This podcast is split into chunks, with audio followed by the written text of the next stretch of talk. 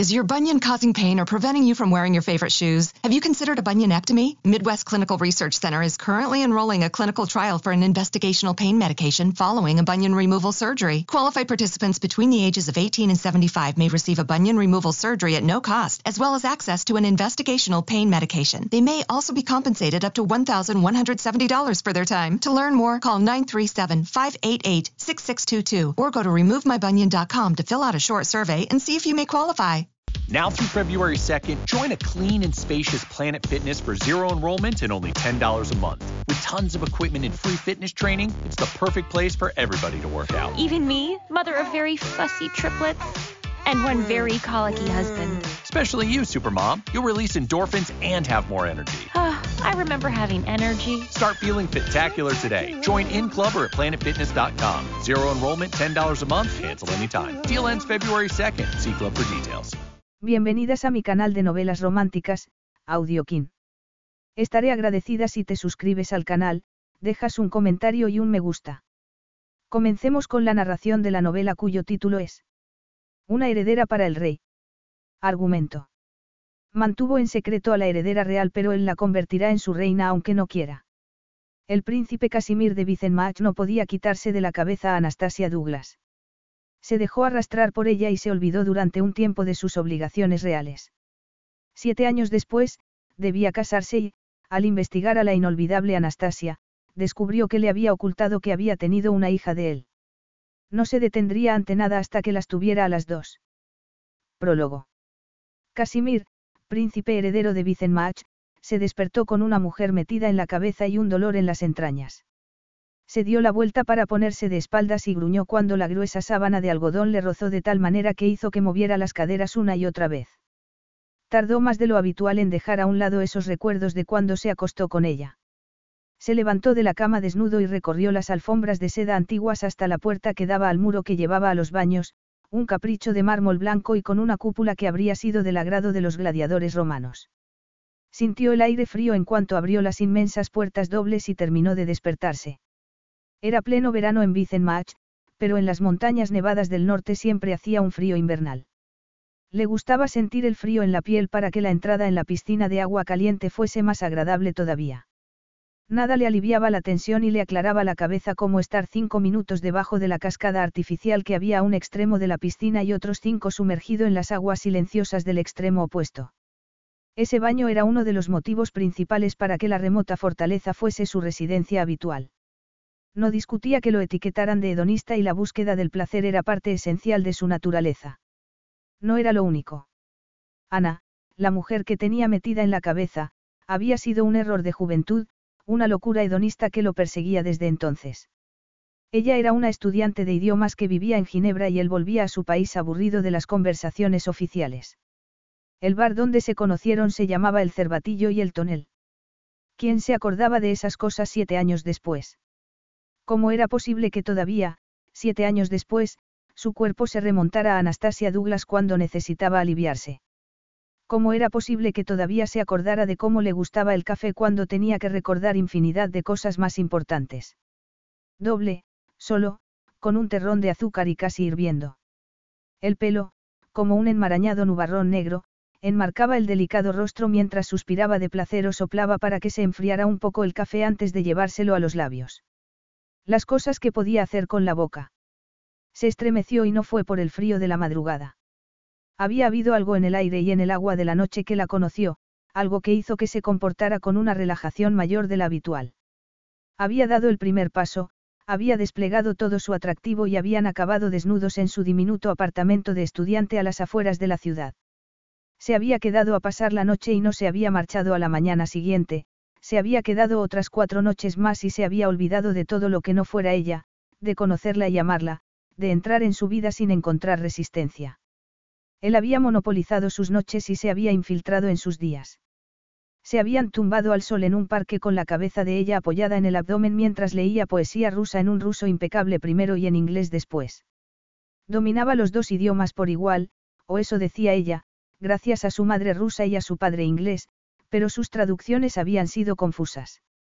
Según ella, la poesía rusa no estaba escrita para que se leyera en inglés, lo cual, hacía que él se preguntara por qué intentaba algo que era imposible. Ella le había contestado que quería ser intérprete, quizá en el Parlamento Europeo o en la ONU, y que tenía que ser la mejor de entre las mejores, que estaba practicando. Ella había compartido con él sus ambiciones, sus metas, su cuerpo y su casa. Él no había compartido casi nada con ella. Ella no había sabido que él era el príncipe heredero de Wittenmach, que tenía un linaje impoluto y que tenía aviones privados y castillos excavados en las montañas. No le había contado que era Casimir, hijo cumplidor y heredero al trono, y estudiante de política desde que pudo sentarse en las rodillas de su padre y escuchar. Durante cuatro días y cinco noches, no había sido Casimir, que tenía una madre y una hermana fallecidas, un padre enfermo y responsabilidades para las que no había estado preparado. Se había llamado Cas, solo Cas, y la libertad de ser solo Cas había sido muy liberadora.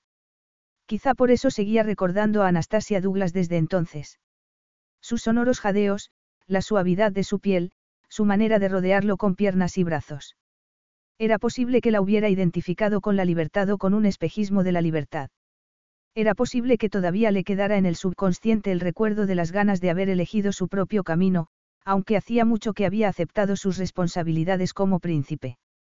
El agua tenía reflejos azules y plateados a la tenue luz del amanecer. El vapor se elevaba hacia la cúpula y gruñó de placer cuando metió un pie en el agua caliente. Le gustaba que el agua estuviese tan caliente que casi no pudiera soportarla como le gustaba el café a Ana. Entró hasta que el agua le llegó por los muslos, aunque el aire frío y el agua caliente no mitigaron la erección. Pronto le pediría la mano a la princesa Moriana de Arun, un principado vecino. Moriana era inteligente, culta, conocedora de los asuntos de Estado y estaba increíblemente bien relacionada. No sería un matrimonio por amor, pero tampoco lo rechazaría. Sabía que Moriana sería beneficiosa para él y para Vicenmach. Moriana, no Anastasia. Intentó desviar los pensamientos, pero era inútil, Ana ganaba siempre.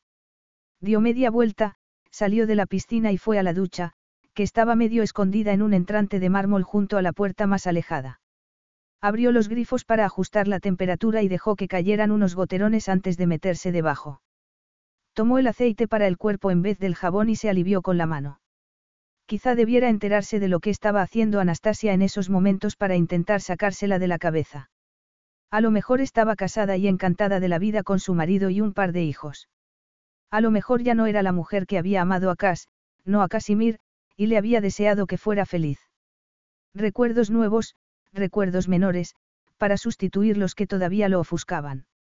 Ana sonriente y saciada con esa piel como el alabastro y el pelo sedoso, Ana de rodillas delante de él, que murmuraba, más, y, por favor, Ana con esa sensualidad desbordante que despertaba la de él. Sin presiones, sin tener que pensar en su reputación, sin exigencias ni expectativas. El placer por el placer. Unas manos y unos labios diestros que sabían lo que tenían que hacer, palabras apasionadas que entendía con el alma aunque las palabras en sí fueran un misterio para él. Podía rememorarlo aunque no pudiera hacer nada más. Cerró los ojos, levantó la cara debajo del agua y dejó que los recuerdos se adueñaran de él. Capítulo 1. Alteza, me concedéis un minuto. Casimir levantó la mirada de los papeles que tenía sobre la mesa e hizo un gesto con la cabeza para que entrara Rudolfo.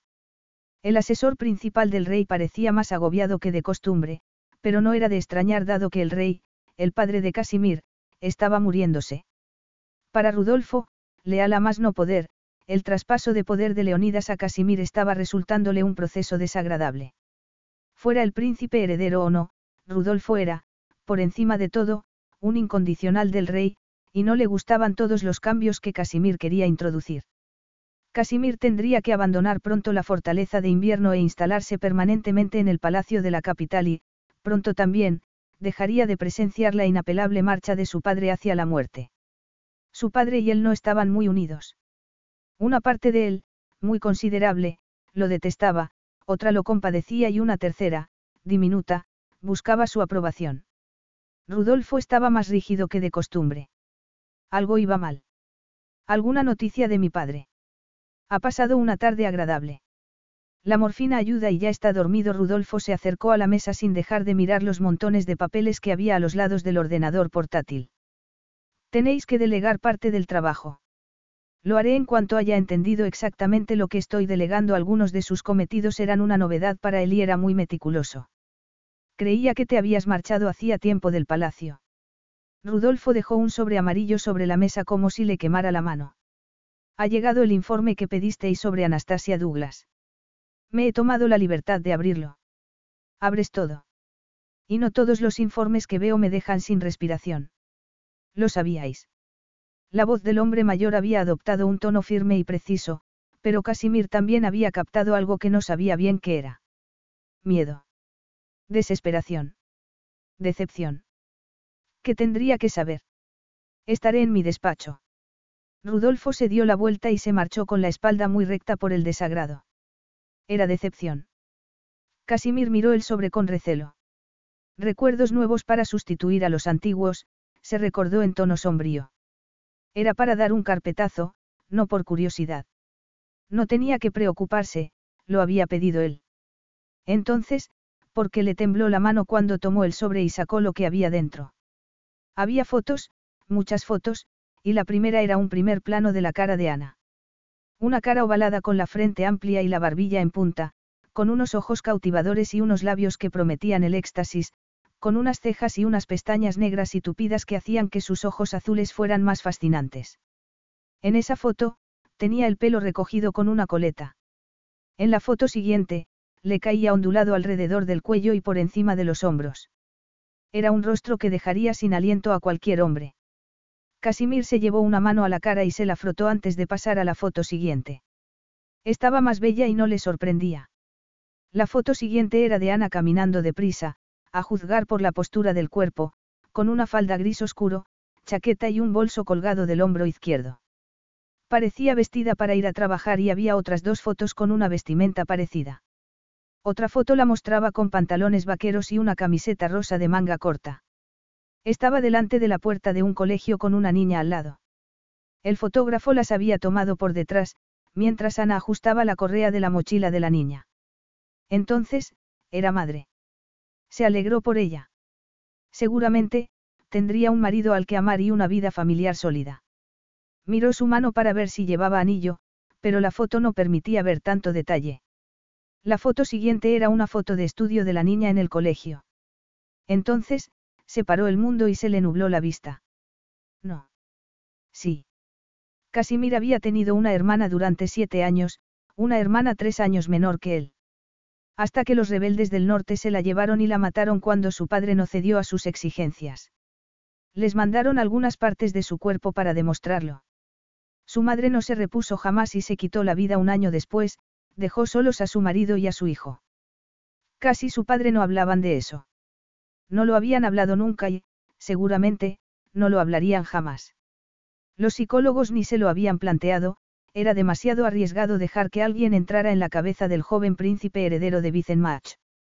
Cass tuvo que sobrevivir lo mejor que pudo. Las fotos de su madre y su hermana seguían ocupando lugares de preferencia por todo el palacio, eran un recordatorio constante del fracaso, la pérdida y el dolor. Una de las primeras cosas que haría como rey sería retirarlas a un comedor que no se usaba casi nunca y cerrar la puerta. Era una orden casi insignificante para que la diera un rey recién nombrado. No podía dejar de mirar la foto de la niña. La melena de pelo negro y rebelde, el remolino en la sien de la niña, la nariz aristocrática, esos ojos. Se llevó las manos a sus ojos y se los frotó, pero la foto seguía allí. No iba a librarse de eso. Siguieron más fotos y todas con un aluvión de sensaciones. De lejos, la niña podía ser una niña cualquiera, pero de cerca, esos ojos penetrantes de color ámbar. La foto de ella en el jardín con los brazos levantados como si quisiera atrapar las motas de polvo que flotaban en el aire. Que el cielo se apiadara de él. Volvía a tener diez años, pero esa vez no había dejado a su hermana sola en el jardín porque él había ido a buscar un frasco para atrapar a la mantis religiosa y ella había desaparecido cuando volvió. La habían secuestrado y no volvería nunca. No era débil, ni mucho menos, pero preferiría arrancarse los ojos antes que ver otra foto de la hija de Anastasia Douglas. Cerró los ojos y se concentró en respirar. Rudolfo había vuelto con una copa y una botella de coñac francés. Vio las venas y las manchas en las manos del hombre mientras servía una copa más que generosa y se la entregaba a él. No sé cuál es el protocolo en estos casos, comentó Rudolfo en tono malhumorado, pero bebed, estáis blanco. Ella. No es. Cas tomó aire para serenarse. No es ella. No, no es ella, confirmó Rudolfo sin alterarse, pero el parecido es asombroso. ¿Hasta dónde habéis llegado? Cas levantó la foto de la niña en el jardín y Rudolfo hizo un gesto de fastidio. Hazme un resumen, le pidió Casimir. Rudolfo suspiró y miró fugazmente el coñac. Casimir le hizo un gesto para que se sirviera, pero solo consiguió ofenderlo. Rudolfo era un producto de otros tiempos y no se sentaría a beber con Casimir, el príncipe heredero, por nada del mundo. Era algo que no se hacía, que infringía todos los protocolos. La niña tiene seis años y partida de nacimiento inglesa por haber nacido en el Hospital Portland de Londres y porque es la nacionalidad que ha elegido su madre. Esa vez fue Cass quien puso el gesto de fastidio al pensar en que una niña de Vicenmach había pedido otra nacionalidad. La madre es Anastasia Victoria Douglas, siguió Rudolfo. Tiene 26 años y está soltera. Es intérprete en el Parlamento Europeo y en la Secretaría General de las Naciones Unidas. En este momento, reside en Ginebra, donde está casi todo su trabajo. ¿Y el padre? Tuvo que preguntar él, aunque sabía la respuesta. Padre desconocido. Casimir, próximo rey de Vicenmach, tenía una hija ilegítima de seis años, una hija que era un calco de su hermana difunta. Vuestro nombre no figura en la partida de nacimiento, siguió Rudolfo sin inmutarse. Es posible que la hija no sea vuestra, es posible que Anastasia Douglas no sepa quién es el padre. Cass rebuscó entre las fotos y levantó el retrato de la niña con uniforme del colegio. Rudolfo tuvo que hacer un auténtico esfuerzo para mirarla. Es posible que la madre tenga debilidad por los hombres con ojos color ámbar. Lo que quiero decir es que la madre de la niña no se ha puesto en contacto con vos en siete años, que no os ha pedido nada, ni el reconocimiento. Ella se ocupa muy bien de su hija. Tiene un techo, va a un buen colegio y sus abuelos la quieren. Es una niña inteligente y no le faltarán salidas en la vida. Estás proponiéndome que no la reconozca. Rudolfo se quedó en silencio. Ese es tu consejo. Insistió Cas. También podríais traerla aquí, contestó Rudolfo por fin, y hacer todo lo posible para protegerla. Eso le indignó. ¿Crees que no puedo? Preguntó Cass, que había dejado desprotegida a su hermana. Que soy como él. Creo. Rudolfo hizo una pausa como si estuviera eligiendo las palabras. Creo que esta bastarda inocente parece la reencarnación de vuestra hermana. Será el objetivo de vuestros enemigos desde el primer momento y carne de primera página para la prensa. Se hizo otro silencio sepulcral y tenso. Esto quedará entre nosotros, comentó Casimir. Puede quedar entre nosotros para toda la vida si es lo que deseáis, replicó Rudolfo mirándolo a los ojos. Podría hacerlo. Casimir miró las fotos repartidas por la mesa. Podría olvidarse de ella como se había olvidado de todos los recuerdos de su hermana de siete años y de una madre que era demasiado débil para vivir en este mundo. Podría guardar todas las fotos y no volver a mirar atrás. Podría seguir con su vida como si esa niña no existiera. La niña era sangre de su sangre y tenía la responsabilidad de protegerla. ¿Cómo se llama? Preguntó con brusquedad. Alteza, cuanto menos sepáis, más fácil será. ¿Cómo se llama? Sofía contestó Rudolfo con resignación. Sofía Alexandra Douglas. Un nombre muy apropiado para la hija de un rey. Había sabido Anastasia Douglas con quien estaba acostándose. Alteza. Basta. No quería oírlo fuera lo que fuese. Alteza, por favor, meditadlo con mucho cuidado porque no habrá marcha atrás si dais a conocer a la niña en Vicenmach. La amoldarán a lo que quieran y también tendréis que protegerla de eso. ¿Cómo hizo mi padre conmigo? Le preguntó Casimir en un tono delicado y letal. Rudolfo se quedó en silencio porque no diría nada contra el rey al que había servido 40 años. Estás preguntándome si puedo aceptar a esa niña como a una persona con sus virtudes y defectos. Si puedo protegerla de lo que esperan otros.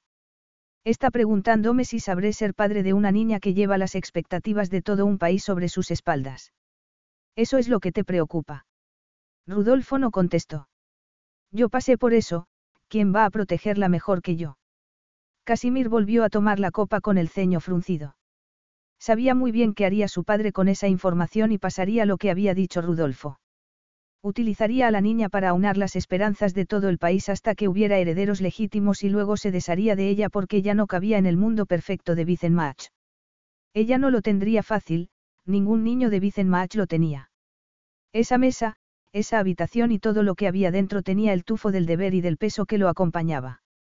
¿Crees que no me doy cuenta de que, por una parte, lo mejor que podría hacer es dejar tranquilas a las dos? Aún así.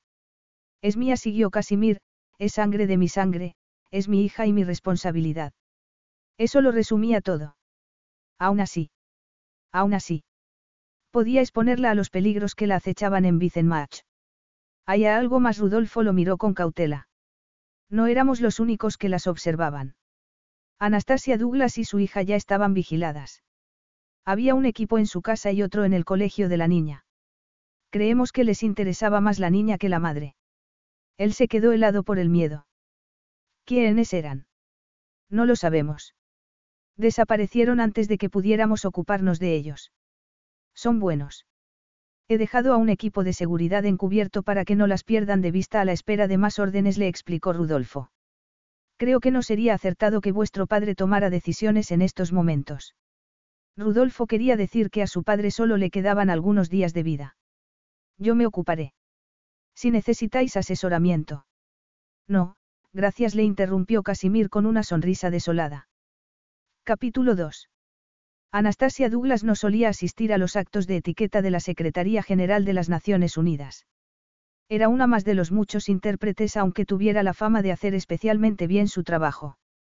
Dominaba cinco idiomas, en vez de los tres exigidos, y podía hablar con soltura en otra media docena. Podía moverse con facilidad en los círculos diplomáticos gracias a la formación que había recibido de su madre diplomática. Conocía a fondo la política mundial y tenía la bastante experiencia en la mediación empresarial como para aprovecharla cuando la conversación se acaloraba. Aún así, eso no explicaba qué hacía hablando de tulipanes negros con la esposa del ministro de Transporte en el Museo de Arte e Historia de Ginebra. El director le había dicho que sería importante para ella que estuviera allí, que había alguien que quería conocerla en persona antes de contratar sus servicios. Sin embargo, le ayudaría muchísimo saber quién era esa persona y se marcharía al cabo de 20 minutos. Ya estaba llamando bastante la atención, seguramente, porque se había peinado el pelo hacia arriba y llevaba el sencillo vestido negro que le había regalado su madre en Navidad. Tenía un discreto escote barco, no tenía mangas y se le pegaba al cuerpo como las manos de un amante. Dejaba ver muy poca piel y era más que adecuado para un acto así, pero... Daba igual que no quisiera atraer la mirada de los hombres, la atraía en cualquier caso, como atraía la mirada de las mujeres y del guarda de seguridad que estaba en la puerta. La gente siempre la miraba por el motivo que fuera, por el atractivo sexual, por el halo de misterio, por el aire sofisticado. Unos la miraba con envidia y otros deslumbrados, pero nadie permanecía indiferente. Su madre se quedó espantada cuando ella se quedó embarazada a los 19 años sin saber casi quién era el padre y sin manera de ponerse en contacto con él. Se desvanecieron todos los planes para que Ana tuviera una buena boda con alguien poderoso. Todo su increíble atractivo se había malgastado con un hombre que no la había querido pero que sí la había deseado. Había sido, durante una semana, el centro del mundo de un hombre apasionado, atento y divertido, y lo había disfrutado enormemente. Le había sonreído en un bar y ella había sentido una calidez que le había llegado hasta la punta de los pies. Le había puesto la mano en la espalda y le había abierto la puerta cuando salieron y ella se había trastabillado. Había sido muy joven y había estado convencida de que esa conexión vibrante entre ellos duraría para siempre. Había conocido el paraíso en la tierra durante una semana inolvidable. Hasta que él se marchó sin despedirse ni darle una dirección. Su madre le había dicho que podía estar segura de que estaría casado. Unos meses después le dijo que no tenía por qué tener ese hijo, que podía seguir con su vida y sus estudios.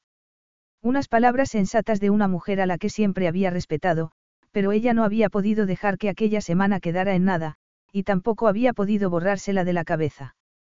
Había pasado nueve meses embarazada hasta que averiguó quién era Cas, su Cas. No estaba casado ni era un farsante que había necesitado quedarse en algún sitio durante una semana. Era el príncipe heredero de Vicenmach. Ella, naturalmente, había utilizado esa información para inventarse algo que le permitiera seguir adelante. No la había dejado porque hubiese querido, la había dejado porque se lo había exigido el deber. Su padre se lo había prohibido y él había luchado con uñas y dientes por ella, pero lo habían doblegado. Había pasado semanas en una mazmorra pidiendo a gritos que le dejaran salir para volver con ella. Esa última siempre había sido su fantasía favorita. Era preferible a la amarga verdad, a saber que no había sido una elección adecuada para él y que lo había sabido desde el principio, pero que, aún así, había decidido amarla y abandonarla. Ella no se había puesto en contacto con él. La esposa del ministro de Transporte había agotado el tema de los tulipanes y, de mutuo acuerdo, se acercaron a un grupo más amplio, lo que le permitió alejarse y dirigirse, con una copa de champán en la mano, hacia un busto griego.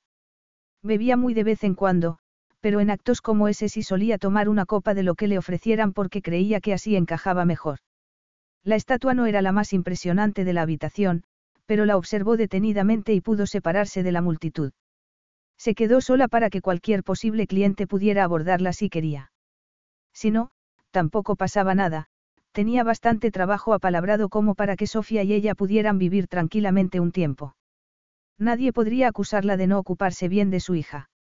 Notó la presencia de alguien a su lado antes de verlo. Se dio la vuelta para mirarlo y el suelo se le abrió bajo los pies. Lo habría reconocido en cualquier sitio aunque no lo hubiera visto desde hacía años. Había recorrido hasta el último rincón de su cuerpo con los labios y las manos. Tenía las espaldas anchas y las piernas largas y llevaba una camisa blanca como la nieve debajo de un traje negro. Notó que se le humedecían las manos y quiso secárselas en los costados del vestido, pero, en cambio, agarró la copa con las dos manos e intentó pasar por alto los latidos desbocados del corazón. No lo había olvidado y no podría olvidarlo nunca. Se acordaba de él todas las mañanas cuando se despertaba y... Hola, Ana. Cas. ¿Cuánto tiempo? Sí. Tienes buen aspecto, aunque estás un poco pálida. Será ese trabajo en interiores. ¿Sabes dónde trabajo? Te he investigado. Tenía que mantener la calma, todavía era posible que no supiera nada de Sofía. ¿Por qué? Él esbozó una sonrisa sombría, sacudió la cabeza y se encogió de hombros. La verdad, y es mucho más de lo que te mereces, es que mi padre está muriéndose y tengo que casarme pronto. La mujer que me tiene preparada mi país es una princesa de un principado vecino. Llevamos prometidos, extraoficialmente, desde que teníamos nueve años, y quería portarme bien con ella antes de hacerlo oficial. Quería borrarte de mi cabeza, a ti y a la semana que pasamos juntos. Haces bien. Eres el príncipe heredero de Vicenmach. Ella sonrió porque sabía la fuerza que tenía su sonrisa. La verdad es que me merecía haberlo sabido hace años, cuando honraste mi cama, ¿no te parece? Esa vez fue Casimir quien tuvo que desviar la mirada hacia el busto griego. No digo que no concedió él al cabo de un momento. Ella miró su orgulloso perfil y se preguntó, por enésima vez, por qué lo habría hecho, porque había pasado una semana con ella fingiendo ser quien no era. Tan espantosa era su vida que tenía que escapar de ella o también le había obnubilado la atracción. Muchas de mis decisiones habrían sido distintas si hubiese sabido quién eras. Siempre pasa lo mismo, replicó él en un tono sombrío. Y me investigaste, ella retomó la conversación. ¿Por qué eso iba a borrarme de tu cabeza para siempre? Tendrías más defectos. ¿Qué tipo de defectos? De todo tipo. Se me habrían caído los dientes y tendría verrugas. Si los ojos de Cas dejaron escapar un destello burlón, pero muy fugaz. Deberías haber pasado página. He pasado página. Lo pasamos muy bien y se acabó. Tienes una hija, replicó él inexpresivamente. Ana se había preparado para ese momento y tenía la respuesta en al menos cinco idiomas. Te equivocas. Esas solo eran las primeras palabras y levantó la mirada para ver cómo las había recibido. A juzgar por su ceño fruncido y su mirada de rabia, no las había recibido bien. Tengo que pedir una prueba de ADN. La pediré si tengo que pedirla. Negarlo no va a servirte de nada y los dos sabemos que es mía. Intentaría razonar si negarlo no iba a servirle de nada. Marchaos, Alteza. No deberíais estar aquí. Lo dices como si eso fuera posible. Él mantenía el tono inalterable aunque se captaba la rabia, pero no lo es. Cásate con tu princesa y ten un heredero al trono. Olvídate de mí y mi hija. Si es posible, añadió ella mirándolo con unos ojos implorantes. Estoy bien situada y puedo mantener a mi hija. No hace falta que estés presente. No pregunta por su padre.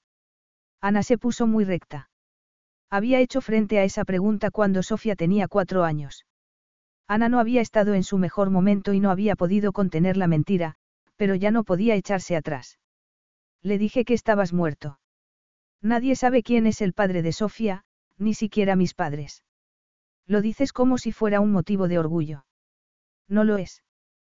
Preguntó ella con altivez. Considéralo una forma de protegerla y no una negligencia y es posible que entiendas por lo que estaba pasando. Él apretó los labios y ella, como tenía la ventaja, presionó. Supe quién eras por casualidad. Estaba embarazada de nueve meses, tú habías desaparecido hacía tiempo y yo ya había decidido que criaría sola a mi hija. Vi tu foto en una revista de Oriente Próximo que se había olvidado un invitado de mi madre. Entonces, entendí que disfrutaras tanto con las cosas cotidianas que hacíamos, como también entendí que desaparecieras.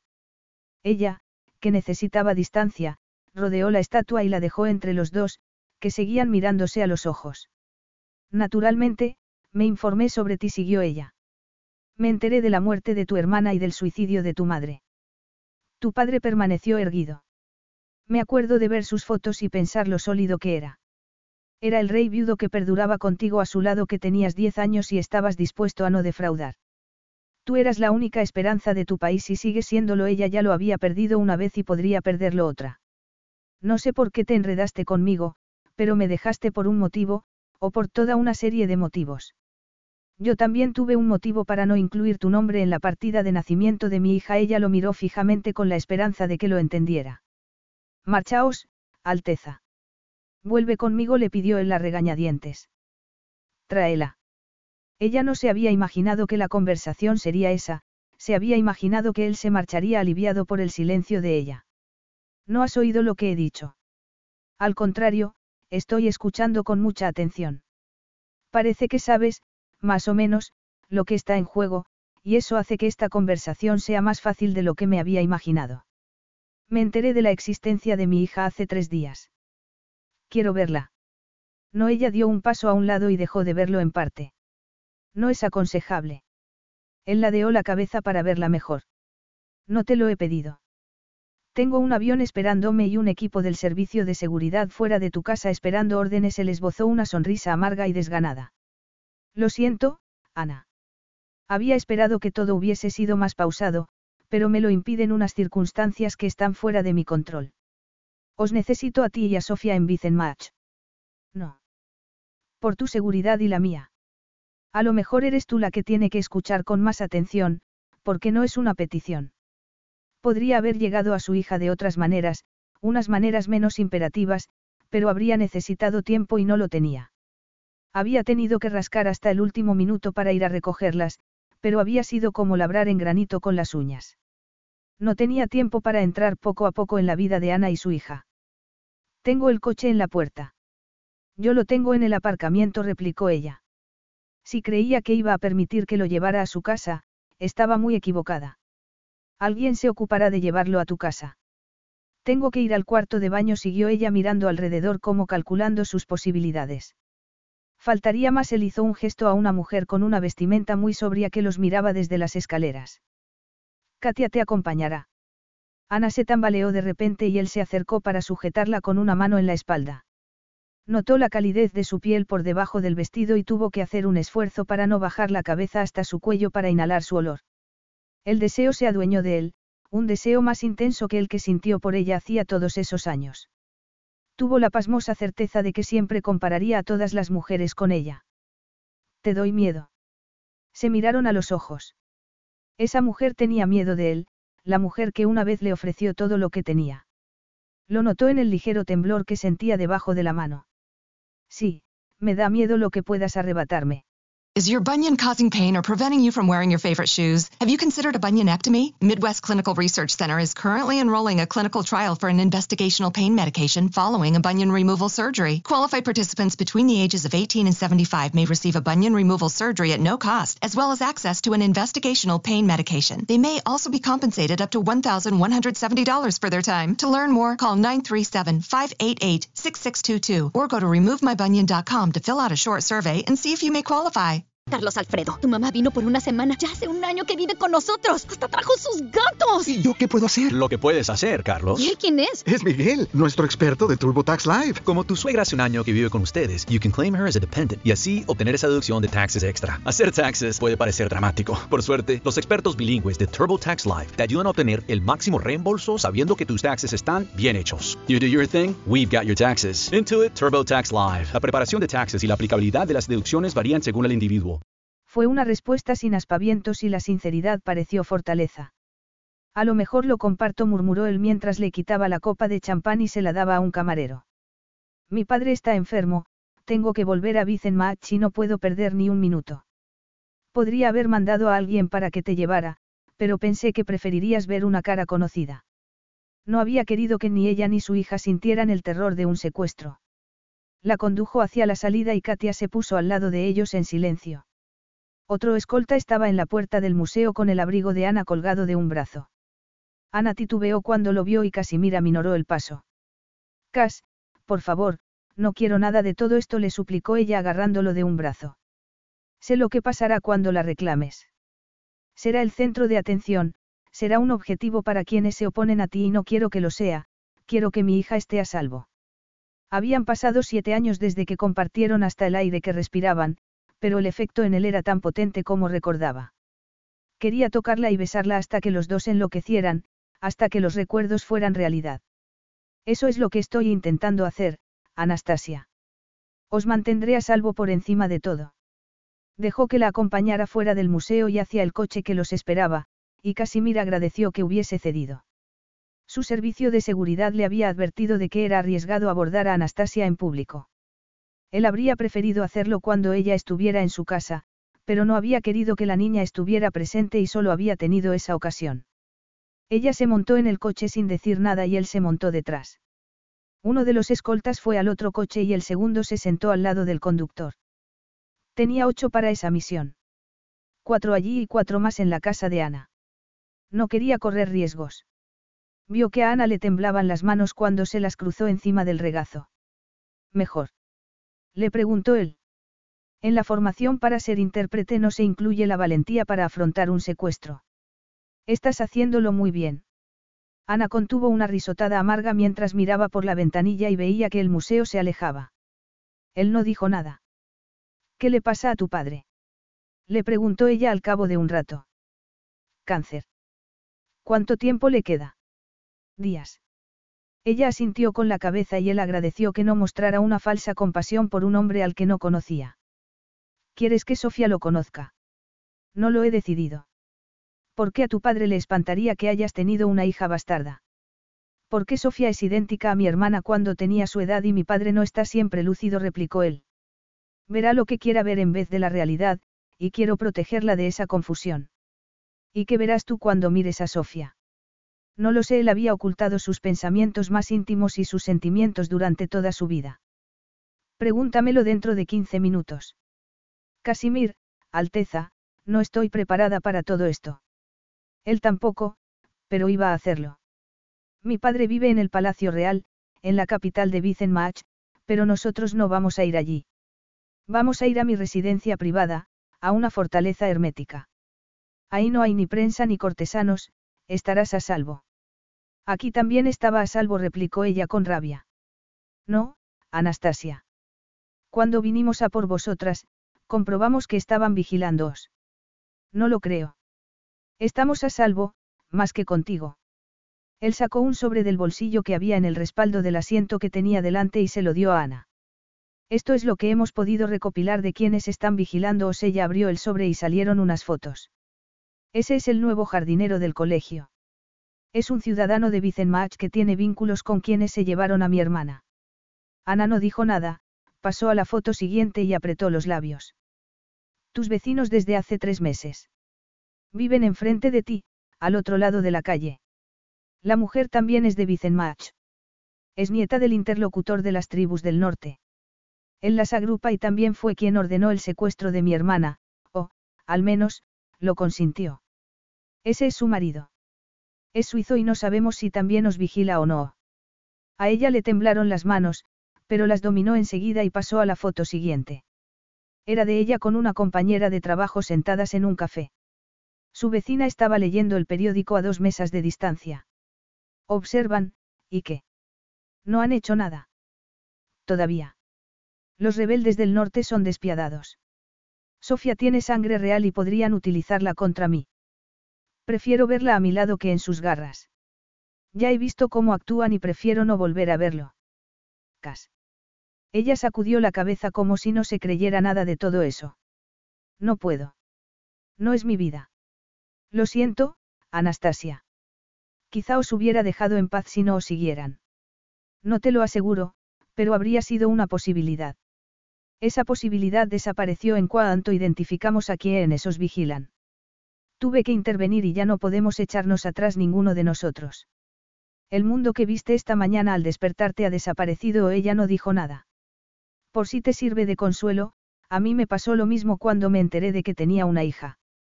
Qué equitativo comentó ella en voz baja. Sí, verdad. Siempre se te ha dado bien la ironía, a él le había parecido algo divertido. ¿Cuántos idiomas dominas ya? Seis. Tu currículum de la ONU dice cinco. Se olvidaron de uno. ¿De cuál se olvidaron? Del tuyo. El parpadeo. Calculó las ventajas que tendría que supiera su idioma. Y había muchas. Doy gracias a Dios. Dios no tiene nada que ver. Aprendo deprisa. Podría ser intérprete en el palacio. ¿Por qué iba a interesarme serlo? Ya he alcanzado mis metas profesionales. La ONU no te dejaría trabajar a distancia. Casimir, no sé qué estás pensando exactamente, pero mi profesión está aquí. He trabajado muchísimo para lograrlo y no pienso tirarlo por la borda porque tú creas que Sofía y yo estaremos más seguras en Match. Tienes un problema en el norte. Arréglalo y todos podremos seguir con nuestras vidas. No es tan sencillo.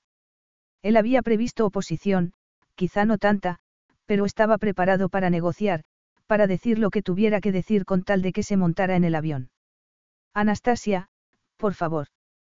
Pídete un permiso en el trabajo y acompáñame a Vicenmach, donde tengo que estar y puedo protegeros, y vamos a resolver todo esto. Tienes razón. Es posible que esa gente no sea una amenaza para Sofía y para ti, es posible que quieran recibiros en su comunidad con los brazos abiertos por algún motivo desconocido, es posible, pero, en este momento, no sabemos qué quieren. ¿Y si solo te pido dos semanas? El tiempo suficiente para que sepamos con datos si Sofía y tú podéis volver a Ginebra. En este momento, me parece impensable, pero a lo mejor consigues convencerme de lo contrario. No soy irracional y podemos negociarlo.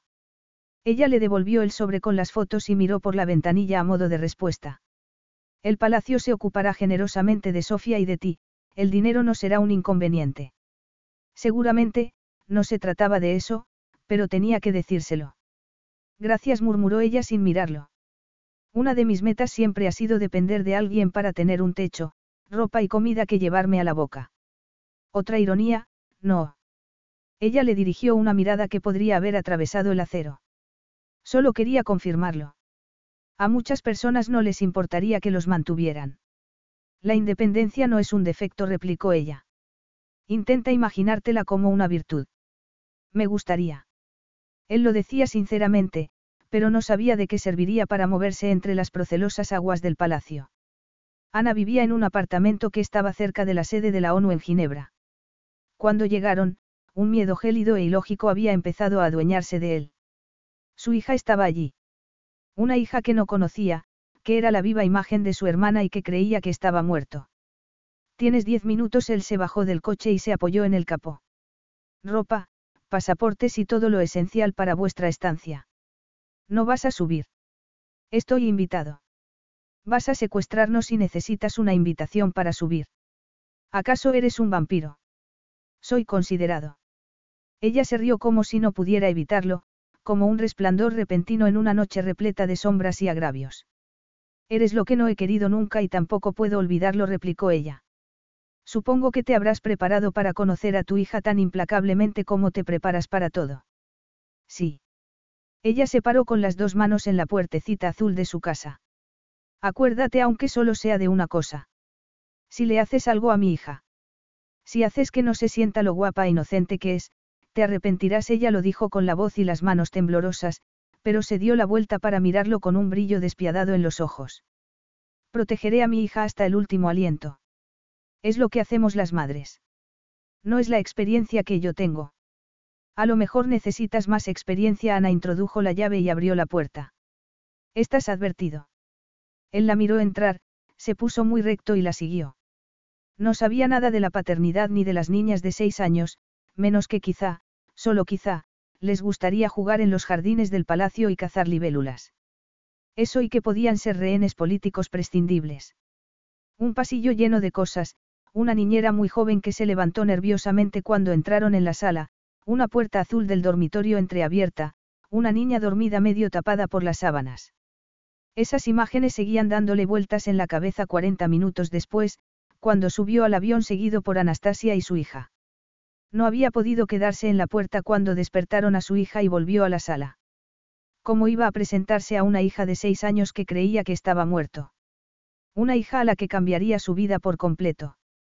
También recordaba a Ana en la puerta de la sala con una mochila para niños en la mano. Todavía puedes cambiar de opinión, le había dicho ella. Puedes salir por la puerta y no mirar atrás. No volverás a saber nada más de mí. Hiciéramos lo que hiciésemos y fuera lo que fuese lo que hubo entre nosotros, no sucedió jamás.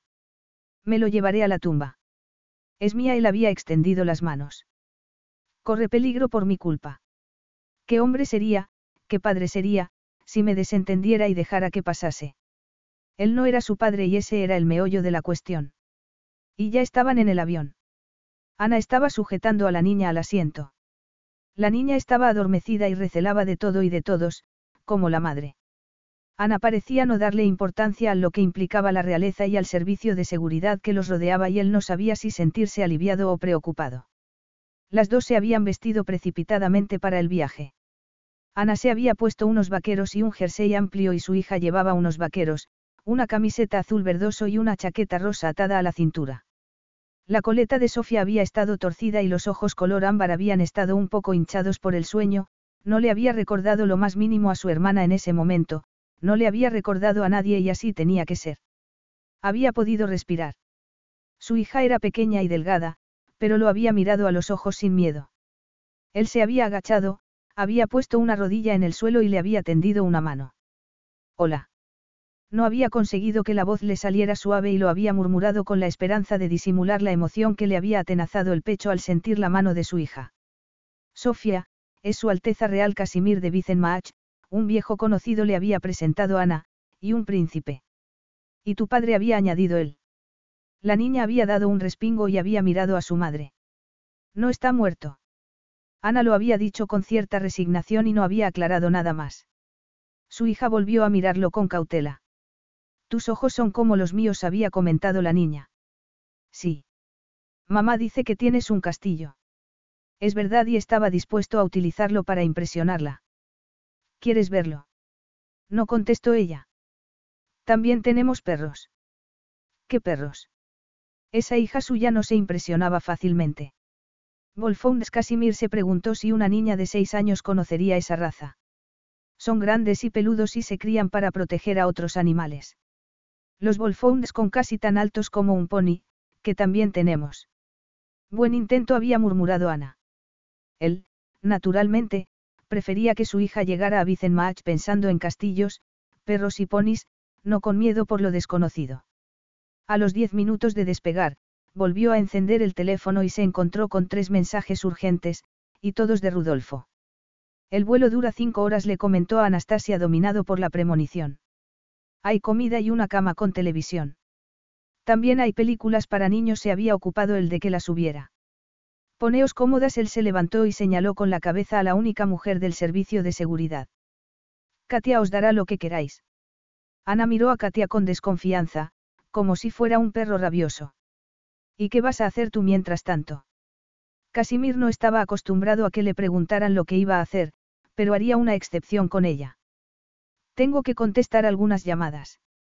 Hay un despacho en la parte de atrás. Todavía tengo preguntas. Descansa, ojalá pudiera permitírselo él.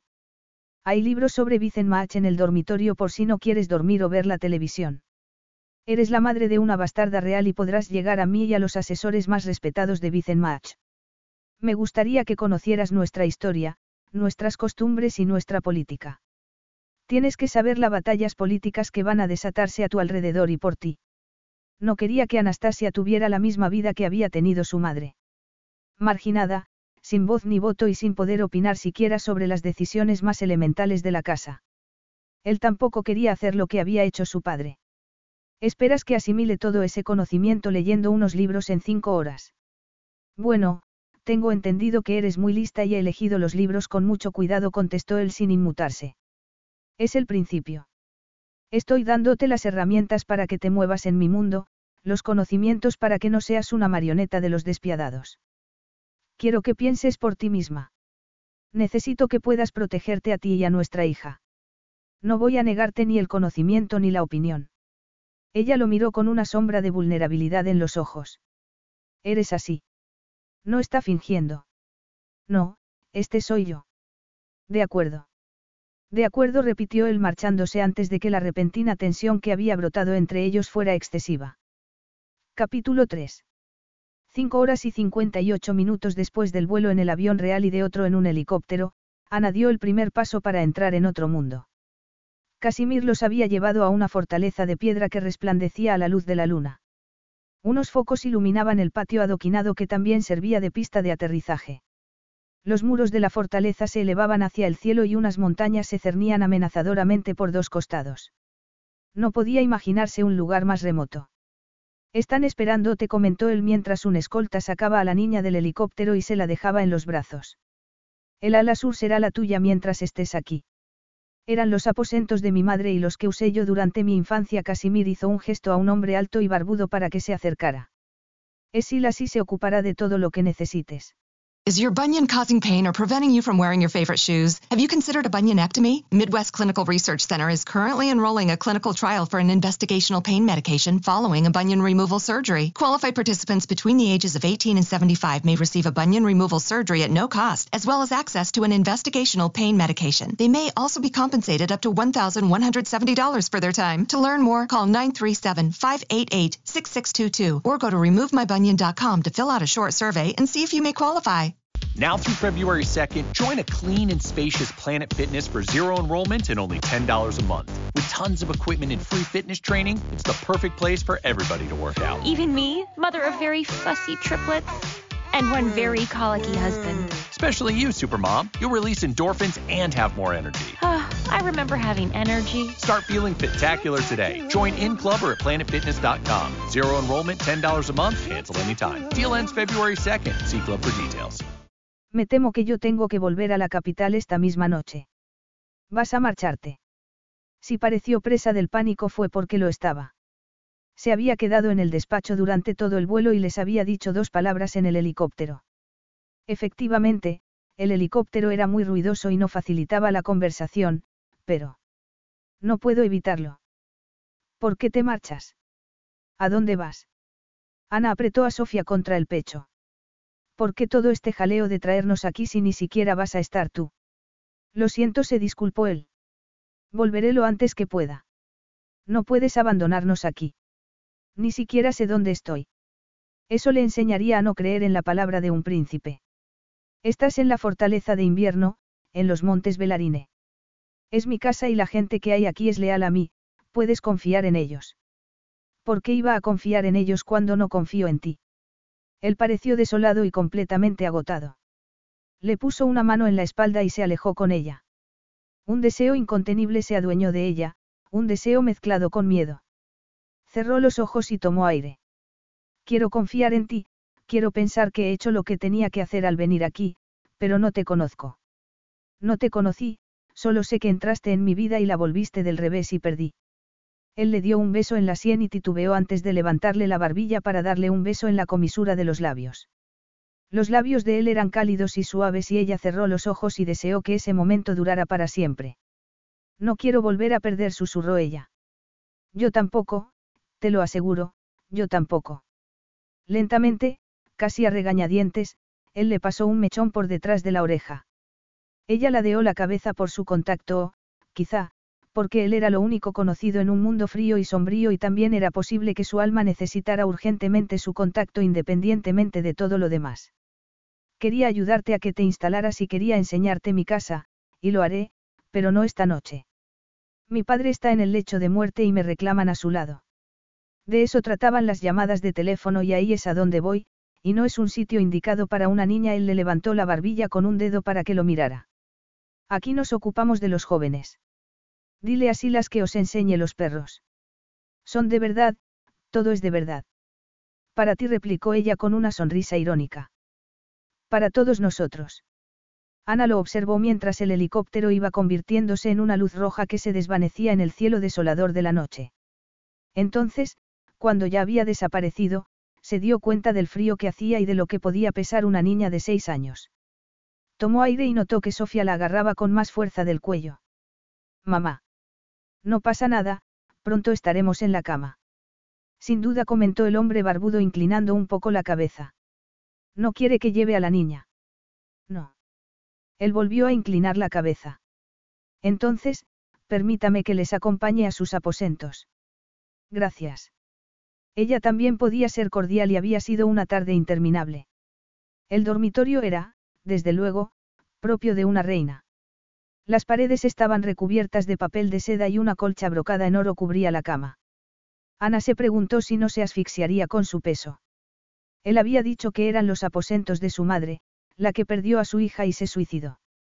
Dejó a Sofía en el suelo y pasó una mano por la colcha mientras el hombre barbudo, Silas, la miraba en silencio.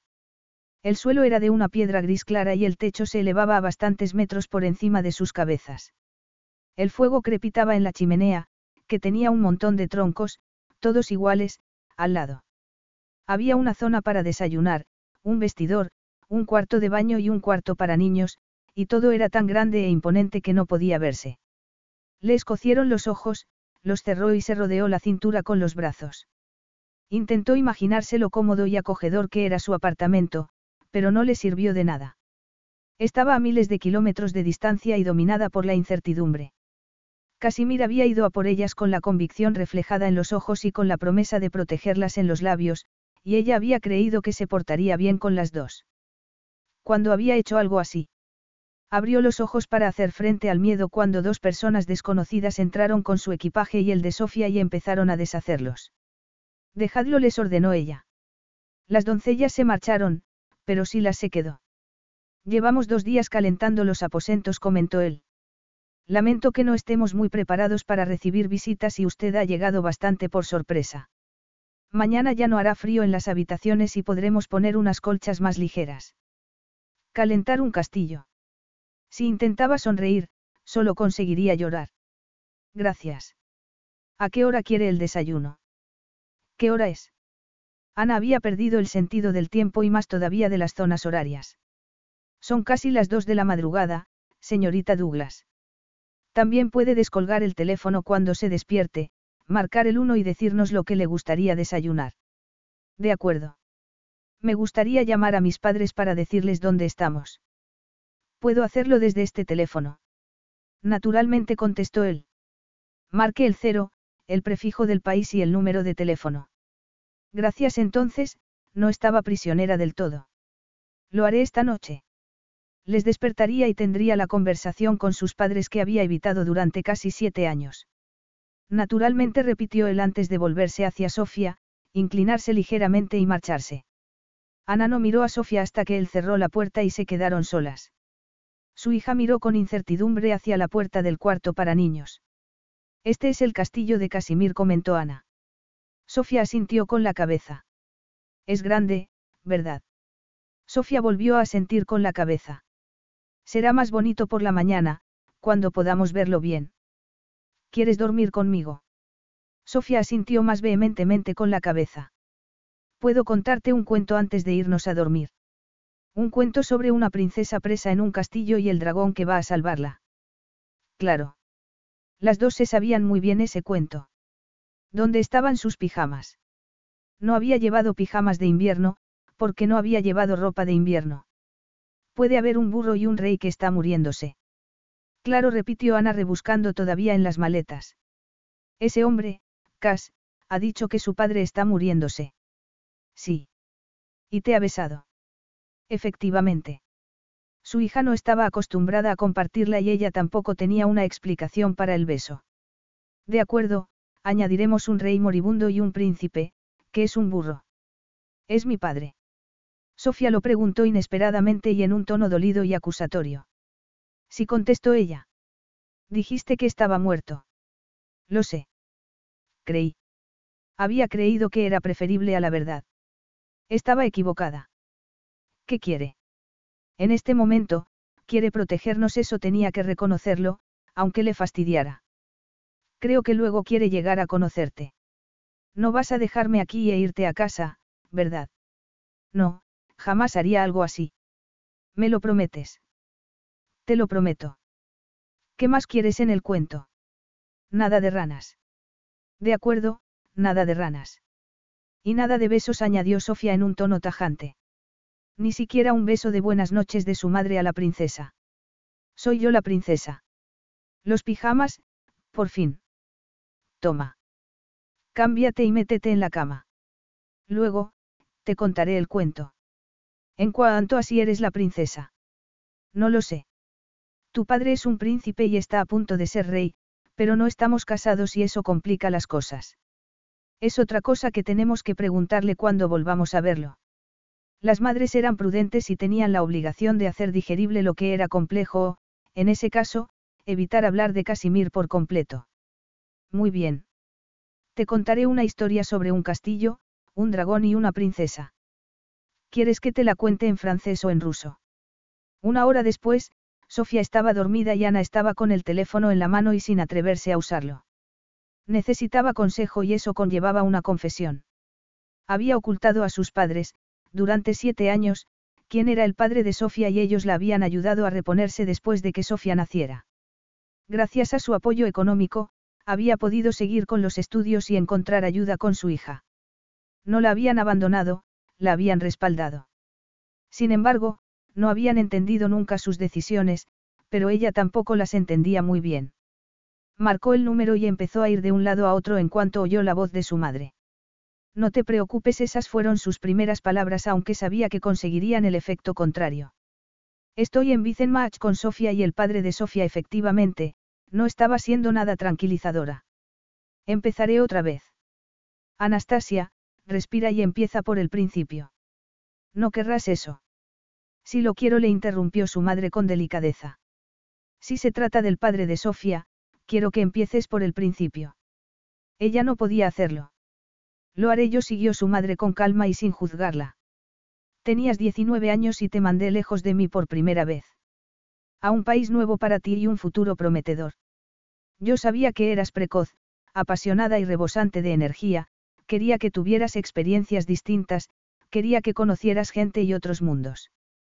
Creía que te había preparado. Lo hiciste, mamá, no fue culpa tuya. Entonces, conociste a un hombre. Tenía 23 años y lo era todo. Ana lo dijo con la esperanza de que le costara menos decir lo siguiente. Dijo que se llamaba Casi que había asistido a una cumbre política en Ginebra. Se quedó una semana conmigo. Fue una buena semana, una semana al margen del tiempo y del espacio, estaba cautivada. Entonces, se marchó. Eso ya lo sabes, Ana cerró los ojos. Averigüé quién era justo antes de que naciera Sofía y entonces entendí que se hubiera marchado sin mirar atrás.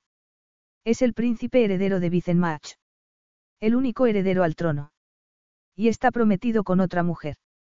Su padre está muriéndose y él será rey dentro de unos días. Yo no lo sabía al principio, pero sí lo sé desde hace un tiempo. Se hizo el silencio mientras su madre lo asimilaba. Su madre era una política por encima de todo y Ana no tuvo que decir nada más. Y ahora quiere a Sofía, concluyó su madre. Sí. Cariño. Eso no daba ninguna solución, solo era una muestra de compasión y de lágrimas contenidas. Aquí estoy, en Vicenmach. Intento encontrar una salida que no pase por entregarla ni por convertirme en una especie de florero real sin entidad o vida propia. Ese era el resumen, la conclusión de las decisiones que tomó hacía mucho tiempo. Siento no haberos dicho quién era, creí que no volvería, creí que lo más seguro para todos era que no lo supiera nadie. Ana. No me hagas llorar, le interrumpió ella. No puedo llorar aquí, no puedo mostrar debilidad, sabrán que no estoy a la altura, que no lo he estado nunca. Siempre has estado a la altura. Su madre había pasado a hablar en ruso y eso indicaba el torbellino de sentimientos que la dominaba. Estoy muy orgullosa de ti, siempre lo he estado. Si te dejó porque no podía ver cuánto valías, él se lo pierde y eso sales ganando tú.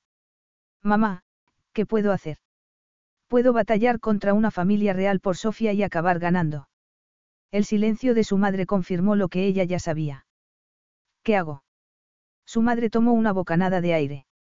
Entonces, está a punto de casarse. No lo sé, pero eso creo.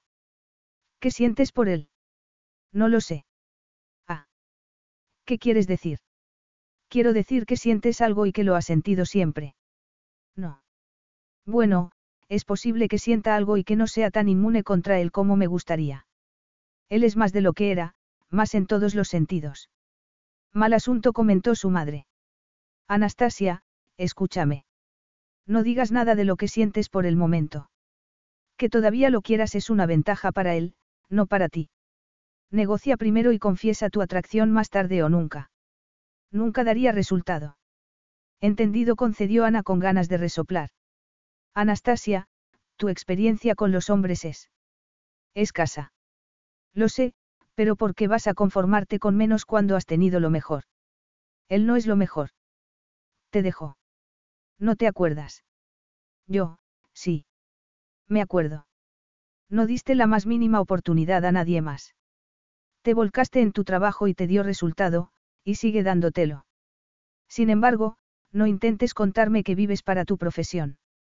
Yo sí vivo para la mía y Dios bendiga a tu padre por aguantarme en ese sentido, pero tú no eres como yo, no tienes esa obsesión. Trabajas porque era lo que tenías pensado antes de que él apareciera en tu vida y luego decidiste seguir con lo previsto.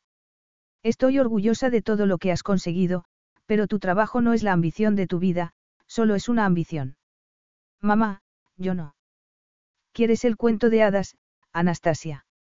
¿Quieres una identidad propia, el hombre al que amas a tu lado e hijos, Sofía y algunos más. Esa es la ambición de tu vida. Corrígeme si me equivoco. Ana apoyó la frente en la pared con el teléfono en la oreja y los pies descalzos sobre la piedra fría. No te equivocas. Me parece que no es mucho pedir. Te lo dará él. No. Negocia repitió su madre. Esa vez, Ana se rió sin poder contenerse. ¿Con qué? Contigo. ¿Te refieres a la que dejó hace años? La que no pudo mantener su interés durante más de una semana. Fue su error, no sabía lo que tenía. Quizás si lo supiera. Tú también puedes quitarte los cristales de color rosa y ver los fallos que tiene, replicó su madre con la voz más firme. Abrázalo si quieres, pero velo cómo es y negocia sin concesiones tu porvenir y el de Sofía. Cría una hija que tenía cerebro además de corazón. No me dejes mal. Tengo que encontrar su punto débil y aprovecharlo. Bueno, es otra manera de decirlo. También puedes conseguir que te vea como eres, que te desee y que te ame como mereces que te amen. Como si fuera fácil. Puede serlo su madre suspiró. Es tan fácil como respirar si es el indicado para ti. No estoy respirando, mamá, estoy conteniendo la respiración. Ana miró alrededor. No sé hacer esto. No estás sola, recuérdalo. Eso da fuerza. Nos tienes a nosotros y a Sofía.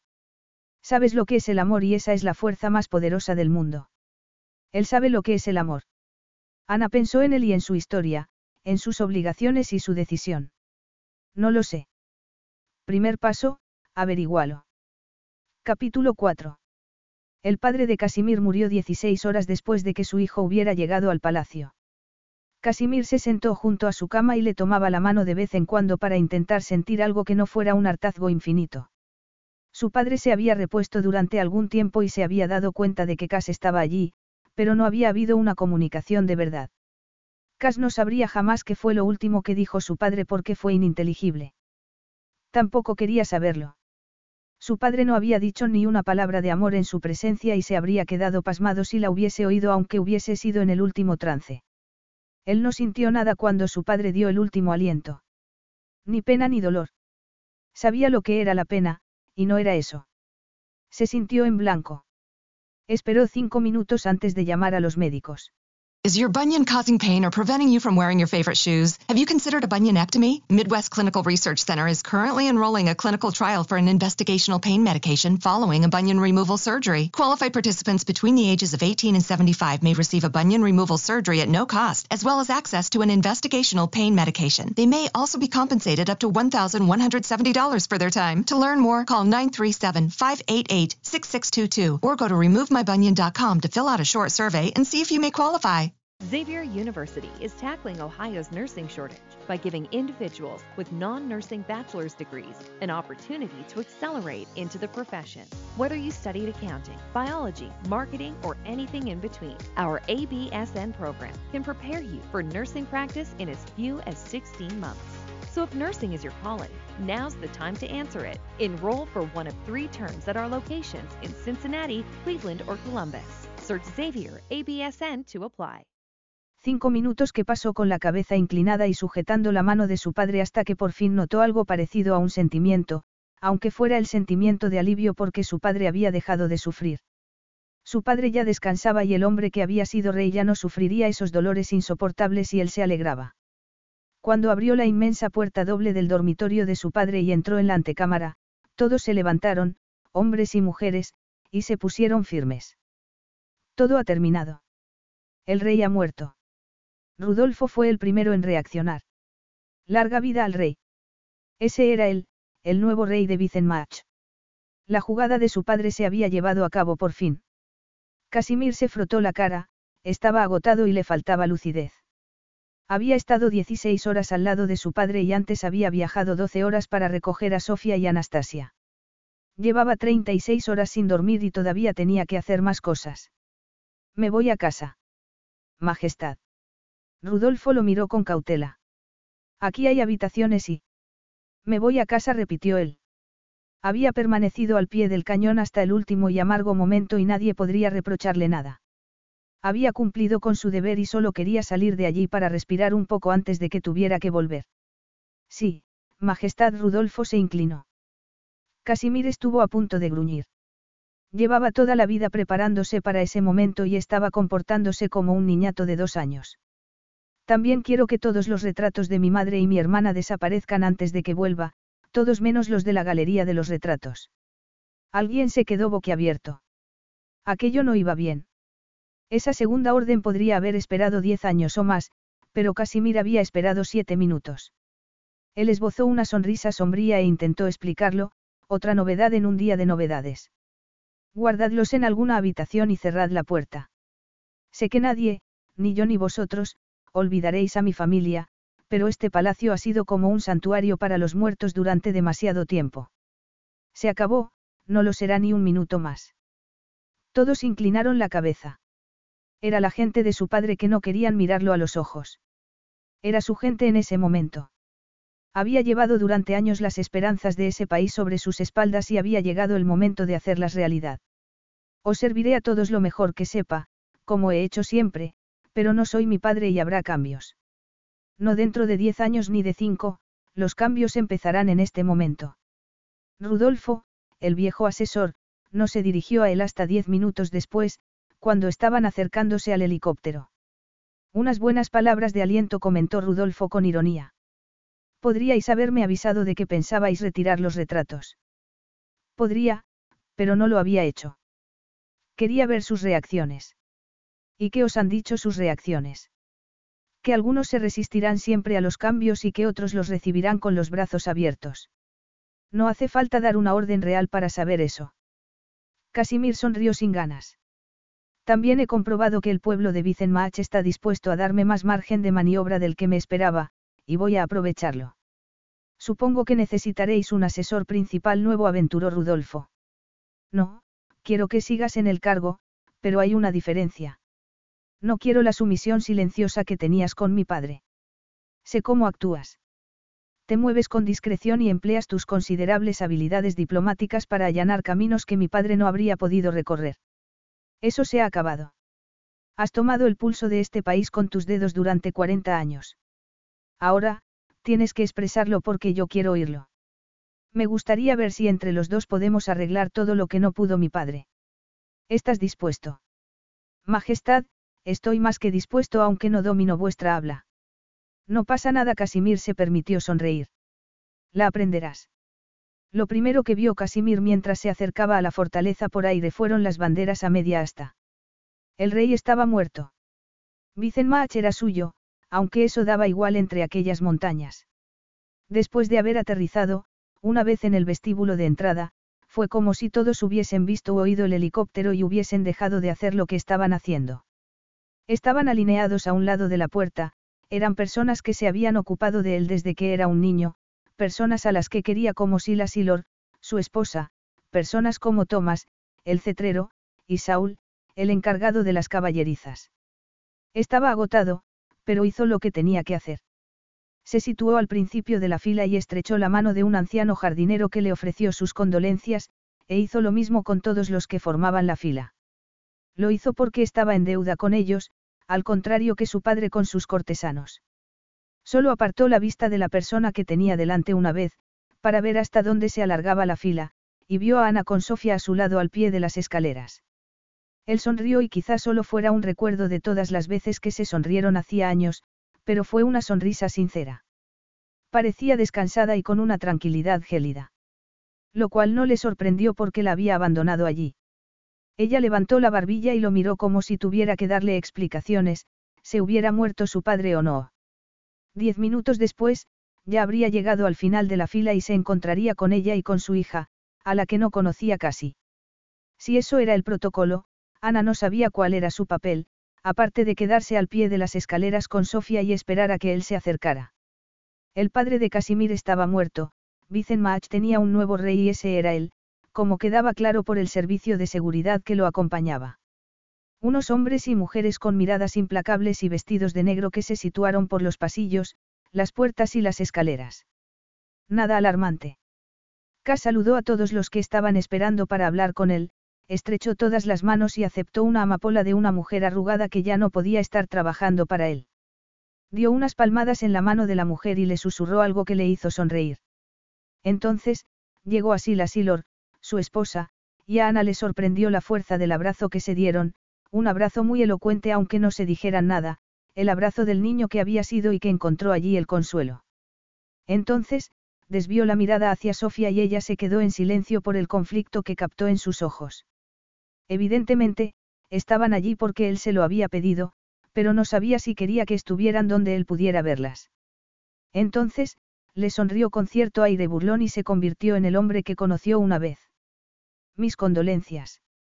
Le pareció protocolario y formal, pero no supo qué decir. Gracias. Ana, Sofía, tengo que disculparme otra vez por haberos dejado abandonadas. Tenemos cachorritos, intervino Sofía. ¿Quieres verlos? Le preguntó su hija. Sí. Son de Geli, siguió Sofía. Según Lord, llamaste a Geli primera cuando eras un niño. Es verdad, reconoció él. Esta madre es Geli octava, lo que quiere decir que alguno de los cachorros tendrá que llamarse Geli novena. ¿Todavía no has elegido cuál? Le preguntó él. Sí. Sofía salió corriendo, pero se paró bruscamente cuando llegó delante de una escolta y miró a Cass y Ana para ver si la seguían. Ana se quedó helada al no saber cuál era su papel en todo eso, pero Casimir se giró y también la miró preguntándole algo. ¿Vienes? Sí. Aunque estaba acostumbrada a que la miraran en público, tuvo que hacer un esfuerzo para no encogerse por el peso de la mirada de ese público. Cautela, recelo. No de Silas y Lor, que habían pasado casi todo el día con ellas, pero sí de los demás. Podía notar que la juzgaban. Se puso muy recta, levantó la barbilla y se dirigió hacia él. Gracias por volver esta tarde, le dijo cuando llegó a su lado. Habías creído que no volvería. No lo sabía. No sé qué obligaciones tiene un rey. Llegaron a la cocina, aunque no se parecía a ninguna otra cocina que hubiese visto en su vida. Esa cocina tenía sus propias despensas y un banco muy largo en el centro. También tenía tres chimeneas, aunque solo una estaba encendida. Gel la Bolfound y sus cachorros estaban en otra. Sofía se acercó con la tranquilidad que le daba la inocencia, se puso de rodillas primero y boca abajo después. Tenía la coleta torcida otra vez y los vaqueros, demasiado cortos, se le subían por la pantorrilla. Iba descalza, claro, quien se ponía zapatos dentro de casa. A no ser que esa casa fuese una fortaleza real. Esta es la pequeña Heli comentó Sofía acariciando un cachorro ante la mirada indulgente de la madre. ¿Por qué lo sabes? Le preguntó Casimir. Porque tiene una mancha blanca en el rabo, como la Heli mayor. Creo que Sofía va a ser genetista, murmuró Ana por todas las preguntas que había hecho su hija sobre el color de los ojos. ¿Has comido? Lor se ha pasado todo el día en la cocina. No tengo hambre. Casimir fue a una habitación contigua y volvió con una botella de whisky. Fue al armario donde estaban las copas y le preguntó a ella con un gesto si le servía una. No contestó ella. ¿Quieres otra cosa? Le preguntó él mientras se servía la copa. Estoy bien, gracias. ¿Qué habéis hecho todo el día? ¿De verdad quieres hablar de eso? Si él esbozó una sonrisa cansada mientras miraba a su hija y los perros. Háblame de cosas triviales. Hemos cocinado con Lor, hemos hecho delicias turcas. Mis favoritas. Eso dijo Lor. Ana había aprendido muchas cosas de él que no había sabido antes de esa mañana. Entre otras, que el fallecido rey Leonidas había sido un buen rey, un adversario implacable, un marido indiferente y un padre rígido. Luego, fuimos a ver a los halcones y los caballos y les dimos de comer en la mano. También vi los baños, añadió ella. ¿Los encontraste? Le preguntó él con una sonrisa. Sí. ¿Te gustaron? Eran unos baños de mármol, como de gladiadores romanos, con piscinas humeantes de distintas temperaturas y una cascada. La cúpula le daba más majestuosidad. Quiero llevármelos cuando me marche. No serías la primera, él desvió la mirada hacia Sofía otra vez. Ya sé que tenemos que hablar de lo que tengo pensado para vosotras dos. El miércoles, como muy tarde, estaré libre de mis compromisos más apremiantes. Era el sábado por la noche. Cas. Ese sitio era precioso, pero no podía renunciar a su vida por la posibilidad de que el nuevo rey de Vicenmach fuera a incluirla en sus planes. Tengo que entender lo que quieres de nosotras ahora, no la semana que viene siguió ella. Necesito que priorices las conversaciones sobre la custodia. No puedes hacerlo por mí. Si no puedes, daré por supuesto que nunca pondrás por delante las necesidades de tu hija. Dime qué quieres, replicó él mirándola fijamente. Lo ideal. Que desaparezca la amenaza de la que hablas, tener la custodia plena de mi hija y volver a vivir en Ginebra. Estoy ocupándome de lo primero, no a lo segundo y ni idea sobre lo tercero. Te guste o no, tu hija ya es parte de la familia real de Vicen Maachi, por extensión, tú también lo eres. Habrá complicaciones. Mañana quiero reunirme contigo para que encontremos el camino a seguir para todos nosotros, insistió ella, acordándose de lo que le había dicho su madre sobre la negociación. Quiero hablar de las concesiones que tendremos que hacer los dos. Sin abogados por el momento. Solo tú y yo, un problema a resolver y la buena voluntad. Tengo reuniones durante toda la mañana. También puedes hacer caso omiso de mi buena voluntad actual y meternos en una batalla por la custodia que será pública y amarga. Entonces, podrán participar todos los abogados. Abogados de Reino Unido, abogados de derechos humanos, tus abogados. No te olvides de que, en cuanto a la reputación, yo tengo mucho menos que perder que tú. Él entrecerró esos tremendos ojos color ámbar. ¿Dónde has aprendido a negociar? En la ONU. Él esbozó una sonrisa forzada y se llevó la copa a los labios. De acuerdo. Ya no tengo 19 años ni soy ingenua, Casimir. No puedo permitírmelo. Tú tampoco tienes 23 años ni estás eludiendo tus responsabilidades. ¿O sí? Ana, déjalo. Ya tienes tu reunión de mañana. Haré un hueco. Gracias. Ella no lo tomó como una victoria, le pareció como patear a un hombre que estaba en el suelo. Él miró a su hija y los cachorros como si fueran piezas de un rompecabezas que no podía colocar. Esa vez, cuando él volvió a hablar, no la miró. Mi padre me decía que tenía que casarme y tener un heredero.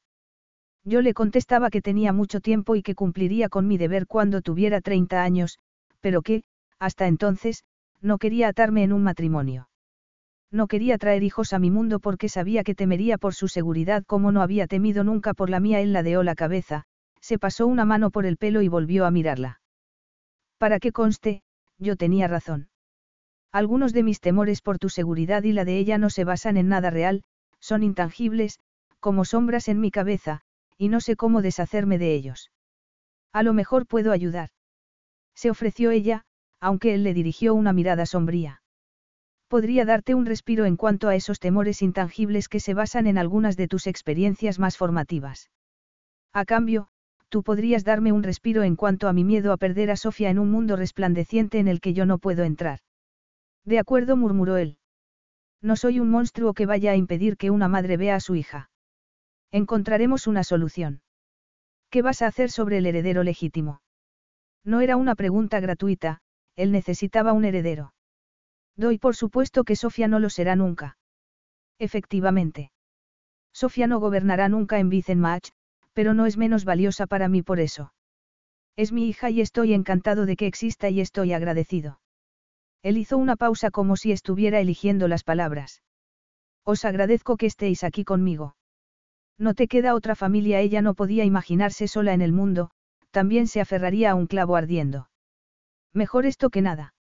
No es eso, se miraron a los ojos y él fue el primero en apartar la mirada.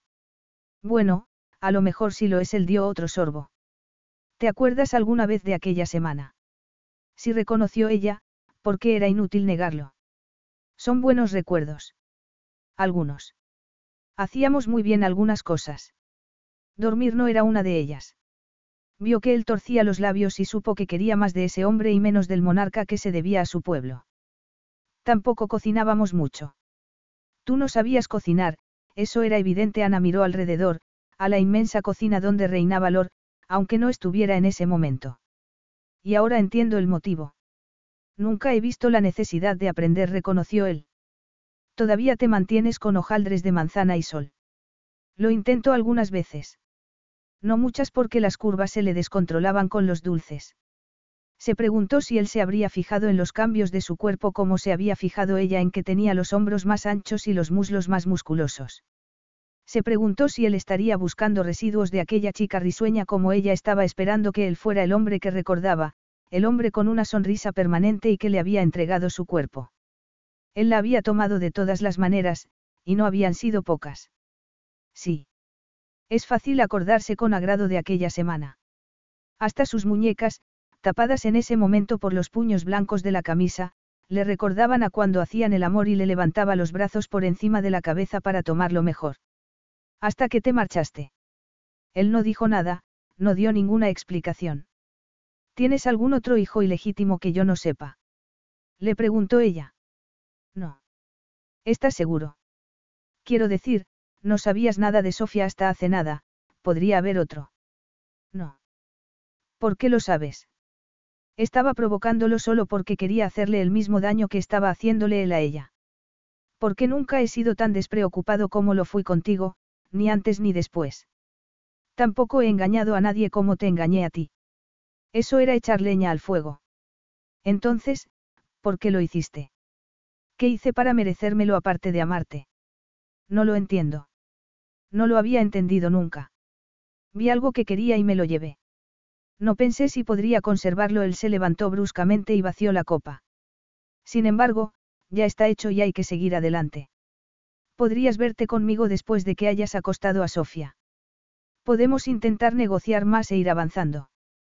Todavía estarás despierto. Cuando dormiste la última vez. ¿Por qué iba a importarle a ella? Hace siglos. Tienes ventaja. ¿Lo tomas o lo dejas? Lo tomo. Casimir sabía que estaba complicando las cosas con Ana. Introducirlas en su vida, a Sofía y a ella, no iba a ser fácil y eso solo era el principio. Habían visto una parte ínfima de las medidas de seguridad que iban a necesitar para que estuvieran seguras y no iban a poder tener ni el más mínimo contacto con la prensa. Aunque estuviera dispuesto a permitir que su hija viviera algún tiempo en Ginebra, y no lo estaba, su forma de vida iba a tener que cambiar radicalmente. El dormitorio le ofreció la soledad que tanto necesitaba. Encima del aparador había carne fría, queso y pan. Lo habría puesto Lor porque sabía que solía saltarse las comidas cuando estaba en el palacio. Se ducharía primero y comería después. Quería quitarse el olor de la muerte, aunque le bastaba con cerrar los ojos para verla. Se desvistió y fue al cuarto de baño. Se quedó desnudo debajo del chorro de agua y dejó, por fin, que la trascendencia de ese día entrara en la cámara acorazada de su corazón. Su padre había muerto y él no conseguía sentir un dolor sincero. Se remontó en el tiempo y no pudo recordar ni una sola vez en la que su padre no llevara la máscara real. El deberlo había sido todo.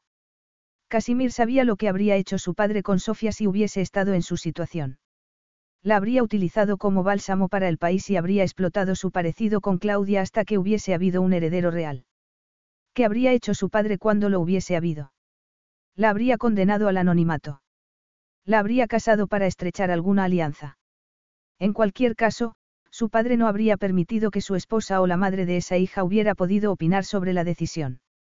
Quería criar a una hija que no dudara lo más mínimo de que su padre la amaba. Ese era el objetivo prioritario de todo eso. Otra vez esa maldita comparación con su padre, la influencia de su padre se abría paso inconteniblemente. Sin embargo, su padre estaba muerto y si él solo sentía un alivio inmenso, no podía evitarlo. No era la indiferencia desalmada que había intentado inculcarle su padre y se alegraba. Su padre estaba muerto y él tenía una hija viva, y lo que más quería era tenerla cerca para llegar a conocerla, pero no quería criarla solo, no quería eliminar a Ana de su vida. Quería tener cerca a las dos y en cuanto a Ana. En cuanto a ella, siempre había querido más de lo que podía permitirse.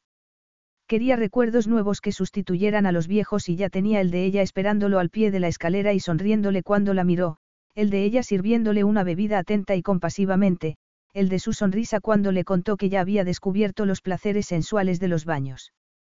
Esa nueva Ana seguía siendo demasiado sincera y seguía teniendo la costumbre de mirarle los dedos, la boca, el cuerpo y su pecho al respirar. Ese atractivo abrumador seguía ahí y él todavía la deseaba cada vez que respiraba y no le era indiferente a ella. La negociación iba a ser un sendero muy complicado para todos. ¿Qué más quería de ella? Si se olvidaba por una vez de las exigencias de la monarquía, si se olvidaba del ejemplo de su padre en el trato con las mujeres, que querría de ella si pudiera conseguirlo. Aparte de tenerla desnuda y dispuesta debajo de él. Cinco minutos después, salió de la ducha.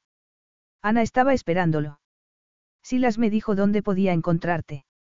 Te dijo que entraras en mis aposentos privados. Tú me invitaste. Efectivamente, aunque seguía sin saber por qué. Estaba demasiado cansado para negociar y en desventaja. Si ella le presionaba para que hiciera concesiones, era probable que las hiciera. La había invitado porque se sentía solo.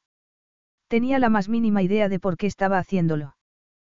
Tenía que pensarlo seriamente. Esta habitación es igual que la mía, pero más cálida comentó ella sin dejar de mirarle la piel. Estaba observándola antes de que salieras. No deberías vestirte un poco.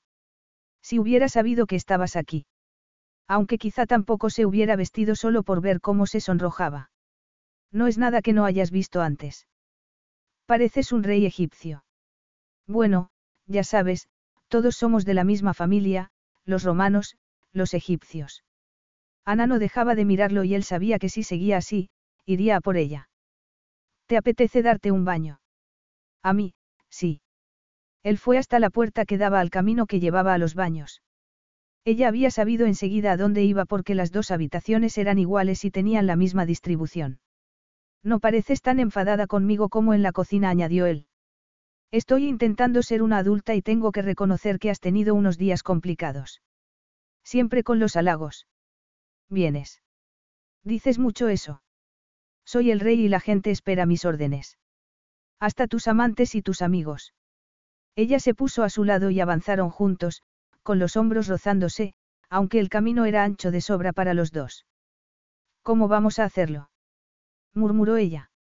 Tú te bañas y yo hablo y si no te gusta lo que digo te metes debajo del agua. Es una posibilidad, murmuró él. Si no, también podrías bañarte. No tengo bañador. Esperas que yo sí lo tenga. A él ni se le había pasado por la cabeza. Sofía quiere saber si es una princesa, comentó ella para cambiar de conversación. Mi madre también quiere saberlo. Yo no sé qué decirles. Oficialmente, no. Extraoficialmente, sí. Te deseo suerte para que se lo expliques a una niña de seis años. El ducado de mi hermana está vacante. Me parece apropiado que recaiga sobre Sofía y así tendría el título de duquesa. Lleva un castillo muy bonito consigo. Sería suficiente.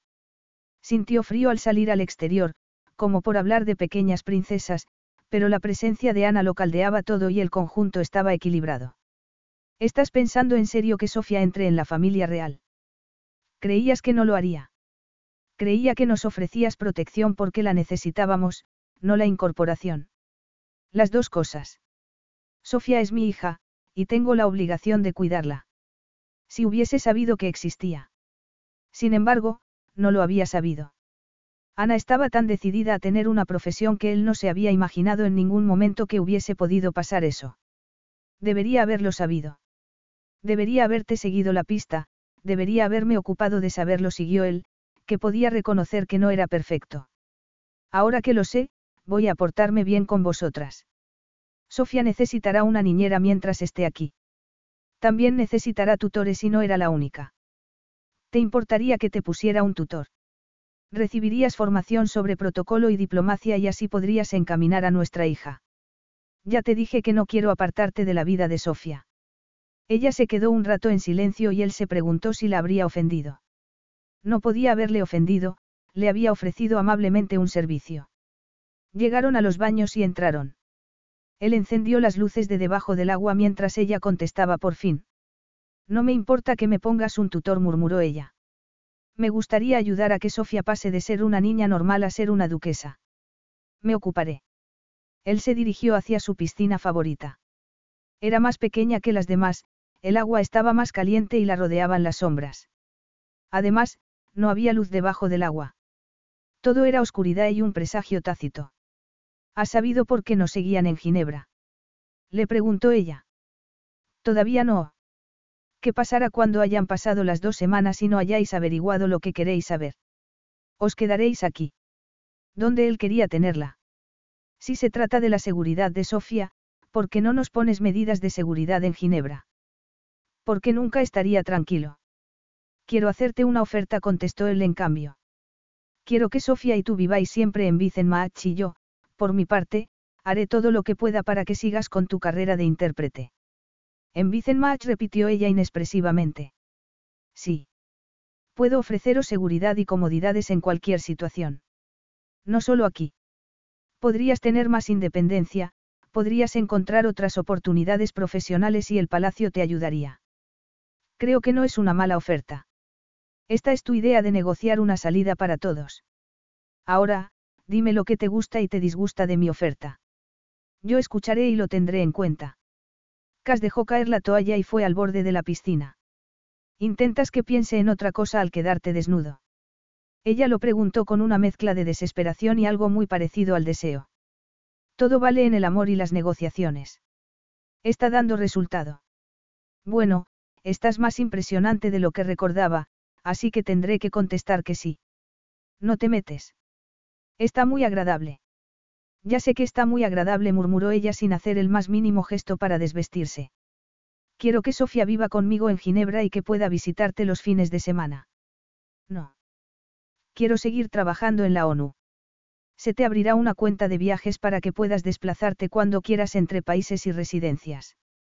Podrás elegir el trabajo que quieras hacer mejor que cuando eras madre soltera. Haces muy bien tu trabajo, Anastasia.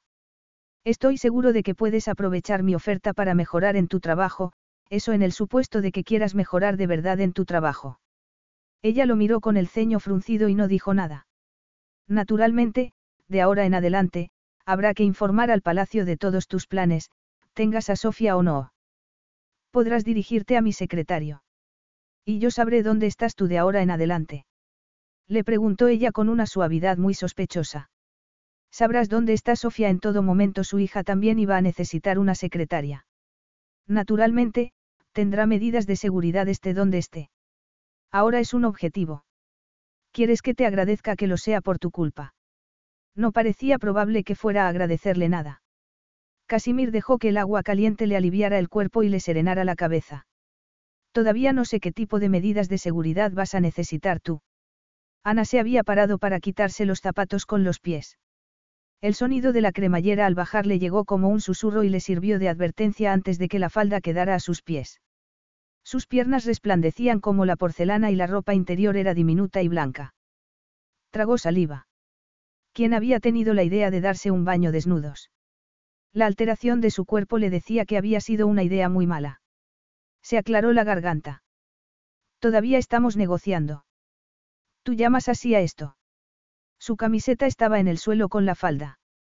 El sujetador era un trozo de encaje con unos tirantes muy finos, pero, al menos, no se lo quitó antes de arrodillarse para meter los dedos en el agua. No soy una marioneta en tus manos. Tengo opiniones y una vida que encauzar. Estoy escuchando. Casimir, no sé qué estás haciendo, pero no estás escuchando. Tenía más curvas que a los 19 años y a su cuerpo le parecía buena idea conocerlas, recorrerlas con las manos y los labios como si trazara un mapa. Al infierno murmuró él. La prensa no te dejará en paz cuando te haya visto. También tendrás unas medidas de seguridad completas y un asesor de prensa. Van a comerte viva. Otra vez diciéndome lo que va a pasar. También podemos prescindir del asesor de prensa para que luego me supliques que te ponga uno cuando el daño ya esté hecho. Créeme, si no quieres que esto te desborde, tienes que controlar las reacciones que provocas y estoy dándote los medios para que lo hagas. Vaya. Ella se metió en el agua casi sin moverla y se le puso la carne de gallina aunque estuviera caliente. Una sombra le velaba los ojos cuando lo miró. Si todo esto te parece desmesurado cuando te hayas acostumbrado a tu nuevo papel, dímelo y lo suavizaré un poco. Efectivamente, crees que estás negociando, comentó ella más con asombro que con agradecimiento. ¿Qué pasaría si no quisiera vivir en Vicenmach ni tener ninguna relación con el trono? No es para tanto, Ana.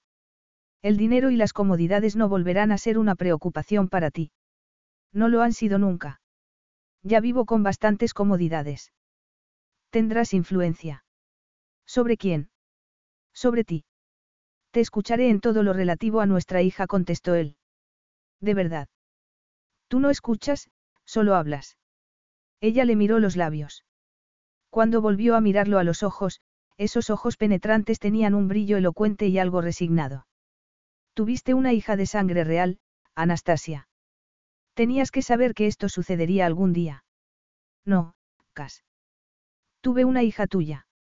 La hija del hombre que conocí hace siete años, el hombre que hizo que me sintiera querida y que me llevaba cruasanes todas las mañanas, el hombre goloso que podía ser ácido. El embarazo no entraba ni en tus planes ni en los míos, pero sucedió y tú te habías machado hacía mucho tiempo. Tuve una hija fruto del amor, no de la sangre real. Él le había mentido y no podía olvidarse de eso. La única excusa era que la había conocido y lo había cautivado, al margen de las obligaciones de su cargo. Estoy resentida, siguió ella acercándose a él. La última vez que te cruzaste en mi camino me cambiaste la vida y estás haciéndolo otra vez. Había mucha tensión, todavía se conservaba eso tan intenso entre ellos. Es posible que quiera dejar tu vida mejor que la otra vez. Era posible. Ana no se apartó cuando él inclinó la cabeza y la besó con delicadeza al principio. Se convirtió en un beso abrasador en cuestión de segundos. Tenía un sabor dulce, a entrega y a tentación, y su anhelo era inmenso. Se había dejado arrastrar por eso hacía siete años y lo anhelaba otra vez con unas ganas que no podía dominar. Esa noche, cuando su padre estaba muerto y sentía el peso de la corona en la cabeza. Ese lugar que siempre había sido un refugio para él.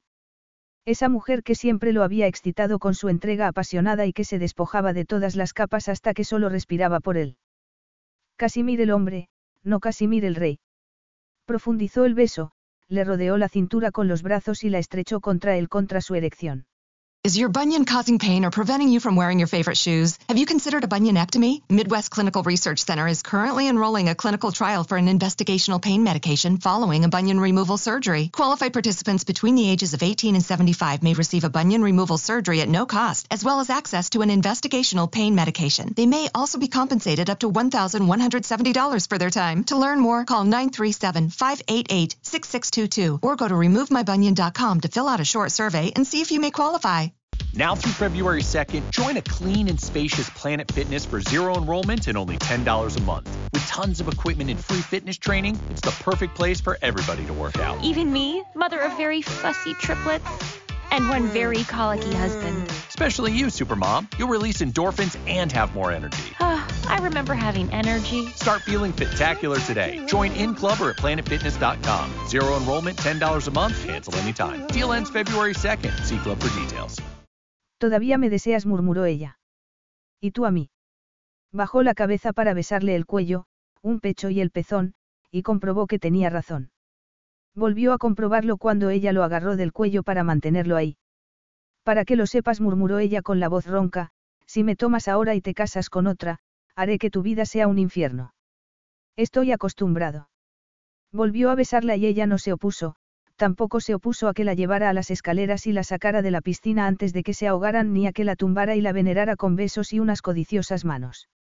Le agarró un tobillo y le levantó la rodilla hasta los pechos, le besó el interior del muslo, sintió la suavidad de su piel contra la aspereza de la mejilla y la barbilla y alcanzó el objetivo con la boca. No necesitaba un mapa, sabía interpretar todos sus estremecimientos y la memoria no le fallaba. Alcanzó al clímax con su lengua, con un grito y otro estremecimiento que le brotó de lo más profundo de su ser. Ya solo le importó conquistarla otra vez, pero con él dentro. No había estado sin protección dentro de ella y quería sentirlo, pero sería una locura arriesgarse. ¿Quién ha tenido la idea de cambiar mi cama por el mármol? Preguntó él mientras la ayudaba a levantarse. Tú. La próxima vez recuérdame que el baño va después del sexo. Salieron y tomaron el camino que llevaba a la casa. No había dado ni dos pasos cuando se le ocurrió algo más. Él, ella, muros de piedra y un valle a sus pies mientras sofocaba el anhelo a la luz de la luna. No creía que fueran a llegar a la cama. La empujó contra una columna de piedra, entrelazó los dedos con los de ella y le levantó las manos por encima de la cabeza. Ella dejó escapar un juramento y se entregó al beso como si hubiera nacido para ello. No me olvidé nunca, susurró él. Lloré cuando te marchaste, reconoció ella entre besos. Le agarraba una muñeca con una mano y le puso la otra en el trasero para acercarla más. Soñé contigo. Y yo contigo. Ten cuidado, Casimir, las personas pueden quebrarse. Más juramentos, y todos suyos con la cabeza en el cuello de ella, que temblaba. También fue así la primera vez, anhelo y pasión sin pensar en nada. Ella había dado a luz a su hija sola y había seguido sola si creía lo que decían los informes y lo creía. Perdóname. Volvió a besarla, le soltó la muñeca, la agarró del trasero con las dos manos y la levantó. Ella le rodeó la cintura con las piernas y el cuello con los brazos. Dime qué deseas esto, añadió él. Te deseo a ti. Él entró con un gruñido y sofocó su gemido con un beso. Entró hasta que no pudo más y sin ninguna barrera entre los dos. Empezó a moverse con la respiración entrecortada y ella lo siguió. Encajaban, sus cuerpos se adaptaban completamente y con naturalidad, y el placer se disparó. Él lo había echado de menos, lo había necesitado. Por favor. Él lo rogó y ella volvió a besarlo, se entregó y se contrajo alrededor de él, que, a cambio, no se guardó nada. Ni el anhelo ni la avidez que todavía lo dominaban. Pensó que iba a cambiar los planes, que iban a casarse. La tomó en brazos y la llevó a su cama, aunque sabía que no podía hablar todavía. Se despertó al amanecer dolorida y dúctil. La cama le resultaba desconocida, pero el hombre que tenía al lado, no.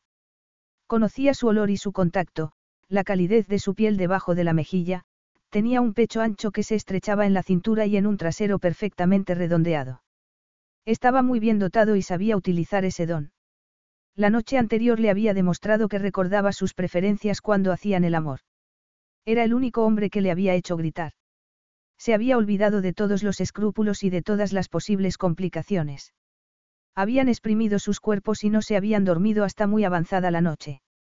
Seguían desnudos, seguían buscando el contacto de sus pieles como si estuvieran dispuestos a que nada se interpusiera entre ellos. En la oscuridad de la noche, en esa fortaleza remota, todo había salido bien, pero el día estaba abriéndose paso. Ana cerró los ojos, bajó los labios a su pecho y asomó la lengua para saborearlo. Él despertó sin aliento e introdujo los dedos entre su pelo. Más le pidió con la voz somnolienta mientras ella pasaba al otro pezón. Él tenía que servir a su país y enterrar a su padre. Cuando amaneciera, les pertenecería a ellos y no a ella y quizá volviera a romperle el corazón, sin embargo, no había amanecido todavía. Capítulo 5.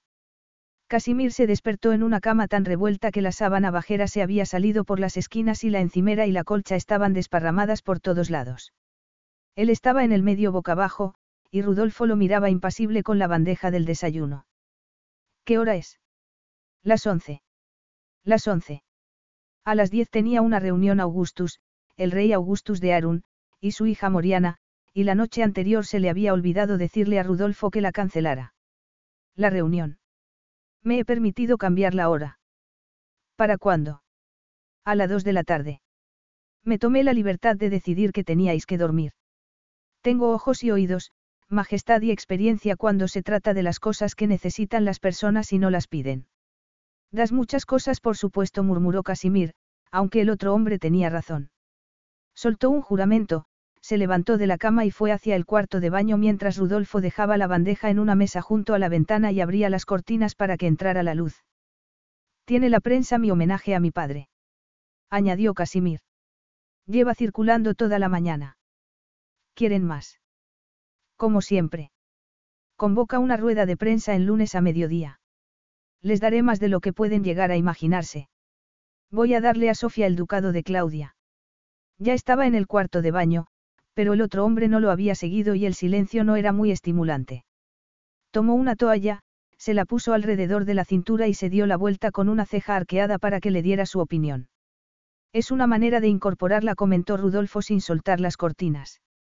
Además, voy a casarme con Anastasia Douglas. Rudolfo que se quedó inmóvil como un muerto. Si tienes algo que decir, dilo añadió Casimir. El hombre, que ya era mayor, se aclaró la garganta. ¿Cuándo? Cuando quiero que digas lo que tengas que decir. Cuando pensáis casaros con esa mujer. Después del entierro, después de la coronación y después de que haya reconocido a Sofía como mía, es el paso siguiente más lógico. Lógico, repitió Rudolfo mirando de reojo la cama. Tiene que ver algo la lógica. Seguramente, no, pero después de la noche con Ana se encontraba más a gusto consigo mismo que nunca y no iba a renunciar a ello sin resistencia.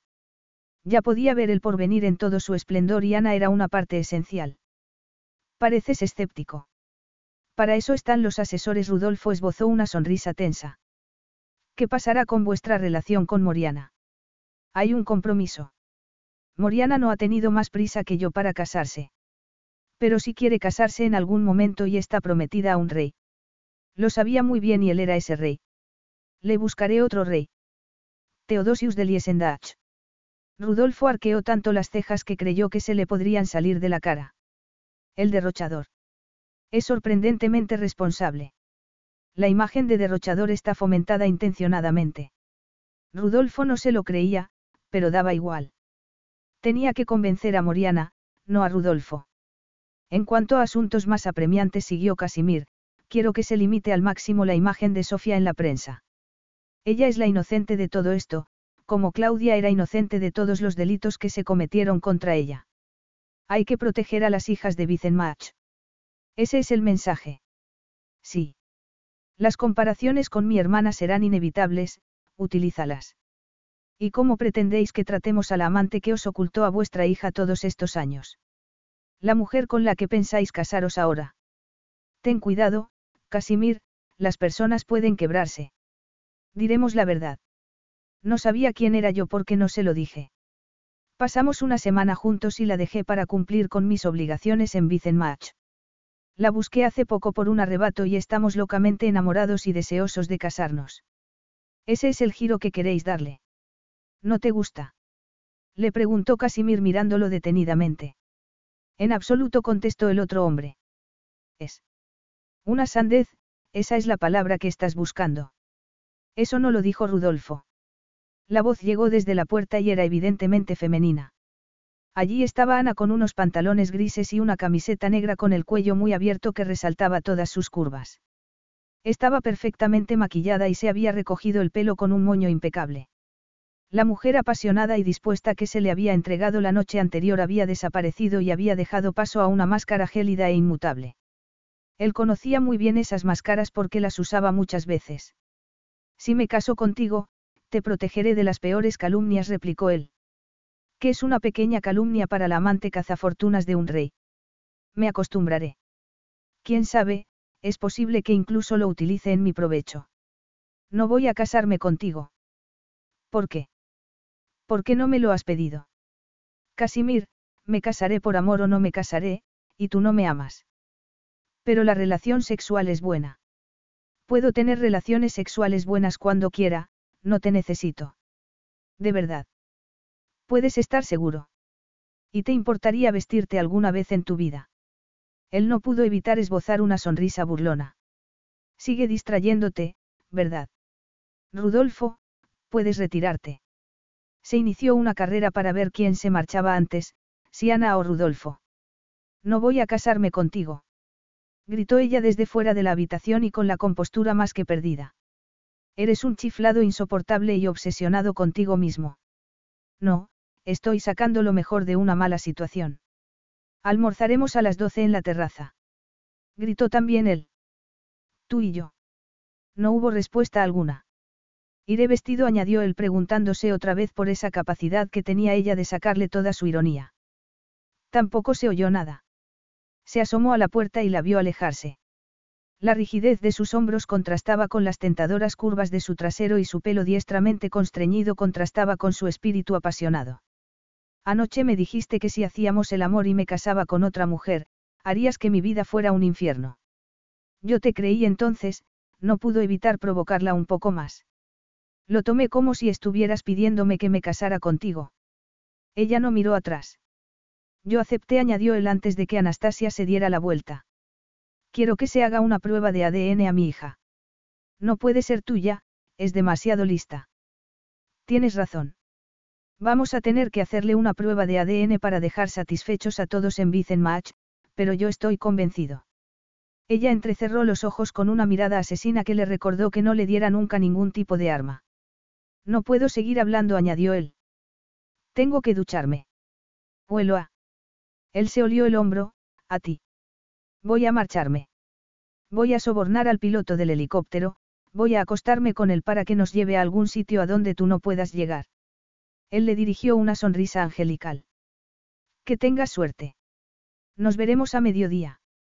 Ana comprobó que la terraza del jardín daba a una especie de huerta amurallada con árboles frutales y arriates con todo tipo de flores. Fue a la huerta con Lori y recogieron hortalizas y hierbas aromáticas capaces de crecer a esa altitud. Geli, la perra, las acompañaba sin alejarse de ellas. Era la primera vez que se separaba de sus cachorros y Ana no sabía si la habían engatusado o las acompañaba voluntariamente porque sabía que sus hijos estaban a salvo en la cocina. Era casi mediodía y llevaba diez minutos esperando a que llegara Casimir. Primero le exigía que estuviera en un sitio y luego no se presentaba. Era una señal. ¿Cuántas señales necesitaba para que entendiera lo bajo que estaba ella en su lista de prioridades? Iba a casarse con él para que la pisoteara el resto de su vida. No, no y no. Oyó sus pasos sobre las losas grises cuando todavía faltaban dos minutos para que dieran las doce. Ni siquiera podía reprocharle que llegara tarde. No sé cómo soportas vivir aquí, comentó ella a modo de saludo. ¿Qué es lo que no te gusta? Aparte del aislamiento. Que no pueda marcharme cuando me apetezca. Se tarda un día a caballo por el paso entre las montañas, pero sí se puede. Hay un pueblo al otro lado. La capital está a media hora en helicóptero, eso no es nada. Si pilotas el helicóptero o guías el caballo. Eso es verdad. Se había puesto unos pantalones oscuros y una camisa blanca con el cuello desabotonado, debía de ser su versión informal y estaba muy guapo. Además, olía casi mejor todavía. ¿Estás oliéndome? Le preguntó él con media sonrisa burlona. No, es que el jabón es muy bueno. No me he dado cuenta. Tiene un olor cítrico y a madera. Estarás demasiado acostumbrado. No estabas en la cama cuando me desperté esta mañana. Sí lo estaba cuando me llamó Lor porque mi hija se había despertado y estaba preguntando por mí. Lor había estado especialmente callada y ella se había sentido humillada. ¿Te avergonzaste? Sí. Sacas lo peor que hay en mí. Y lo mejor replicó él. No sé qué sacas tú de mí. Seguramente, las ganas de vivir una vida más despreocupada. Rudolfo cree que me he vuelto loco. No había visto esta faceta de mí. Creo que deberías tomártelo como una advertencia, soy una mala influencia para ti. Es posible que tengas razón. He escandalizado a Rudolfo. Me ha recordado que tengo un entierro y una coronación antes de que empiece a pensar siquiera en una boda real. Parece un hombre sensato. Deberías hacerle caso. Ha servido a mi familia desde hace 40 años. Efectivamente, deberías hacerle caso antes de que cometas un error muy grande.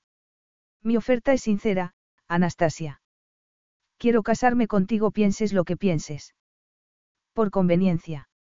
Es verdad, sería oportuno. Vicenmach lleva mucho tiempo sin un modelo femenino y me atrevería a decir que lo recibirían muy bien. Y ya le habían prometido una una apropiada. Se llama Moriana, no. Él pasó por alto la pregunta. Tú podrías ser ese modelo femenino si quisieras. Tómatelo como una profesión nueva. No, gracias, ya tengo una profesión si quería venderle ese papel, ella no iba a comprárselo. No envidio tu condición, puedes quedarte tu boato real. Por eso serías una buena reina. No todo es malo, Anastasia. Ejercer influencia al nivel más alto puede ser gratificante. Puedes sacar a la luz las causas que te apasionan o situaciones que hay que mejorar. También hay ratos muertos, como esta mañana, sin nada que hacer. ¿Tienes hambre? Yo, sí. Habían puesto la mesa y las fuentes con pan, carnes, quesos, pasteles y fruta garantizaban que nadie iba a quedarse con hambre. Las servilletas eran de lino verde con margaritas blancas y el centro de flores era muy desenfadado.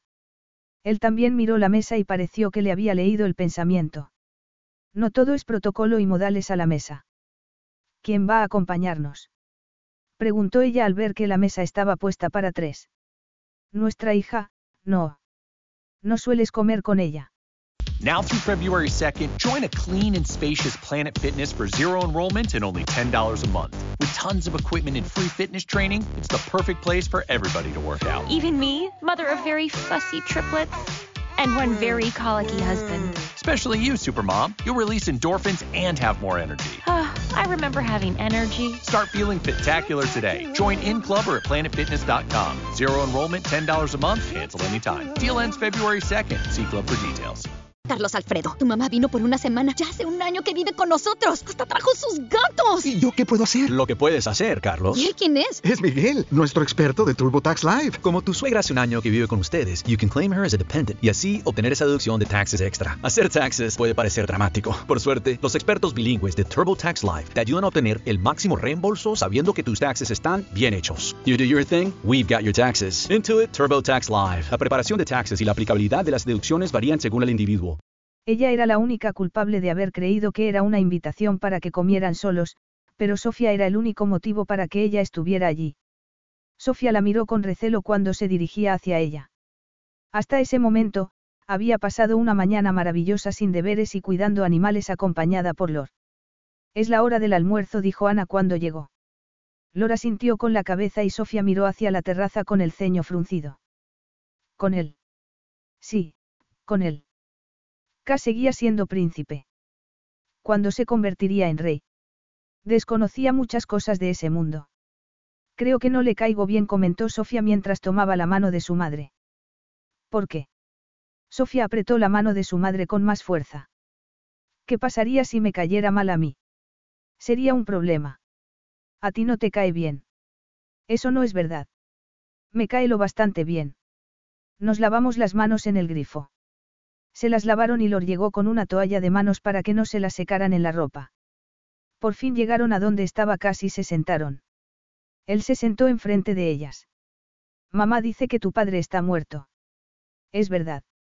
Muerto, muerto o muerto como tú. Muerto, muerto. Mamá dice que me parezco a tu hermana, siguió Sofía. También es verdad. ¿Dónde está? Muerta. Muerta, muerta o muerta como tú. Muerta, muerta, él se dirigió a Ana con cierto nerviosismo por esa conversación tan siniestra con una niña de seis años. ¿Qué tal tus padres? Muy bien. Ayer hablamos con ellos. Seguramente, él no querría que le contara lo traicionados que se habían sentido sus padres porque no les había contado su secreto durante siete años. Después de todo su respaldo, el silencio de ella les había parecido una falta de confianza. Voy a ser princesa. Preguntó Sofía. ¿Quieres ser princesa? Cass, que estaba sirviéndose, levantó la mirada. Tendría que estar encerrada en la torre más alta del castillo y vigilada por un dragón que echa fuego por la boca. Él dejó de servirse bruscamente. No, claro que no. Son los cuentos, murmuró Ana. Siempre son una pesadilla. Tendría que quedarme aquí. Insistió Sofía con nerviosismo. Algunas veces. Mamá no quiere quedarse aquí. Lo sé, él dirigió una mirada enigmática a Ana. Entonces, a lo mejor tenemos que buscar otro sitio para tu madre y tú. Aunque podréis venir cuando queráis para aprender a ser princesa y cuando quieras ver a Gelinovena y a Alberto, el búho real. Alberto el búho real. Repitió Sofía mirándolo con ojos de búho. Todavía no has visto a Alberto. Llegó cuando era muy pequeño y estaba enfermo. Tomás, el cetrero, lo crió con sus manos y ahora lo usa para que le ayude con otros pájaros que llegan heridos y asustados. Tiene los ojos de color naranja y unas orejas que puede mover hacia todos lados. Acude cuando lo llamas. Sí. Me gusta que los pájaros hagan eso. Sin embargo, ahora está dormido y no voy a abusar de mi poder y llamarlo sin un buen motivo. Luego, cuando ya esté despierto, podemos llamarlo y darle de comer. Estará Tomás. Siempre está cuando se trata de dar de comer a los pájaros. No le caigo bien. Ah. Casimir miró detenidamente a su hija. ¿Por qué lo sabes? Lor me llevó a ver los halcones en la jaula inmensa y cuando Tomás me vio, pareció como si quisiera llorar. Luego, no me miró otra vez y se marchó sin despedirse. Aquí todo el mundo saluda y se despide. Entiendo. Por eso no le caigo bien. Creo que no se trata de eso. Sofía se quedó esperando, pero Cas no iba a seguir hablando sobre Tomás y que no se despidiera. Come añadió su padre. Sofía empujó con el tenedor un tomate muy pequeño alrededor del plato. ¿Qué come Alberto el búho real? Animales muertos contestó Cas.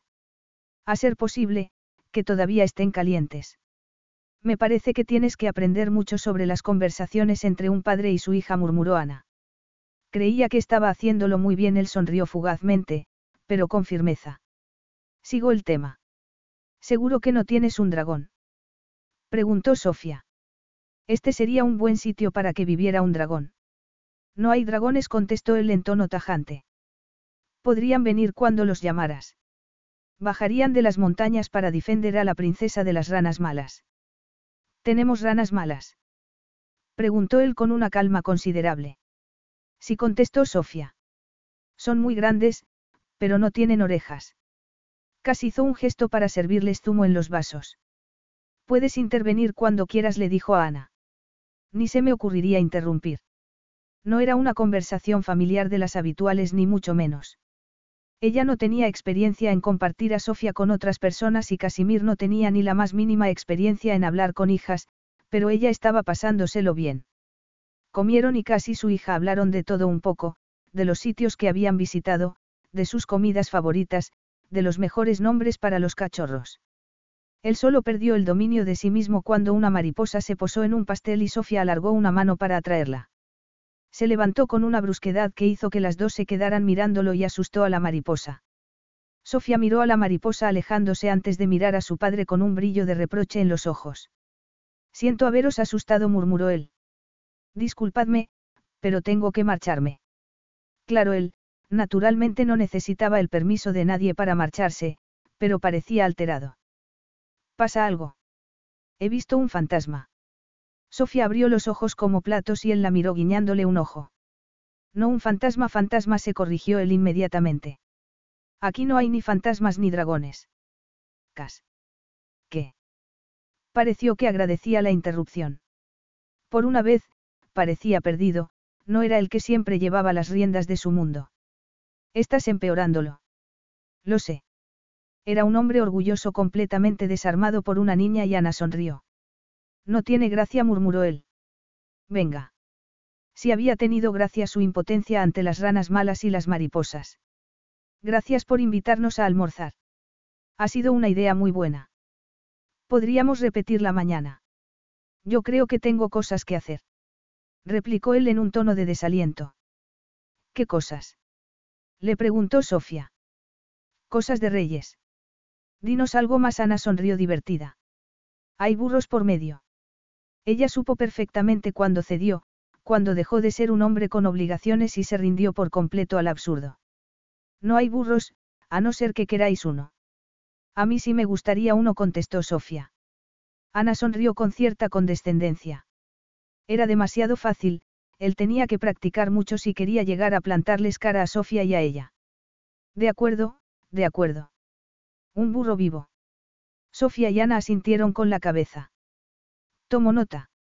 Ahora tengo que ir a ocuparme de una cosa. Pásalo bien. Gracias otra vez por invitarnos a almorzar. ¿Te has divertido? Yo sí me he divertido, aunque estuviéramos vestidos. Capítulo 6. Esa tarde, algo más tarde, Ana lo encontró en la biblioteca.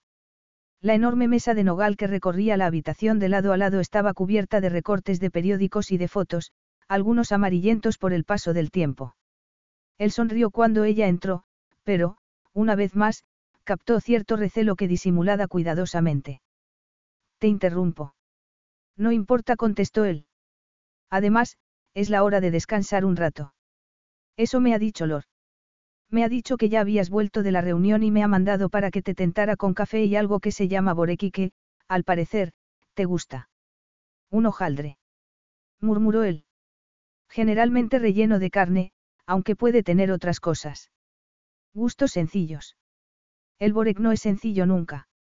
Ese hombre daría juego si se le estimulaba lo suficiente. Seguía viendo retazos del hombre que conoció y que había sido irresistible, sin tener en cuenta sus secretos. Lord dice que lo sacará del horno de leña dentro de diez minutos. A Lord le gustaba hacer las cosas al estilo tradicional. ¿Qué estás haciendo? Estoy eligiendo una foto de mi hermana para mandársela mañana a la prensa y viendo lo que ya tienen para prever lo que publicarán cuando oigan hablar de Sofía. ¿Hay fotos de Sofía en Internet? No. Perfecto. Muy bien. Ana se aceró a la mesa para ver las fotos. Había leído las noticias sobre la muerte de su hermana cuando lo investigó la primera vez, pero no había vuelto a leerlas desde hacía años. Tomó una foto de su hermana, que parecía sacada en esa misma biblioteca, y su parecido con Sofía era asombroso. Según lo que leí en la prensa, tu padre se negó a negociar con los secuestradores. Correcto. ¿Qué pedían? Agua Casimir hizo una pausa como si dudara qué decir después. Había un plan en marcha para construir un embalse en las montañas. Era un buen plan, pero, como pasa siempre, había quienes se oponían. Había que reubicar pueblos enteros, había que hacer estudios medioambientales, había negociar los derechos de distribución con las tribus de las montañas del norte, un pueblo orgulloso y guerrero que no siempre había aceptado el gobierno de mi familia en silencio. Mi padre había tenido una reunión con ellos para intentar apaciguarlos. Casimir hizo una mueca burlona. Al menos, esa fue la interpretación de él. Invitó a su líder al palacio para seguir las conversaciones. Llegué a conocerlo. ¿Cómo era? Amable fue como si le hubieran arrancado la palabra de la boca. Amable para un niño que había irrumpido en la biblioteca de su padre sin avisar. Diré en mi defensa que no sabía lo que estaba pasando allí. Yo solo quería un libro de pájaros para Tomás. En cualquier caso, Cas sacudió la cabeza como si quisiera deshacerse de ese recuerdo, mi padre y ese hombre se pelearon y mi padre negó cualquier derecho a las tribus de las montañas. Cesaron las negociaciones y no se tuvieron en cuenta las peticiones del norte. Los asesores de mi padre intentaron aplacarlo, pero sin éxito. Mi padre era un hombre orgulloso e inflexible. La gente dice que él se buscó lo que pasó. Ana volvió a mirar las fotos de la mesa. ¿Qué pasó después? ¿Qué se hace para que un hombre se dé cuenta de que está acabando con el porvenir de un pueblo? Preguntó Casimir en un tono desolado. Es muy fácil, le arrebatas el porvenir a él que transija. Sin embargo, los que vinieron a por Claudia y a por mí cometieron un error. Solo se llevaron a uno. ¿Por qué? ¿Por qué no pudieron encontrarme? Por casualidad en realidad. Tenían un cómplice, un vigilante del palacio, y habían elegido la hora cuidadosamente. Era el anochecer y siempre nos dejaban jugar un rato en el laberinto antes de cenar. Los secuestradores habían esperado encontrarnos a los dos, pero, por desgracia para ellos, yo había ido a la cocina a por un frasco para guardar una libélula. Claudia había cazado una y quería enseñársela a Tomás antes de soltarla. Ella tenía siete años y yo diez. No debería haberla dejado sola. Nadie te culparía a ti. Ana no podía entender que alguien lo culpara del secuestro de Claudia. ¿Dónde estaban los otros guardias? Desaparecidos, confabulados. La primera petición de rescate llegó a las horas. Unos generosos derechos de agua para las tribus de las montañas a cambio de la liberación de mi hermana. Mi padre se negó a negociar. La siguiente exigencia llegó con el pelo de Claudia. Ofrecieron entregar a Claudia a cambio de él. Se negó. Luego, llegó su vestido y propusieron cambiarme a mí. Mi padre se rió y lo rechazó otra vez. Entonces, se pusieron creativos. Eso no es sabido. Sus alternativas no eran alternativas, comentó ella rotundamente. La primera, sí. At Parker, our purpose is simple. We want to make the world a better place by working more efficiently, by using more sustainable practices, by developing better technologies. We keep moving forward. With each new idea, innovation, and partnership, we're one step closer to fulfilling our purpose every single day. To find out more, visit parker.com/purpose. Parker, engineering your success. Él no iba a negociar, no hizo caso a ninguna de las estrategias que le recomendaron. ¿Por qué lo sabes? ¿Por qué estaba allí? Tenías diez años, no me creo que estuvieras en todas las reuniones. Te sorprenderías, Casimir sonrió con amargura. A mi padre le encantaba que yo aprendiera con el ejemplo. ¿Y qué aprendiste? Que no sería como él. Soy como soy por mucho que intentara moldearme a su imagen y semejanza. Yo habría negociado los derechos de agua a cambio de Claudia y me habría tragado mi orgullo y mi rabia. Él se levantó con la cabeza inclinada como si estuviera mirando las fotos y los recortes, pero a ella le pareció que no estaba viéndolo siquiera. ¿Qué pensaba tu madre? No lo sabré nunca. Se encerró en sus aposentos del día que llegó su vestido y salió seis meses después con la cabeza perdida y adicta a los sedantes. Ni siquiera pudo levantarse de la cama el día que se celebró el homenaje en recuerdo a mi hermana. Ana intentó imaginarse que mandaba a Sofía a que pasara por un trance así mientras ella se quedaba en la cama con la cabeza tapada por las sábanas. Había perdido una hija, pero el hijo seguía allí, dolido y a merced de un rey desalmado. No era una mujer fuerte, la excusó Casimir, pero yo la quería mucho. No sabía cómo consolarlo y no creía que él fuera a aceptarlo si no iba aderezado con sexo, pero quería ayudarlo sinceramente. Quería, más que nada, hacer desaparecer todo el dolor que había presenciado. Anastasia, he esperado mucho tiempo y quiero que todos los niños de Vicenmach tengan un futuro próspero y feliz. Si eso conlleva que tenga que tratar otra vez con los secuestradores de mi hermana, lo haré. Si eso conlleva que reconozca lo mal que me porté contigo hace años y que me ofrezca hacer lo que haga falta para arreglarlo, lo haré. No tiene nada de malo querer arreglar lo que está roto. Muy decidido ese rey nuevo para esos tiempos nuevos y muy solo. Creo que deberías entregar esas tres fotos a la prensa. Ana señaló tres fotos que ya estaban apartadas. Creo que deberías encargar a alguien que se ocupe de todo eso. Luego, creo que deberías ayudarme a envolver los pasteles de Lor para meterlos en una cesta y llevarme a medio camino de la cima, donde estaba el puesto de vigilancia. Quiero sentarme en una roca de este sitio dejado de la mano de Dios y mirar alrededor, quiero que me enseñes la belleza que hay en ello. Él la miró con los ojos entrecerrados, pero no dijo que no podía. Necesitarás ropa adecuada. Tengo unas sandalias y unos vaqueros y estoy dispuesta a que sea suficiente. Después de dos horas de ascensión, Ana miraba los halcones que la sobrevolaban. Resoplaba y estaba congestionada, se le había deshecho la mitad de la coleta y le ardían los músculos de las pantorrillas, pero había merecido la pena porque Casimir estaba sonriendo. Habían ido en helicóptero hasta un claro y habían escalado los últimos 100 metros hasta la torre de vigilancia.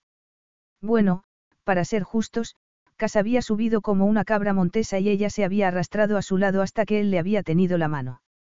Una vez arriba, cuando él la soltó, notó su pérdida mucho más de lo que estaba dispuesta a reconocer. Se rehizó la coleta con los ojos cerrados y cuando volvió a abrirlos, se encontró con la mirada de Casimir. De acuerdo, es posible que hubiera ido mejor con material adecuado. Sin embargo, estaban solos. El servicio de seguridad ya había pasado por allí y había desaparecido. Cas podía pilotar un helicóptero. ¿Dónde estamos? Se llama el Paso de los Halcones y el motivo es evidente. Es una zona protegida y patrimonio de la humanidad. Está llena de especies en peligro de extinción y de torres de vigilancia. Él señaló detrás de ella, hacia el extremo opuesto del paso. Hay una allí y otra en la cresta de la montaña, ¿las ves? Is your bunion causing pain or preventing you from wearing your favorite shoes? Have you considered a bunionectomy? Midwest Clinical Research Center is currently enrolling a clinical trial for an investigational pain medication following a bunion removal surgery. Qualified participants between the ages of 18 and 75 may receive a bunion removal surgery at no cost, as well as access to an investigational pain medication. They may also be compensated up to $1,170 for their time. To learn more, call 937-588-6622 or go to removemybunion.com to fill out a short survey and see if you may qualify.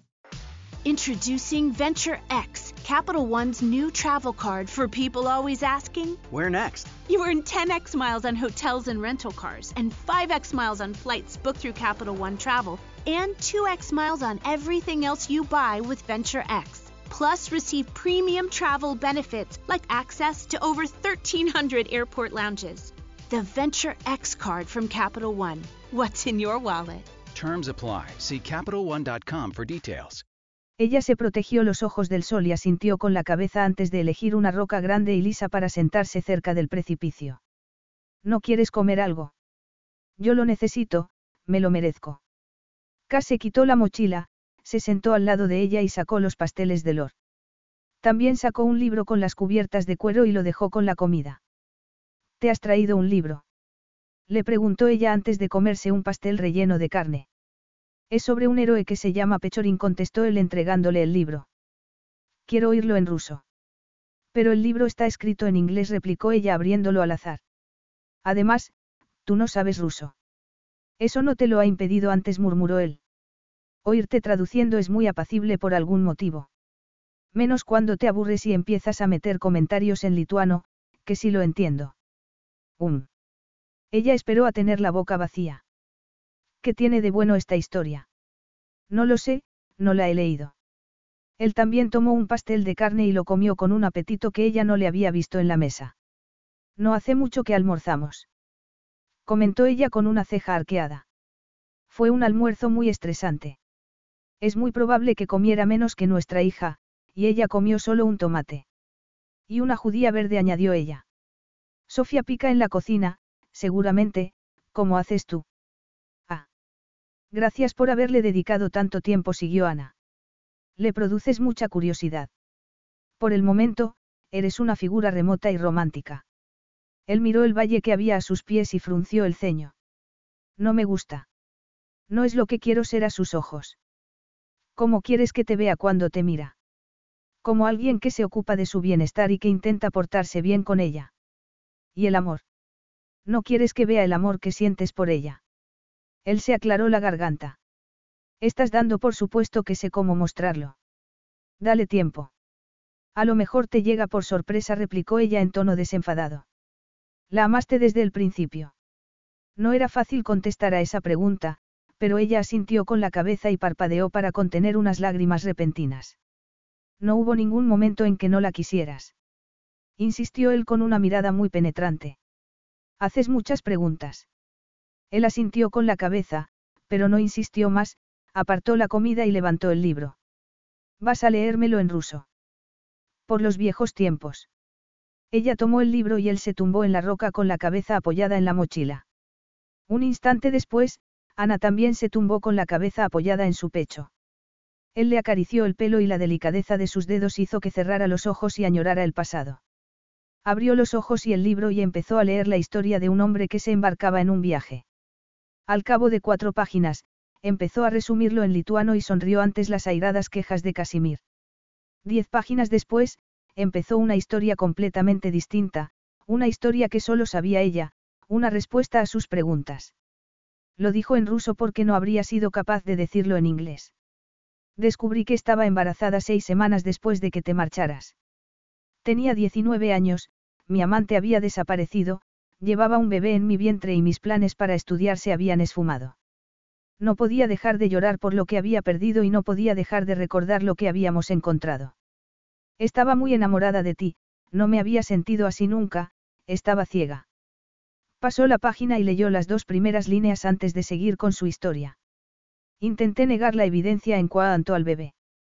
A lo mejor desaparecía como habías desaparecido tú y respiraría con alivio y fingiría que no lamentaba nada. No dio resultado. El embarazo siguió.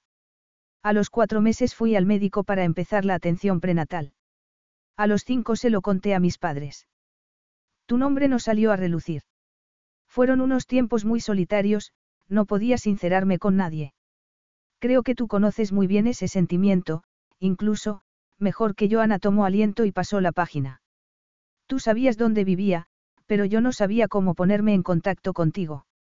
Hiciste que me sintiera muy amada y, en el fondo, esperaba que volvieras, como no ibas a volver. K se movió y ella se cayó, pero él volvió a pararse y siguió acariciándole el pelo. Sigue leyendo. Estaba embarazada de nueve meses cuando vi tu foto en un periódico y supe quién eras. Estaba pasando el fin de semana en casa de mis padres e intentaba sortear el bien intencionado interrogatorio. Estaba a punto de dar a luz y seguía sin decir el nombre del padre. Me senté en la bañera con mis recuerdos y lloré a mares porque supe que no volverías. Entonces, dejó de hablar porque vio tan borrosas las palabras que no pudo leerlas. Sigue casi le ordenó él. Estoy buscando las palabras, replicó ella en inglés. Me cuesta encontrarlas, pasó la página y cerró los ojos.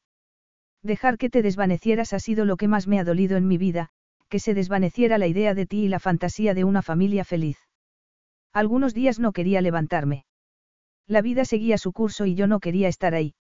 Es posible que sepa cómo se sentía tu madre. Ella notaba que el pecho le subía y bajaba y que tenía los dedos sobre su pelo, pero había dejado de acariciárselo. ¿Estás escuchando? Le preguntó ella en inglés. Estoy escuchando. No pasa gran cosa en esta historia, siguió ella en inglés. Es muy aburrida. No, no lo es.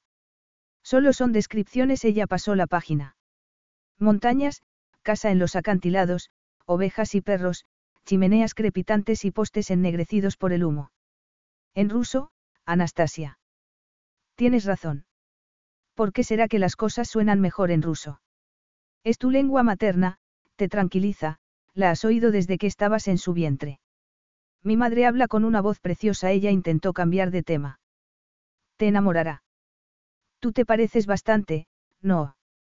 Halago recibido y lo agradezco. Muy bien, murmuró él. Sigue leyendo. Ella cerró los ojos y empezó a hablar. Te perdiste el nacimiento, pero no te lo reprocho. Yo también me lo habría perdido si hubiese podido porque fue brutal. Entonces, mi hija había nacido y era preciosa, y volví a enamorarme de una forma distinta.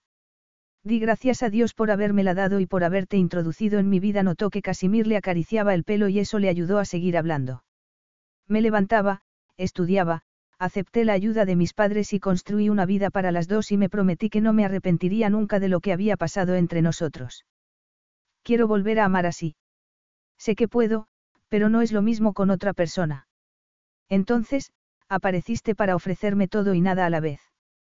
Una vida de cuento de hadas cuando lo único que he querido siempre ha sido tu amor y nunca me lo has ofrecido a pesar de cómo me haces el amor. Ella dejó de hablar y pasó la página, pero él le quitó el libro, lo cerró y lo dejó en el suelo al lado de ella. Ya sé que sería lógico que me casara contigo, pero no sé si podría hacerlo sin dejarme arrastrar por ti otra vez, susurró ella. Entonces, la besó devastadoramente y ella notó el sabor de unas lágrimas que podían ser suyas. Pasaron minutos, o quizá fueron años, hasta que la soltó y volvió a tumbarse con los ojos cerrados. Tenemos que marcharnos pronto, él entrelazó los dedos con los de ella sin abrir los ojos. Será mejor que volvamos antes de que se haga de noche. Claro, mejor que Thomas no tenga que mandarnos sus búhos reales. Ana intentó ser graciosa, pero había resultado un poco ridícula. Tienes razón, él se levantó y le tendió una mano para ayudarla. Iba a ser el hazme reír de todo el mundo. Casimir se disculpó cuando volvieron a la fortaleza. Hizo toda una serie de llamadas que había pospuesto durante todo el día y se sentó para trabajar en el discurso del día siguiente. Llamó a Rudolfo para que lo ayudara, quien le dio más trabajo, pero también sacó adelante una buena parte. A las seis de la tarde, Lor les llevó unas bandejas con la cena. Sois muy distinto cuando está Anastasia Douglas, comentó Rudolfo mientras comían. Menos rígido, más relajado. Algunas veces. Concedió Casimir. ¿Por qué? Era una buena pregunta. Ella hacía que se sintiera más liviano, como si pudiera llegar a compartir las responsabilidades que llevaba sobre sus espaldas. No sé por qué, pero siempre ha tenido ese efecto. Casimir miró detenidamente al otro hombre, pero no pudo interpretar su expresión. Ana aporta fuerza y humor en la adversidad. Además de una sinceridad demoledora. Me gusta estar con ella. Sé que puedo soltar las riendas y que ella mantendrá bien sujetas las suyas. ¿Cómo llamas a eso? Un don contestó Rudolfo.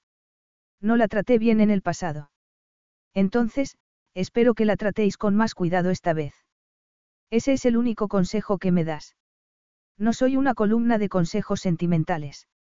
Le alegraba ver que Rudolfo hacía caso de la orden que le había dado para que hablara. Rudolfo se marchó a las ocho. A las once, ya comprendió que estaba yendo demasiado lejos, que quería atar todos los cabos del discurso que iba a pronunciar al país cuando lo único que tenía que hacer era decir lo que tenía que decir y cumplirlo. Era muy fácil. Fue a su dormitorio, se desnudó y se dirigió hacia la piscina.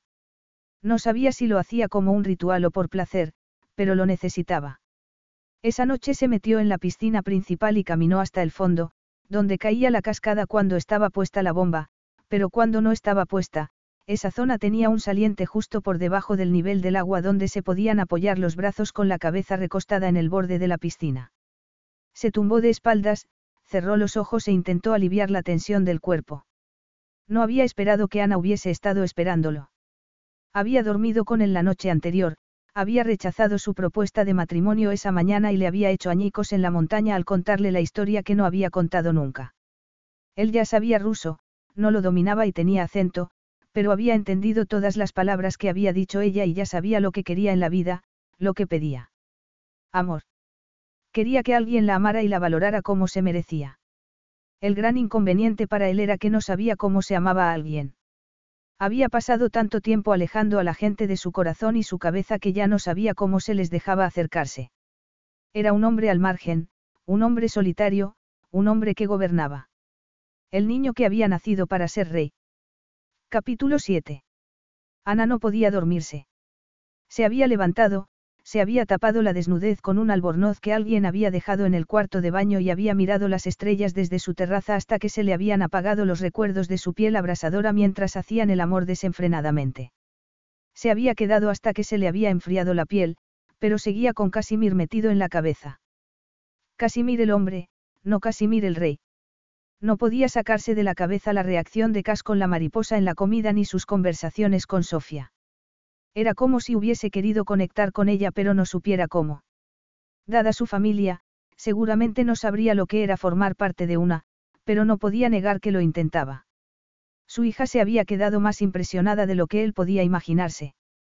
Para Sofía ya no era, ese hombre, el, príncipe, o el, rey, era Cas, al que le gustaban los búhos, pero no las mariposas.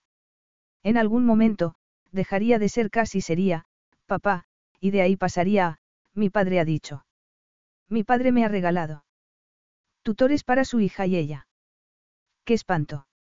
Tampoco podía quitarse de la cabeza esa ridícula petición de matrimonio.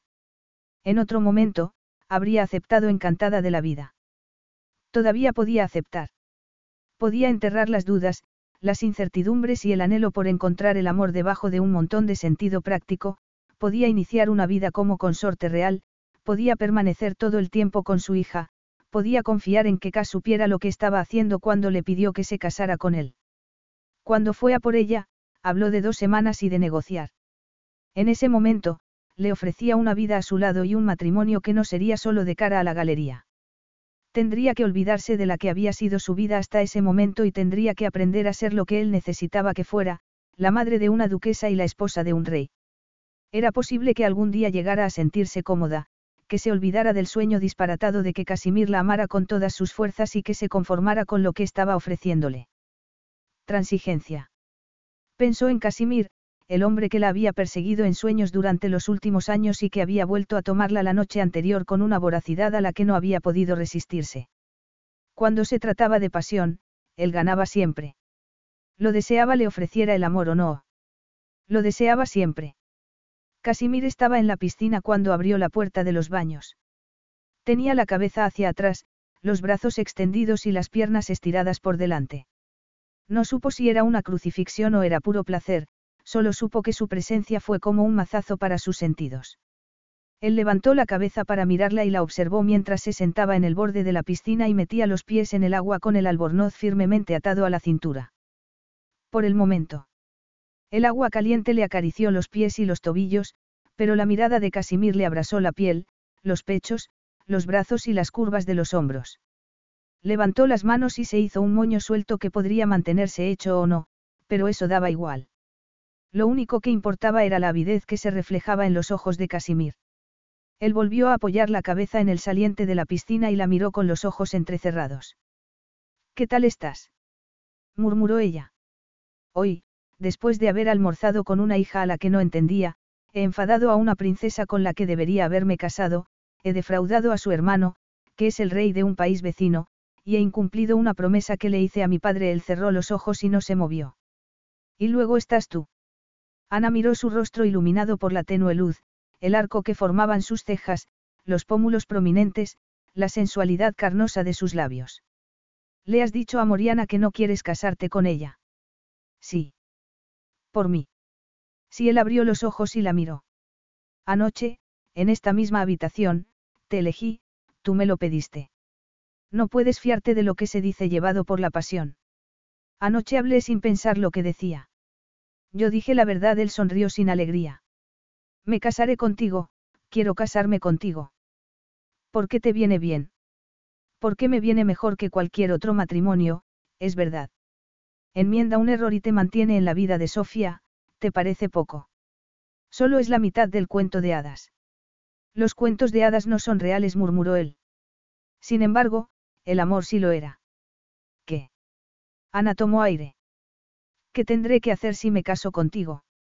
Ella no podía terminar de creerse que estuviera planteándoselo siquiera.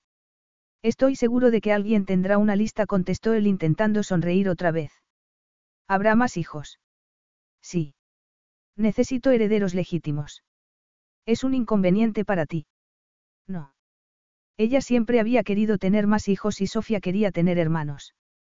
Podré seguir trabajando al margen de mis obligaciones oficiales. ¿Por qué quieres trabajar? He luchado mucho por mi profesión. Estoy orgullosa y me ayuda a definirme, a saber quién creo que soy. Sin esa identidad soy menos. También podrías aprovechar tus conocimientos en tu nuevo cometido y ser más.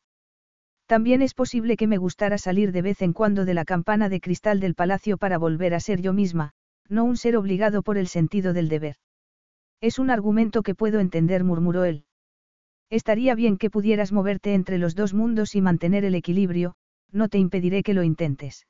Is your bunion causing pain or preventing you from wearing your favorite shoes? Have you considered a bunionectomy? Midwest Clinical Research Center is currently enrolling a clinical trial for an investigational pain medication following a bunion removal surgery. Qualified participants between the ages of 18 and 75 may receive a bunion removal surgery at no cost, as well as access to an investigational pain medication. They may also be compensated up to $1,170 for their time. To learn more, call 937-588-6622 or go to removemybunion.com to fill out a short survey and see if you may qualify.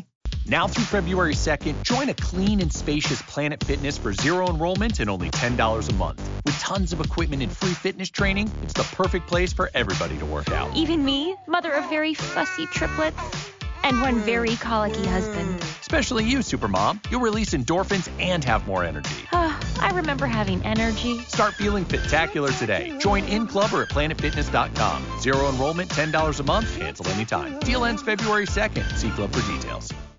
¿Crees que es imposible? Yo solo he conseguido olvidarme de mi sentido del deber una vez en 30 años casi encogió de hombros. Fue cuando te conocí y no mantuve el equilibrio precisamente. Si hay alguna manera de ser rey yo mismo, no la he encontrado todavía. Es posible que con algunas personas pueda ser el hombre y no el personaje y es posible que encontrar el equilibrio no dependa del trabajo que se hace sino de las personas que se tienen cerca. También es posible que tú, que no has nacido en este mundo, tengas una experiencia distinta a la mía. Tú ya tienes otra vida y yo no me opongo a que intentes mezclar las dos. Trae a tus padres, tus amigos, tus compañeros de trabajo. Haz que este mundo sea aceptable para ti. Tienes fuerza suficiente. Tus conocimientos de idiomas serán muy valiosos para mí, añadió él con ironía. Tus dotes para escuchar también serán muy valiosas. Lo tienes todo para la intriga política. Ella se quedó mirando el agua. La imagen que había presentado él no le disgustaba. Había vidas peores. Sofía se opondría a que nos casáramos. Siguió él. Eso es lo que te detiene. No, no se opondría. Entonces, ¿qué te frena? Sé que te atraigo. ¿Cómo lo sabes? Por mi capacidad para acostarme contigo a la primera de cambio o porque mi cerebro deja de funcionar cuando te veo desnudo. Ahora estoy desnudo y sigues pensando. Sí, pero no especialmente bien. Estoy de acuerdo porque sigues rechazando mi oferta. Se acercó a ella con el agua cayéndole por el cuerpo como unas gotas de lluvia por el cristal de una ventana. Le desató el albornoz y sintió sus manos ardientes sobre la piel. Cásate conmigo. Era difícil mantenerse centrada cuando iba bajando los dedos y le recorría el costado con los labios. No. ¿Por qué? ¿Por qué no me amas? Era la misma respuesta que ya le había dado, pero esa vez le costó más. Seguramente, fue porque le había tomado el pezón izquierdo entre los labios y sentía una descarga de deseo por todo el cuerpo. Notaba que se humedecía y que separaba las piernas. ¿Te acuerdas de la noche que nos conocimos? Le preguntó él mientras le trazaba círculos en la piel. No se había olvidado.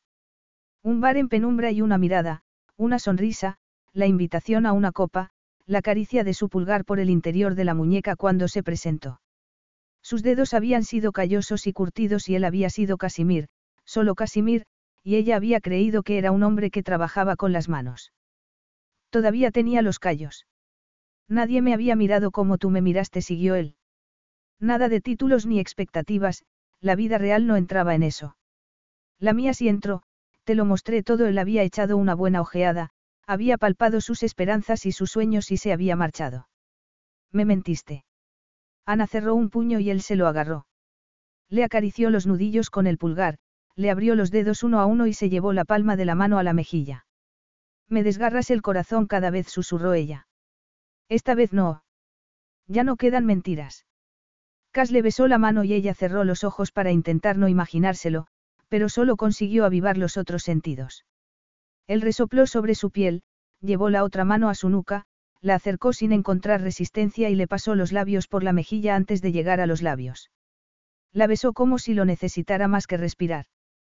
Casimir, el rey de Vicenmach, no hablaba de amor, pero le abría el cuerpo de par en par y se lo había abierto siempre. Cada centímetro de su maravilloso cuerpo le gritaba que lo tomara aunque no lo dijera con palabras. Lo sacó de la piscina, le metió debajo de una ducha humeante y le secó con una toalla, fue subiendo desde los pies mientras le besaba todo el cuerpo y él le pedía más con las manos entre su pelo. Lo llevó a su cama e hizo que le pidiera más todavía hasta que la tumbó de espaldas y entró en ella lenta y suavemente. Mía. Susurró él. No soy tuya, no lo era aunque su cuerpo y la mitad de su cerebro dijeran lo contrario. Ya no puedes ser el dueño de las personas. No te lo enseñaron en el colegio. La blancura de su sonrisa fue como un destello en la oscuridad. No fui al colegio, tuve tutores. Eso explica. Ana tuvo que contener la respiración cuando él le mordió con delicadeza un pezón. Quien le hubiese enseñado a complacer el cuerpo de una mujer lo había hecho muy bien. Tu arrogancia terminó ella. Él se retiró y ella se sintió completamente desolada, pero le puso el pulgar en el centro de su ser, volvió a entrar lenta y firmemente y ella gimió. Concedo audiencias de vez en cuando murmuró él. Por ejemplo, puedes decirme qué quieres que te haga y yo lo haré. Ella cerró los ojos ante la idea de que pudiese llevar las riendas en el dormitorio. Quiero que me beses y no dejes de moverte. Él obedeció con una sonrisa y ella introdujo las manos entre su pelo mientras se estremecía al borde del límite. ¿Ves lo razonable que puedo ser? Susurró él sobre sus labios. Ella rompió el beso para poder respirar. Vamos a hablar. Más. Ana estaba perdiendo la batalla de la coherencia. Más. Más de todo. Mía. Otra vez esa palabra y esa vez tenía algo implacable que la marcó como un hierro candente. Nadie te verá así. Qué posesivo ella también podía ser posesiva. Eso puede aplicarse en los dos sentidos. Tú ya me tienes. No me casaré con nadie más y solo tendré herederos tuyos. Eso es lo que pediste y lo que te concedí. Yo no. Ah. Él le pasó la punta de un dedo por un pezón hipersensible y al placer alcanzó una cota dolorosa. Quizá ella hubiese sugerido algo por el estilo. Estaba besándola otra vez y la acometida de sus caderas la arrastraba irremediablemente hacia.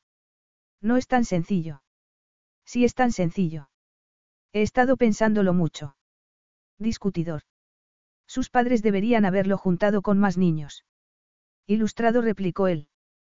¿Confías en mí? Noel le mordió el cuello. Estoy a punto de llegar. Llega, susurró él. Quiero verlo.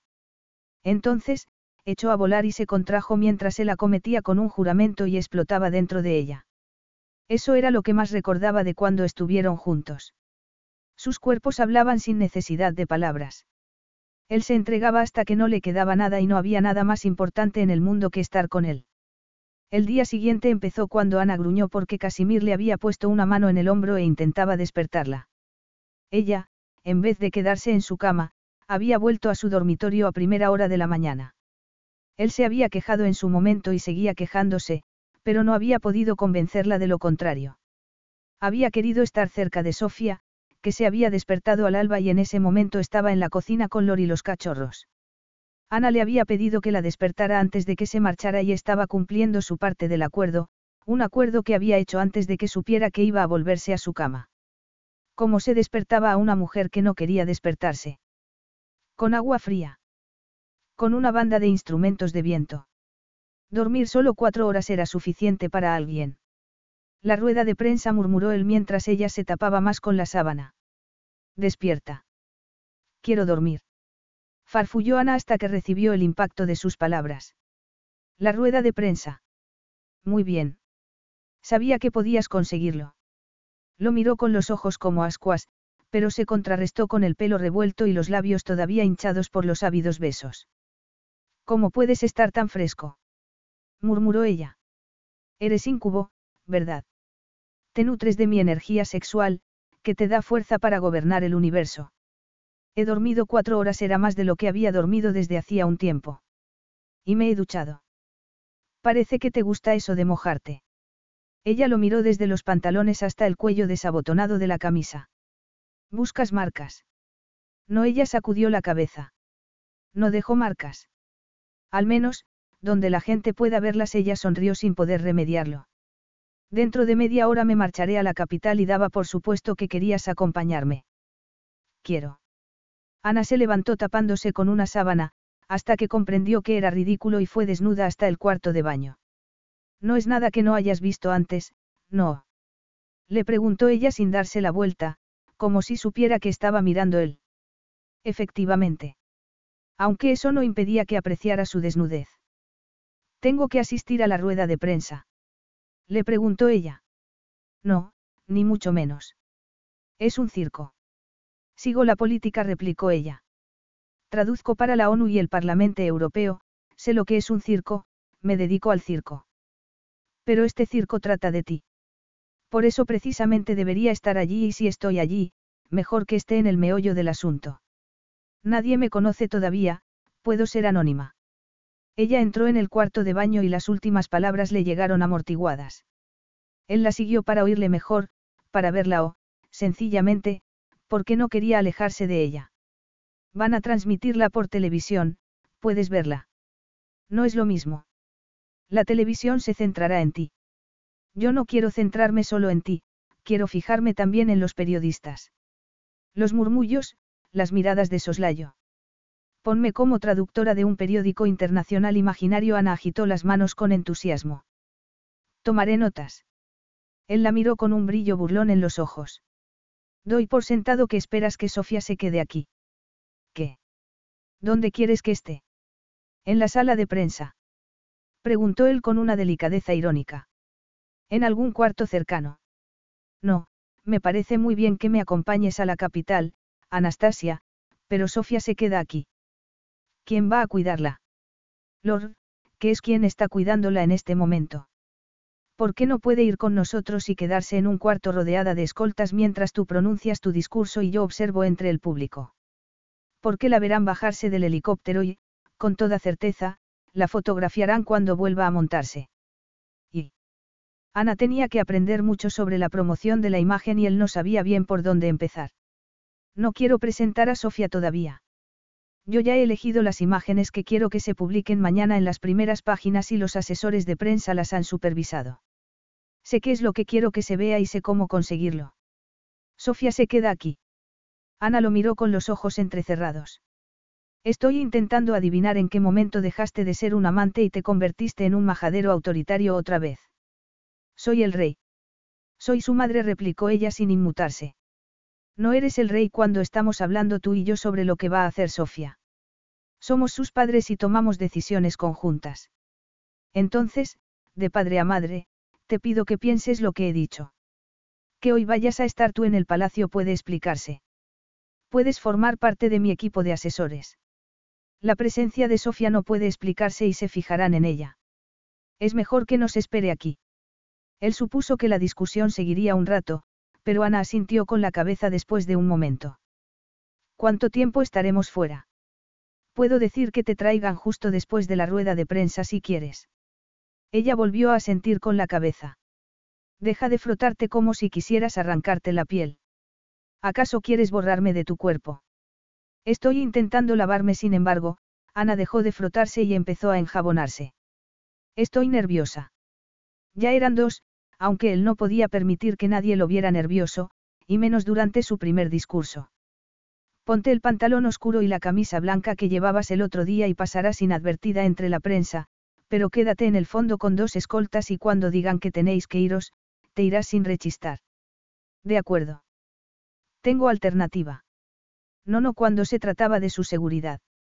Necesito que me des tu palabra de que colaborarás o te dejaré en tierra.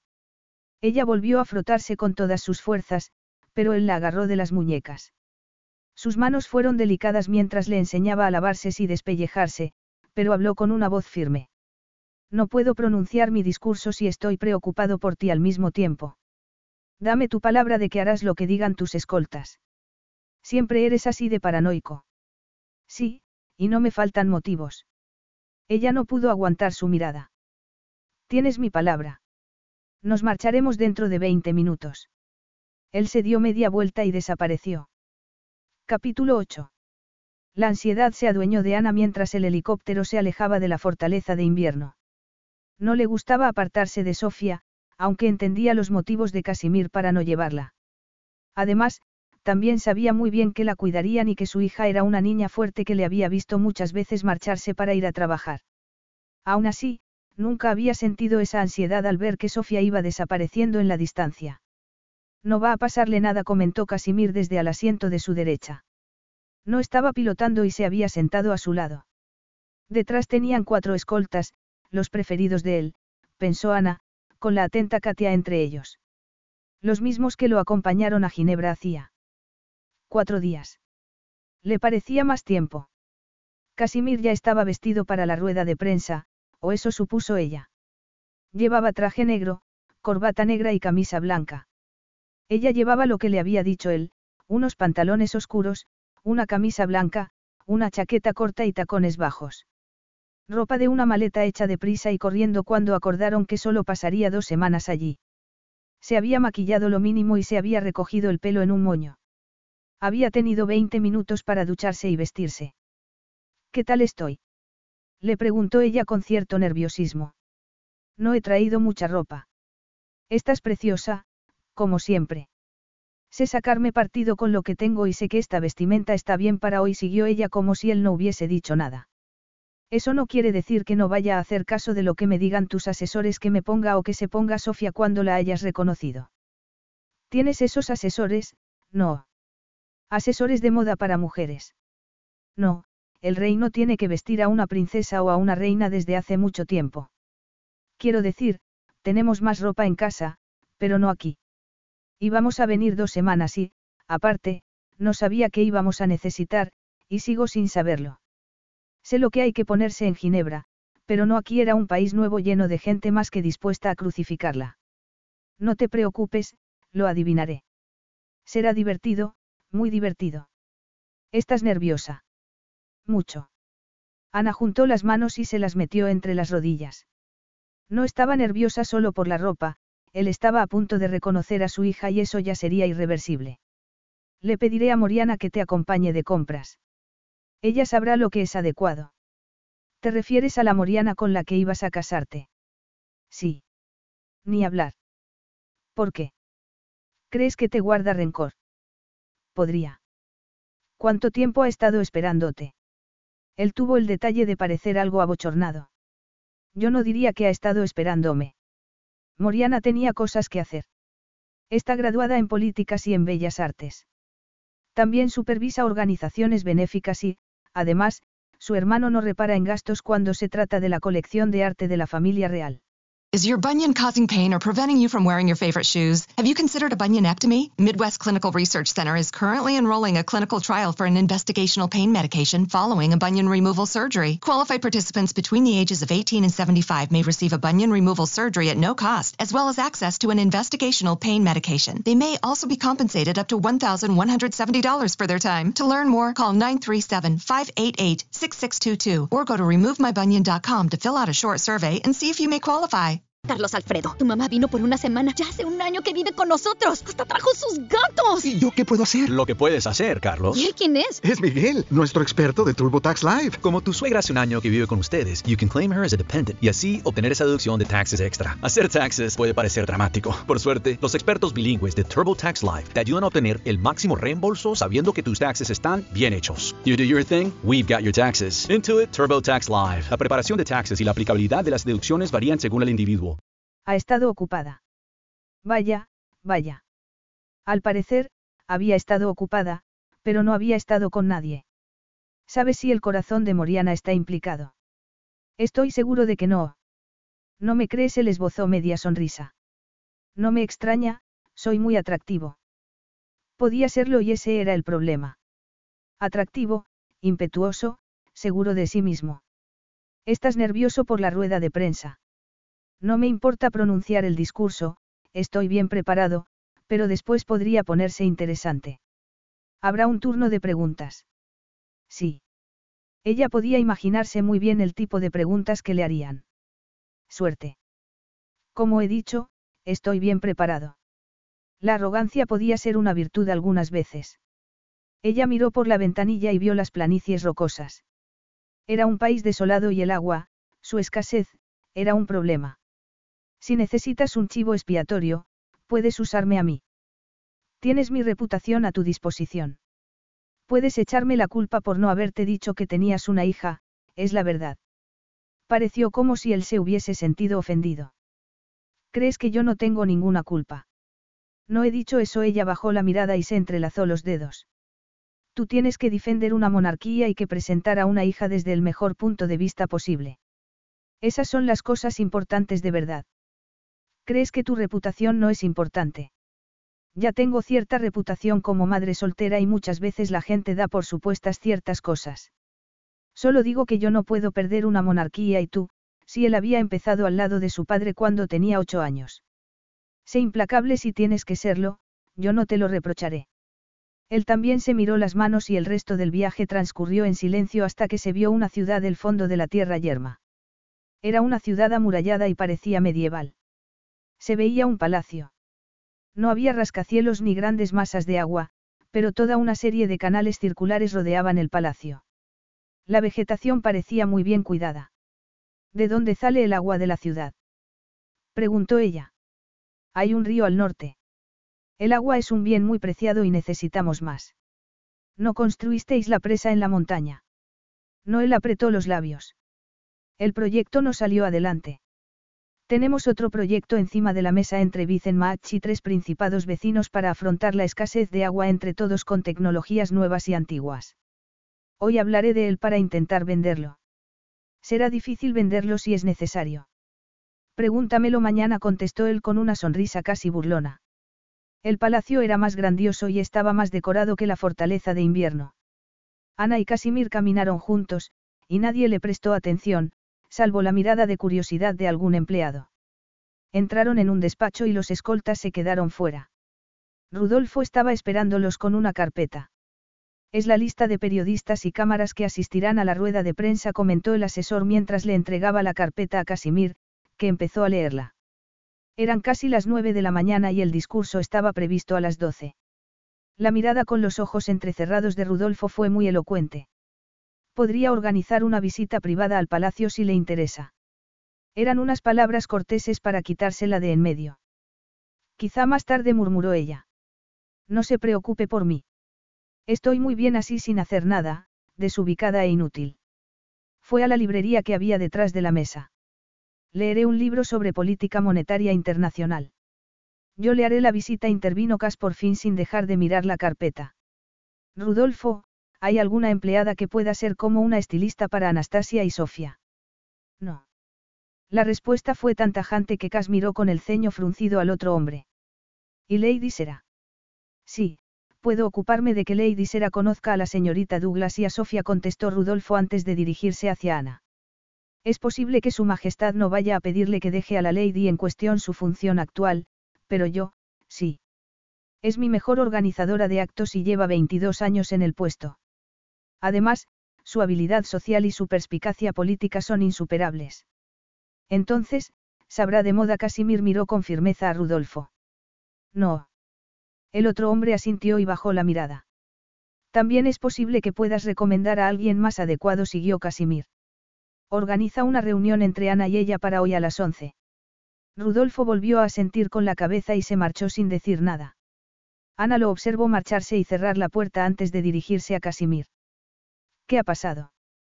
Una diferencia de opiniones que no tiene nada que ver con Lady Sera. Quiero que Rudolfo diga lo que piensa. Es un proceso lento, pero vamos por el buen camino. Casimir no parecía darle importancia. Está preocupado por la rueda de prensa. No tienes que ocuparte de mí si prefieres prepararla. Como he dicho, puedo leer. Ana miró alrededor y le pareció una habitación del siglo XVII a pesar el ordenador. También puedo coser o escribir a mis padres con una pluma. Ven, empezaremos por la armería. Está llena de piezas antiguas. Siempre he querido ser un caballero andante. Diez minutos más tarde, Ana tenía un casco en la cabeza y un guantelete en la mano. Son un poco pesados, pero si no, serían la protección y el camuflaje perfectos para ir de compras por la ciudad y tomar un café después. Luego, un poco de música y baile, un combate con sable y un revolcón. ¿Un revolcón? Preguntó él. Soy muy desinhibida. Tú también lo eres cuando estás desnudo. ¿Dónde está mi espada? Tú podrías ser mi escudero. ¿Por qué iba a quererse tu escudero si puedo ser rey? Él lo preguntó mientras retiraba una espada del armero y la extendía delante de él. Lo harías para librarte de la servidumbre. Te serviría a ti. Además, sería muy monótono. Puede ser bardo. No sería monótono, solo tocarías música. ¿Sabes tocar algún instrumento? Sería un bardo malísimo y me moriría de hambre. sacó otra espada y se la ofreció a ella. Voy a quedarme siendo rey. Es lo que sé hacer. Solo necesito una reina. Pobre mujer le interrumpió ella. No será pobre. Tampoco será libre. Otra vez con lo mismo Casimir frunció el ceño. ¿Qué le convencería para que renunciara a la libertad por el rey? El amor ella no paraba de decirle que eso era lo que quería. Quizá lo hiciera si amara lo bastante a ese rey y él también la amara. Los reyes no pueden permitirse el amor. No me lo creo. Ana dejó la espada, pero no se quitó el casco. Necesitaba protección para que él no pudiera verle la cara. El amor es libre, siguió ella. Lo que no puedes permitirte son más pérdidas. Él no contestó, pero dejó la espada en su sitio y le ayudó a quitarse la armadura. Quiero enseñarte otros dos sitios. Cas tomó una daga con joyas incrustadas, cruzó la habitación e introdujo la hoja en una ranura que había en la pared. Un trozo del muro de piedra se deslizó hacia un lado y apareció una puerta de acero enorme. Se acercó a un panel de control que le escaneó el ojo derecho, se oyó un chasquido y la puerta se abrió mientras se encendía una luz en el interior. ¿Qué es eso? Es donde guardamos las joyas de la corona de Vicenmach. Cas abrió más la puerta y le hizo un gesto para que entrara. Se debatió entre el nerviosismo por entrar en una cámara acorazada y la curiosidad por lo que se encontraría al otro lado de esa puerta ganó la curiosidad. ¿Cómo se adquieren y se usan las joyas de la corona? Para empezar, no son mías, pertenecen a la monarquía. Él se detuvo delante de una vitrina con una corona dentro. Esta, por ejemplo, es la corona que recibiré el día de la coronación. Solo es ceremonial y, seguramente, no volverá a verse hasta que coronen a mi sucesor. Tenemos cetros, dagas, anillos. Cada uno es un símbolo cultural con un uso específico, la llevó a otra vitrina llena de dagas. Luego, están las joyas que usan las mujeres de la familia real. ¿Quieres verlas? Deja de torturarme. Me encantan las joyas y claro que quiero verlas. Las joyas estaban en bandejas de acero que fueron saliendo cuando Casimir puso la yema del dedo pulgar en una almohadilla. Había bandejas con anillos, collares y diademas. Normalmente, la reina consorte también tiene su colección de joyas guardada en otro sitio, pero cuando murió mi madre, todas sus joyas pasaron a formar parte de la colección real. Broches, pendientes, pulseras, colgantes. Casimir puso el pulgar en otra almohadilla y salieron cuatro bandejas más. Hay que usarlas en algún momento concreto. Algunas. Aunque, naturalmente, las más formales se usan en ocasiones más formales. Todas tienen una historia que la usuaria tiene que conocer. Él tomó un anillo con diamantes y lo levantó para que le diera la luz. Este era el anillo de compromiso de mi madre, pero dado su matrimonio y su suicidio, no creo que ningún rey vaya a elegirlo para ofrecérselo a su futura esposa. Eres supersticioso. Un poco confesó Cas ofreciéndole el anillo a ella. Tú lo usarías. En el supuesto de que hubieses aceptado casarte conmigo, claro. Que no he aceptado. No, no lo usaría. Él volvió a dejarlo en el paño de terciopelo y tomó otro. ¿Y este? Era un anillo de estilo antiguo con una esmeralda tallada con forma de diamante y otras dos más pequeñas a los costados. Es precioso. Él le tomó la mano y se lo puso en el dedo del anillo de compromiso. Era de mi abuela. Dieciséis quilates y sin imperfecciones. Caray. exclamó ella con admiración. Es precioso. Ana se lo quitó y se lo entregó a él, que lo guardó antes de ponerle otro anillo en el dedo. Era un brillante con intensos reflejos rosas. Es el diamante rosa de mi abuela. Se lo regaló su marido por el 50 aniversario. Ese era más que precioso. El color rosa le daba una calidez que no tenían los demás, por muy brillantes que fueran. ¿Cuál te gusta más? ¿Este o el anterior? Ella lo miró con los ojos entrecerrados. Estamos comprando un anillo de compromiso. Claro que no. Que yo sepa, no estamos prometidos, contestó él con una sonrisa que habría podido cortar esos diamantes. Estoy enseñándote la colección real. Ella volvió a mirar el anillo y tuvo que admirar su destello y la sencillez del diseño. Es maravilloso, Ana se lo quitó y se lo devolvió. Gracias por la visita. Él fue a otra bandeja y tomó un collar con diamantes y zafiros. El zafiro más grande colgaba solo en el centro. Pruébatelo. ¿Qué? Ni hablar. Vengan, estoy ofreciéndotelo. Te encantan las joyas, tú misma lo has dicho. La tomó de la mano y la llevó delante de un espejo de cuerpo entero. Se puso detrás de ella mientras le ponía el collar. Las piedras estaban frías, pero sus dedos la abrasaron. Caray. Él le desabotonó diestramente el primer botón y luego el segundo antes de separarle el cuello de la camisa con los dedos. Entonces, cuando ya tenía la camisa medio caída por los hombros, se le endurecieron los pezones y él dejó de mirar los zafiros. Increíble, murmuró él. Los zafiros con Nach no habían lucido tan bien jamás. ¿Tienen nombre? Sí. También tienen unos pendientes, un colgante y una diadema a juego. Datan de los tiempos de María Antonieta. Es muy impresionante. Quítamelo. Él la miró a los ojos en el espejo. No son la primera cosa que veo cuando te miro. ¿Qué ves? Le preguntó ella. Fuerza él le bajó el collar por encima de los pechos. Pasión él volvió a colocarle bien la camisa. Lealtad. Ana se abotonó la camisa mientras Case llevaba el collar y guardaba otra vez las bandejas con joyas. No te has casado ni has tenido novio, siguió él, ¿por qué? ¿Crees que no lo he hecho por lealtad a ti? Él se dio la vuelta y la miró con cautela mientras se acercaba. No lo sé. ¿Tú has tenido amantes durante los últimos siete años? Le preguntó ella. Sí. Yo también la expresión de él se ensombreció y Ana se encogió de hombros. Nada serio, es verdad, pero no descarto la idea de pasar la vida con el hombre acertado a mi lado. Pero si me descartas a mí. Tú no me amas. Pero me ocupo de tu bienestar y hay pasión entre nosotros. Respeto las necesidades de los dos y te he prometido fidelidad. ¿Qué amor quieres? Explícamelo. Él estaba sacando otra bandeja y tomando unos gemelos negros. Quiero el amor de dos personas que están juntas en medio de este mundo inmenso y disparatado con todas las posibilidades abiertas ante ellos y que, aún así, saben sin la más mínima duda que no querrían estar en ningún otro sitio. El amor no es un rompecabezas intelectual, es un sentimiento. Él se guardó los gemelos en un bolsillo. Gracias por explicármelo. No lo entiendes, ¿verdad? Sí lo entiendo, pero es que no lo he sentido nunca. Lo sé. ¿Por qué crees que sigo rechazándote? Él sonrió, pero la sonrisa no se le reflejó en los ojos. Podría ser por muchos motivos distintos o por una mezcla de ellos. Prefiero pensar que, al hablarlo contigo, cada vez hay menos. Ven, quiero enseñarte algo más. Más tesoros. Algo así. Este es práctico. Tardaron cinco minutos en salir del palacio y otros diez en recorrer los jardines y la extensa pradera hasta el extremo sur de los terrenos, donde había un edificio de piedra de dos pisos. No era un edificio pequeño y tenía una docena de ventanales a lo largo de la fachada de los dos pisos. En la planta baja se veían unas rosas trepadoras del color melocotón más intenso.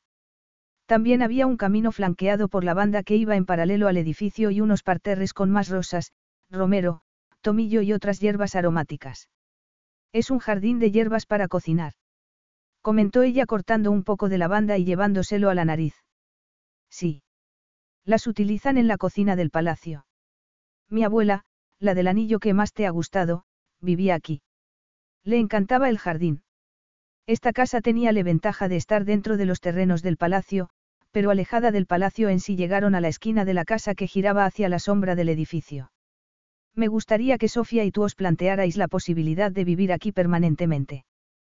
¿Cómo dices? El ducado que voy a darle a Sofía está alejado de la capital. Esta es una alternativa mejor para vosotras, aunque, naturalmente, podréis visitar el ducado de vez en cuando. Es demasiado grande. Naturalmente, yo correré con los gastos y me ocuparé de que tengáis todos los empleados que necesitéis. Algunas de las habitaciones son pequeñas, si no recuerdo mal. Aunque, que yo recuerde, la casa de mi abuela no era austera. Cruzaron una cancela y entraron en un huerto amurallado con frutales y plantas de vivero. Efectivamente, esa parte no era austera. Había un poco de todo, viejo y nuevo, pero todo floreciente. También había abejas, seguramente, abejas reales. Los jardineros lo usan de vivero y siembran todos los jardines. Si aceptáis la oferta, habrá que llevárselo a otro sitio, claro. También está el invernadero. El invernadero era un semicírculo enorme de cristal adosado al edificio y rebosante de vegetación. La casa se dejó abandonada cuando murió mi abuela. Él quitó un ladrillo de la pared que había al lado de los escalones, metió la mano en el agujero y sacó una llave antigua. Esas son vuestras medidas de seguridad. Preguntó ella sin salir de su asombro. Hay que ponerlas al día. La casa estaba limpia, oscura, pero no húmeda, y cuando Casimir empezó a quitar las fundas de los muebles, Ana empezó a verle el atractivo. Era demasiado grande para dos personas, pero los espacios comunes eran preciosos y los dormitorios eran de un tamaño sensato. Ella abrió una puerta que daba a un cuarto de baño antiguo, con unos preciosos azulejos dorados y color azafrán y una bañera circular en el centro donde cabían dos personas. Este mundo tuyo es un poco opulento. Él se quedó en la puerta con los brazos cruzados mientras ella intentaba asimilarlo. ¿Te gusta? ¿Te recuerda a los baños de la fortaleza? Era verdad, le recordaba a los baños. Podría llenarlo de bailarinas, podrías tener un harén. Te tienta vivir aquí. No seas engreído. Sin embargo, tenía razón. Si él quería introducir a Sofía en la familia real, esa podría ser una buena manera de hacerlo, una manera que, además, le daría cierta autonomía a ella de él. Podrías convertir algunas habitaciones en un centro de trabajo, podrías crear una empresa desde aquí. La casa entra en el perímetro de seguridad del palacio, lo cual me alegra mucho, añadió él inmediatamente. También le alegrará al servicio de seguridad y ahorrará dinero. ¿Y qué pasará con mi vida en Ginebra? Anastasia, esa vida se ha acabado, contestó él con aire desolado. Estoy dándote alternativas, pero esa no es una. Hasta ese momento, se había resistido a aceptarlo, pero esa casa, esa alternativa nueva, estaba obligándole a hacerlo. Lo siento, añadió él. No, no lo sientes. Ana tenía que descargar la rabia de alguna manera. Lo siento de verdad. Yo también conozco el valor de la libertad aunque no la haya tenido nunca. Capto el valor que le das en todo lo que dices. Estoy intentando respetarlo. Con cosas. Sí, con cosas. Con cosas prácticas, con cosas bonitas, con cosas que pueden ayudarte a seguir adelante, con oportunidades. Pronto iré a vivir a los aposentos de mi padre en el palacio. Los reyes de Vicenmach viven ahí, lo dicta la tradición. Aunque prefieras la fortaleza de invierno. Aún así. Además, aunque vaya a vivir cerca de ti, tendrás una privacidad absoluta. Será tu casa y no vendré si no se me invita. Él quería pedirle que lo aceptara. No podía disimularlo ni con los ojos ni con las palabras. Enséñame el segundo piso. El segundo piso era más acogedor todavía que el primero. Él quitó las fundas de los sofás y las cómodas de la sala y desenrolló las alfombras. Ana entró en un par de habitaciones más y Casimir no dijo nada, aunque tenía los dientes apretados. Vamos a necesitar un par de bolfones, comentó ella. Hecho. Los jardineros podrán quedarse siempre que podamos ir al jardín cuando queramos y disfrutar de las ventajas. Él sonrió ligeramente. No os faltarán ni las flores ni los productos frescos. Capítulo 9. El salón donde iba a celebrarse la rueda de prensa tenía una tarima, retratos con varios cientos de años y espacio para recibir a unas 100 personas con su material de trabajo. Ana se quedó al fondo, no era ni una protagonista ni alguien ajeno. Llevaba una acreditación del palacio colgada del cuello, dos escoltas la seguían de cerca y se habían previsto distintas estrategias por si había que marcharse. Se marcharía cuando se lo dijeran sus escoltas, había dado su palabra. Hasta el momento, casi nadie se había fijado en ella. Le habían mirado un par de personas, pero su acreditación decía que era de Associated Preste PR, fuera eso lo que fuese. Entonces, cuando entró Casimir y subió a la tarima, se hizo el silencio. Miró a los asistentes y no le hizo un caso especial a ella, aunque la había visto. Tenía una expresión seria y ella se preguntó si sabría que parecía mayor de lo que era. Seguramente, sí. Si había algo había sacado en claro durante la media hora anterior en el despacho de Casimir, mientras Casimir repasaba el discurso y Rudolfo lo bombardeaba con preguntas impertinentes y otro ayudante le cepillaba el traje y le ponía los gemelos que Casimir había sacado del bolsillo, era que tanto él como quienes lo rodeaban eran unos profesionales consumados.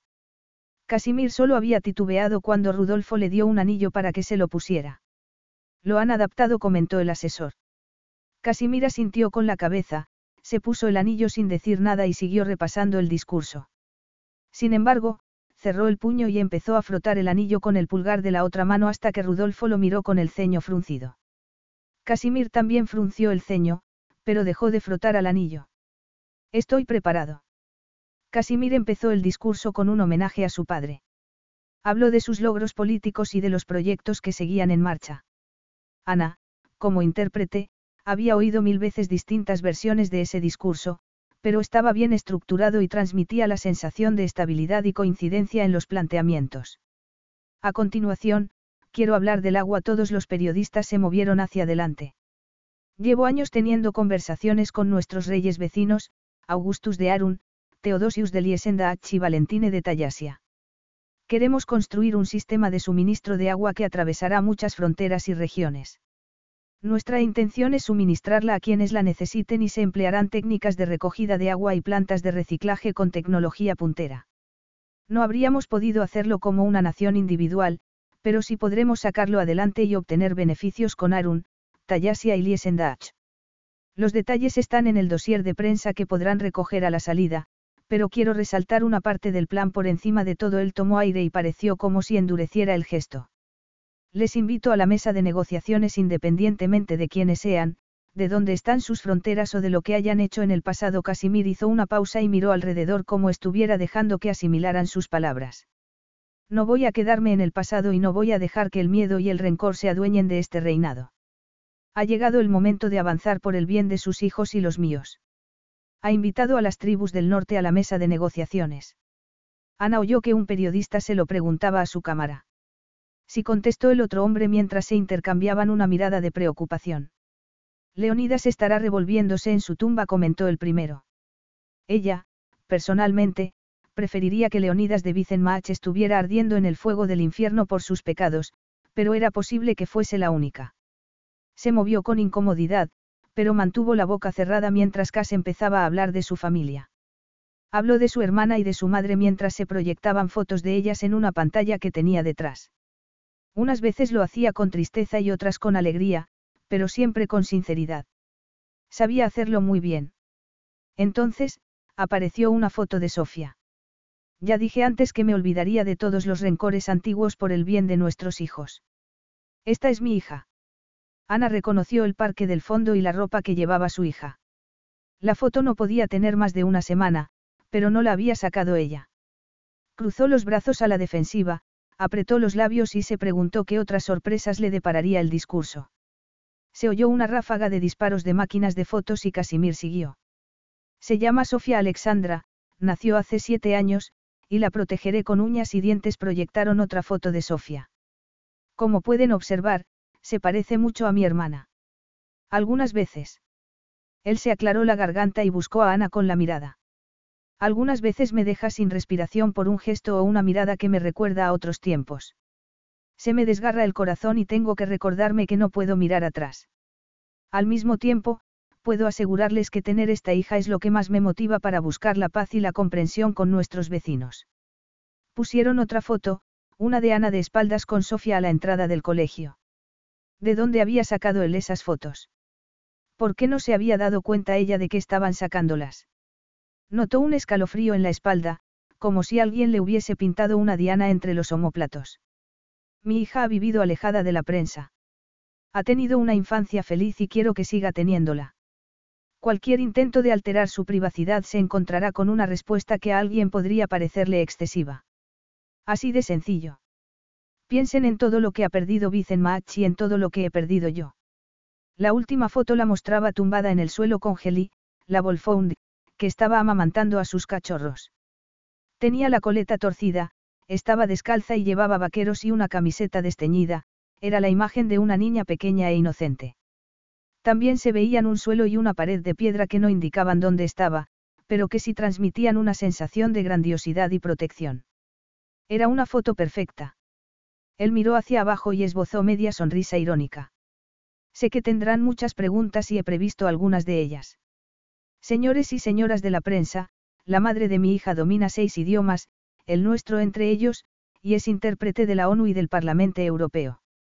Él se tocó el anillo y Ana se preguntó si lo hacía para que le diera suerte o valor o si sería un gesto inconsciente. Hasta el momento, mi hija y su madre han vivido al margen del reino de Vicenmach. Esto va a cambiar. Mi hija asumirá pronto el papel que le corresponde como integrante de la familia real.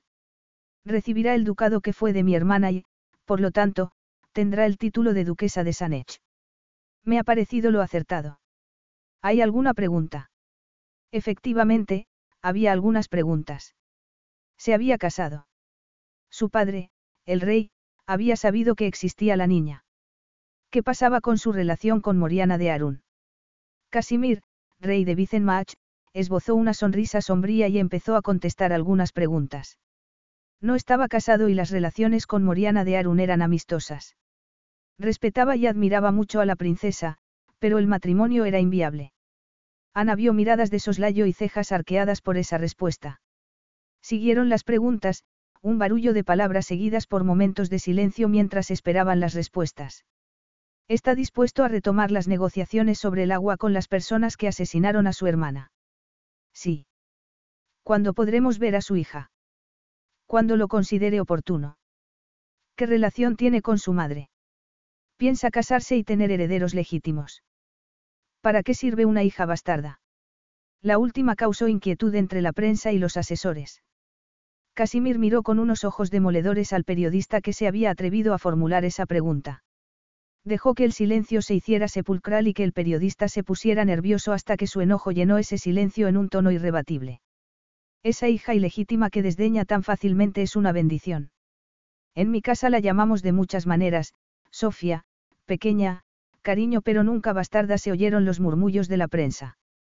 La historia nos ha enseñado que no es fácil estar junto a un rey y arriesgarse a la lapidación pública todos los días, no es fácil vivir con la amenaza constante de se pueda ejercer la violencia contra uno mismo o sus seres queridos. Se necesita una fuerza enorme para hacerlo.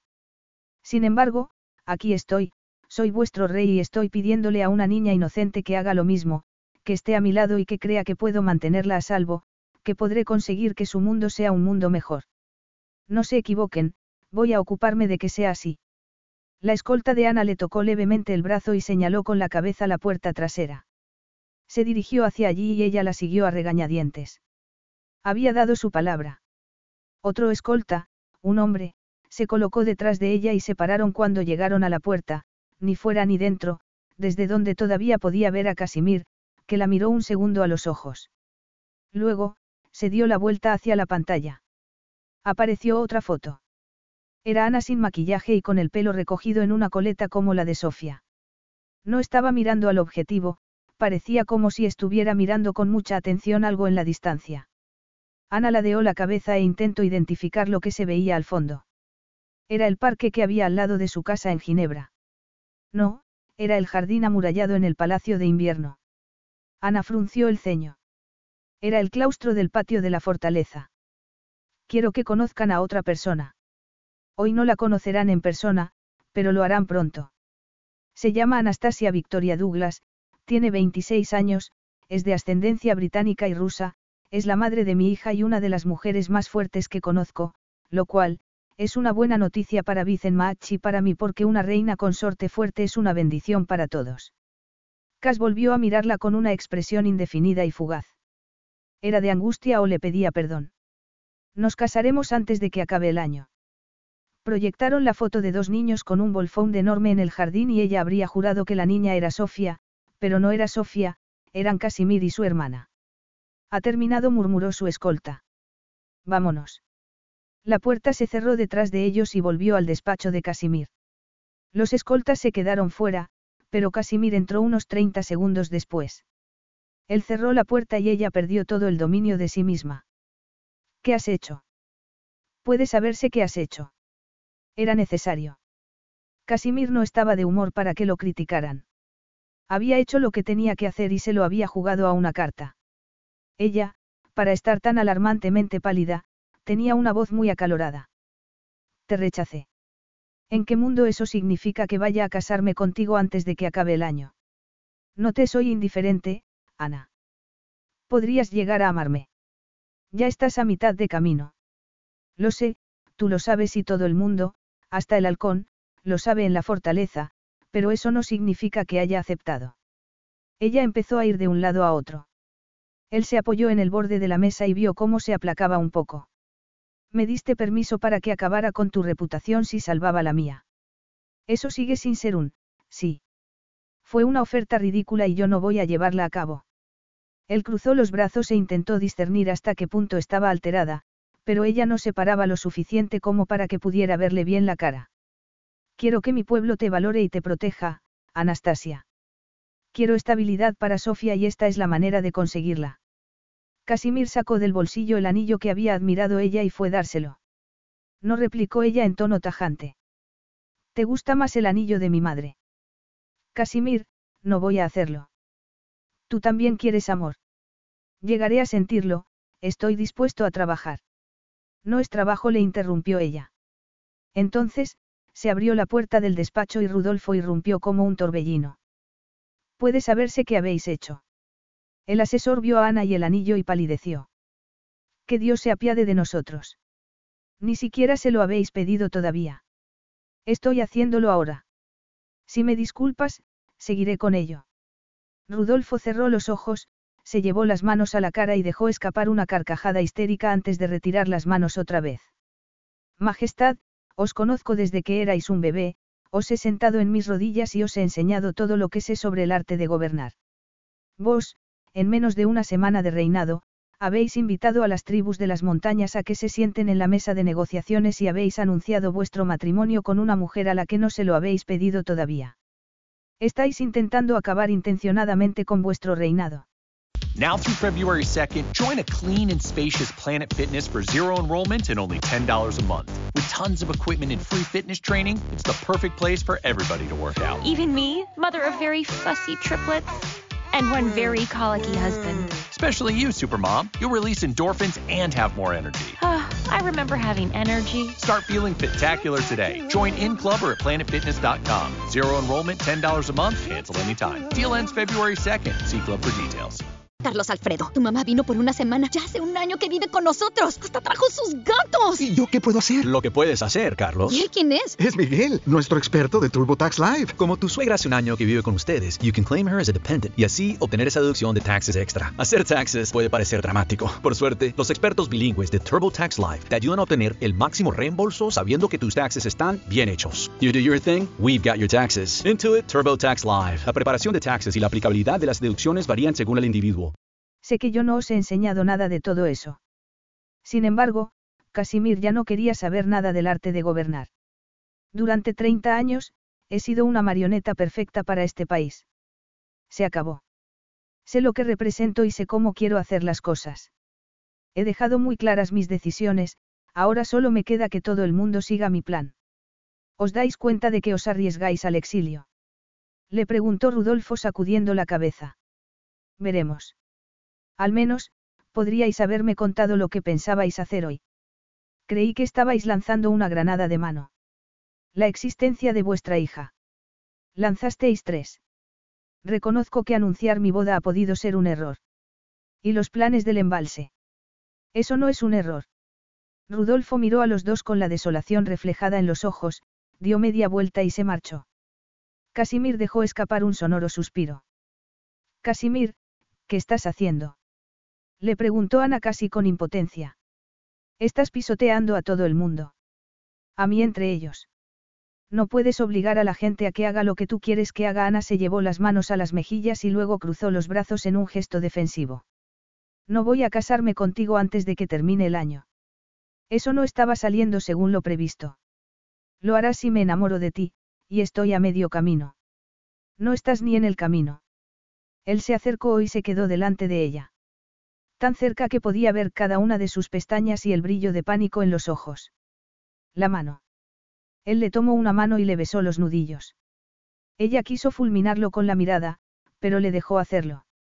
Casimir le dio la vuelta a la mano, posó los labios en la palma, dejó ahí el anillo de su abuela y volvió a cerrarle la mano. Quédatelo. Es tuyo te lo pongas o no. No voy a ponérmelo. Confía un poco en mí, le pidió él. Tenías razón cuando me dijiste que no podía permitirme ni una pérdida más. No voy a perderte otra vez y, por lo tanto, te amaré como quieres que te ame. Admiro tu tesón, Casimir, es impresionante, pero te repetiré algo que ya te he dicho, el amor no es un rompecabezas intelectual. Llamaron suavemente a la puerta y Rudolfo volvió a aparecer con el teléfono en la mano. El asesor lo miró con unos ojos penetrantes que lo captaron todo. No estáis prometido todavía. Todavía no reconoció Casimir inexpresivamente, pero le he dado el anillo por si quiere ponérselo alguna vez. Excelente, Majestad. No hay compromiso y una reliquia de familia que vale millones en manos de una desconocida. ¿Quién está al teléfono? Su Majestad Teodosius de Liesendach solicita que atendáis la llamada, contestó Rudolfo ceremoniosamente.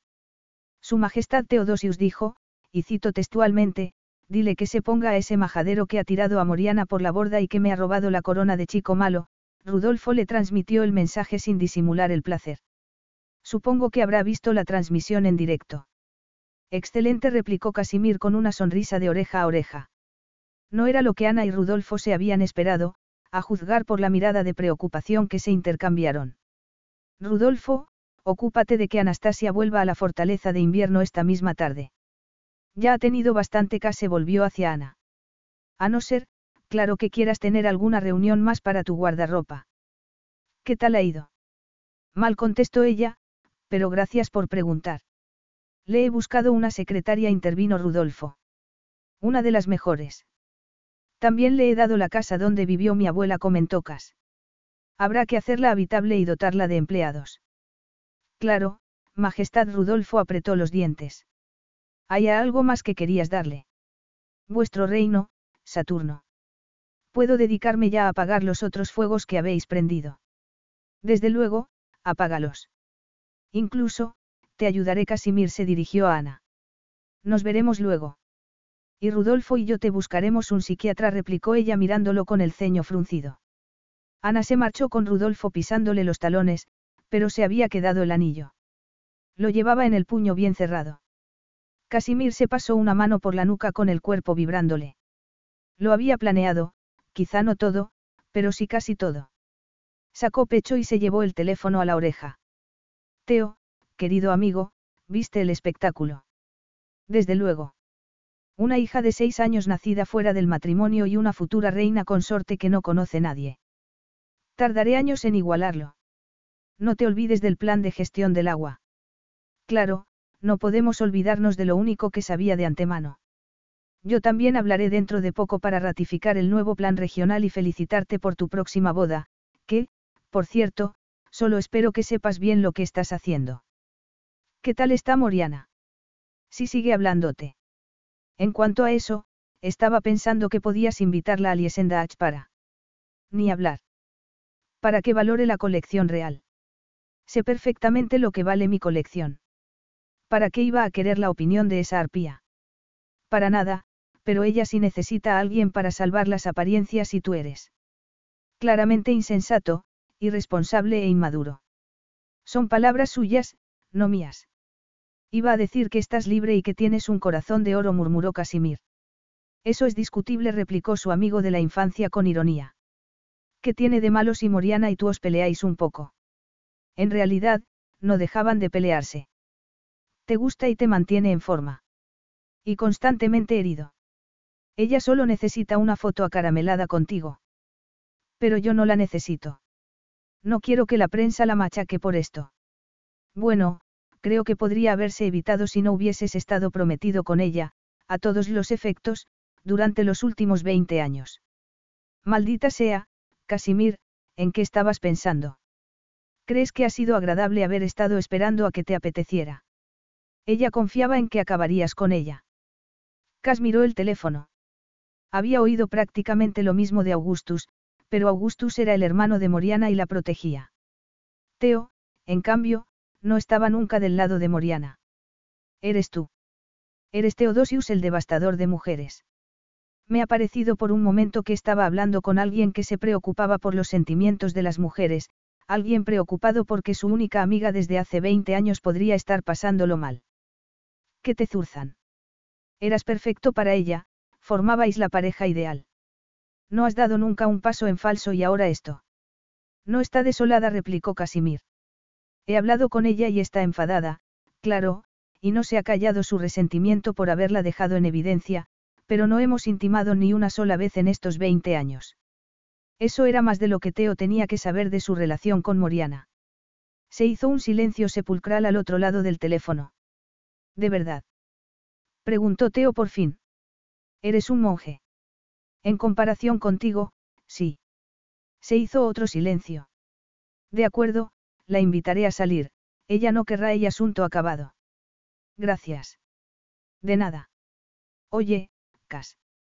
Teo había suavizado el tono, por fin vamos a llevar a cabo todos nuestros planes, después de tantos años. Sí.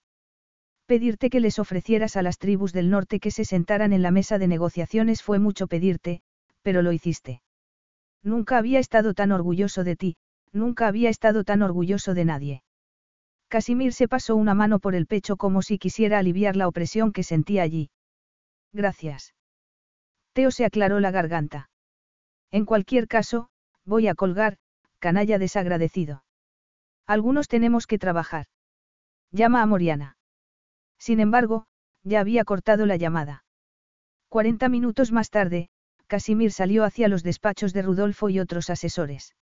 Habéis visto todos la rueda de prensa de Teodosius. Todos asintieron con la cabeza. Augustus de Arun lo hará dentro de una hora, como Valentine de Tallasia. Todo está programado. ¿Qué pasa con las tribus del norte? Preguntó Rudolfo con los ojos entrecerrados. No se han puesto en contacto conmigo, contestó Casimir. Se enteraron de los nuevos planes para el agua a la vez que Tucas miró el reloj. No sé cuándo sabré algo de ellos ni si lo sabré.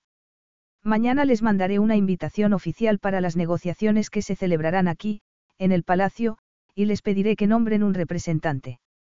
A lo mejor eso provoca una reacción. Rudolfo suspiró sonoramente. ¿No estás de acuerdo con mi estrategia? Le preguntó Casimir con frialdad. Sé a quién van a mandarnos como emisario. Lo apreciabas. Eso era antes de saber lo que era capaz de hacer. Ni siquiera creo que podrías garantizar su seguridad. Eso es verdad. Puede ir a la fortaleza de invierno, donde sí podré garantizar su seguridad. Lo pondríais en la misma montaña que a vuestra hija y vuestra futura esposa. Las mandaré a otro sitio. El otro hombre volvió a suspirar. No hay forma de disuadiros, ¿verdad? Estoy completamente decidido desde hace años. Lo habéis planeado con Liesendach, Arun y Tayasia. ¿Cuándo lo hicisteis? Hace años, cuando éramos unos jóvenes que jugábamos a ser mayores. ¿Por qué no me lo dijisteis? Preguntó Rudolfo en un tono algo tenso. Te habría sentido obligado a decírselo a mi padre y él habría cortado de raíz cualquier esperanza de que estos planes se plantearan siquiera. Vuestro padre lleva cuatro días muerto. Podríais haberme dicho lo que teníais pensado durante las interminables horas que pasamos anoche trabajando en el discurso. Un discurso que no pronunciasteis. Pronuncié algunas partes, sin embargo, su asesor tenía razón.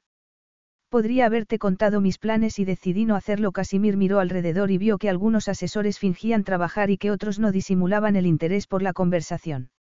Llevo años esperando para enmendar viejos errores y te equivocas si crees que no tengo pensado lo que pasará los próximos días y lo que tiene que pasar para que me gane la confianza de mi pueblo. Teo, Augustus y Valentine me apoyarán porque nos beneficia a todos. También mandaré invitaciones oficiales para que las tribus del norte se sienten a hablar. Casimir sacó pecho. Me conoces y he estado al lado de mi padre durante 30 años y he sido lo que quería que fuese, lo que Maach necesitaba que fuera. He sido un servidor y he aprendido de los errores de mi padre. No voy a dejar que mi país se paralice y fracase una vez más. Si no te gusta mi visión del porvenir y no vas a poder tratar equitativamente a quienes se sienten a la mesa, ahí está la puerta. De acuerdo, dijo Rudolfo. Manos a la obra. Ana llegó a la fortaleza de invierno justo a tiempo para ver el noticiario de la tarde y una repetición del discurso de Casimir. Lo vio con Lor, quien sonreía con orgullo y asintió con la cabeza cuando terminó. Enhorabuena por el compromiso. Yo no. Ana sacudió la cabeza. No estamos prometidos. No he aceptado. Casimir cometió un error. Lor no dijo nada. Sin embargo, todo lo demás estuvo muy bien, añadió Ana en voz baja. Excelente. Es un hombre de estado consumado. Llamó tu madre mientras estabas en el palacio, comentó Lord. Ella también te da la enhorabuena. Debería llamarla. Miró a Lord con una sonrisa muy leve y pensó que debería llamar a su madre desde su cuarto. Ana Lord la paró cuando había llegado a la puerta. Señorita Douglas. Creía que ya no ibas a llamarme señorita Douglas. Es un buen hombre, lo retorció el delantal entre las manos. Era un buen niño, ella, leal hasta las últimas consecuencias, aunque no se satisficieran sus sentimientos o sus necesidades, y se satisfacían muy pocas veces. Es posible que no lo diga ni lo demuestre, pero os quiere a ti y a la pequeña. No sabe qué es el amor. No sabe qué hay que hacer para que alguien se acerque. Entonces, enséñaselo, replicó Lor levantando la barbilla. El amor no era algo que podía enseñarse, decidió Ana mientras iba a su cuarto para llamar a su madre. Su madre contestó casi inmediatamente y ella fue al grano. No estamos prometidos. Da igual lo que hayas oído en la rueda de prensa. Casimir está equivocado. Ha intentado obligarte. Preguntó su madre con perspicacia. No aunque la respuesta era, sí. Le transmití algunos mensajes confusos y me acosté otra vez con él. El matrimonio surgió como una posibilidad, nada más. Necesita una esposa y un heredero, y yo soy una buena posibilidad. Ella intentó mantener la voz firme. Lo rechacé. Su madre no dijo nada. Quiere que nos quedemos en Vicenmach, siguió Ana. Le da miedo nuestra seguridad.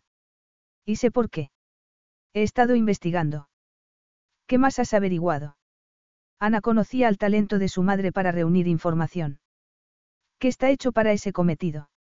Su padre dividió el país. Él lo sabe. ¿Qué te pareció la rueda de prensa? Le preguntó Ana. Que los planes para el agua en la región son visionarios, que la rama de olivo a los rebeldes del norte es temeraria y que la historia de su familia es trágica. Lloré de miedo y alegría por lo protector que es con Sofía y contigo. De miedo porque ha mostrado cuál es su punto débil. No quiere que vuelva a Ginebra, comentó Ana. Yo tampoco. El daño ya está hecho. Quédate donde pueda protegerte. Me ha ofrecido la casa donde vivió su abuela, que está en los terrenos del palacio. Perfecto. Espero que tenga cuartos de invitados. Hay sitio para un equipo de fútbol. Ana dejó de ir de un lado a otro y apoyó la espalda en la pared. Mamá, es un buen hombre y está intentándolo con Sofía y conmigo, nos quiere cerca. Tengo un anillo en el bolsillo y él quiere que me lo ponga. Sería muy fácil pasar a formar parte de la maquinaria que lo rodea, con toda la protección que conlleva, pero no he querido. ¿Por qué? Preguntó su madre con delicadeza, aunque exigía una respuesta. Él no me ama. Le vengo bien. Enmienda un error y tiene un medio para llegar a un fin. Y te has acostado con él. No existe la resistencia, Ana suspiró. Él quiere y yo obedezco, y los dos salimos ganando. Pero si te resististe a su propuesta. Ana golpeó la cabeza contra la pared. Podría amarlo a la primera de cambio si no lo amaba ya. Podría ser feliz aquí y Sofía tendría un padre. Tendríamos más hijos y yo podría seguir trabajando de traductora. Me interesan los planes de Casimir para Vicenmaach y no soy ingenua en la política. Podría ser útil aquí. Estoy escuchando. Esa era otra cosa que su madre hacía muy bien. Sin embargo, no me ama, mamá, y no sé si me amará alguna vez. Creo que me hundiría si me casara con él y no llegara a amarme, y no quiero hundirme otra vez. Voy a conquistar este mundo, voy a hacerme un lugar y a lo mejor algún día estaré al lado de Casimir con la certeza de que me ama como yo a él, pero no todavía. Así me gusta. Seis horas más tarde, Casimir entró en su dormitorio de la fortaleza y se quedó sin respiración. Unas lámparas con luz tenue iluminaban las bebidas que había en el aparador. Al lado había un plato con galletas de chocolate y un ramillete de flores. Al lado del ramillete había una nota con una flecha apuntando hacia las galletas. Para mi rey, con cariño de Sofía. Eso decía la nota y él notó que esas diminutas manos lo agarraban del corazón. Al lado había un sobre un poco abultado y él supo lo que era antes de tomarlo. El anillo de su abuela le cayó en la mano, pero eso no era lo que le interesaba. Ella le había dejado una nota y le temblaron las manos mientras la desplegaba. Todavía no. No quiero que ninguno de los dos cometamos un error. En cuanto a tu discurso de unificación para Vicenmach, me impresionó por lo visionario que fue y por tu generosidad hacia antiguos enemigos.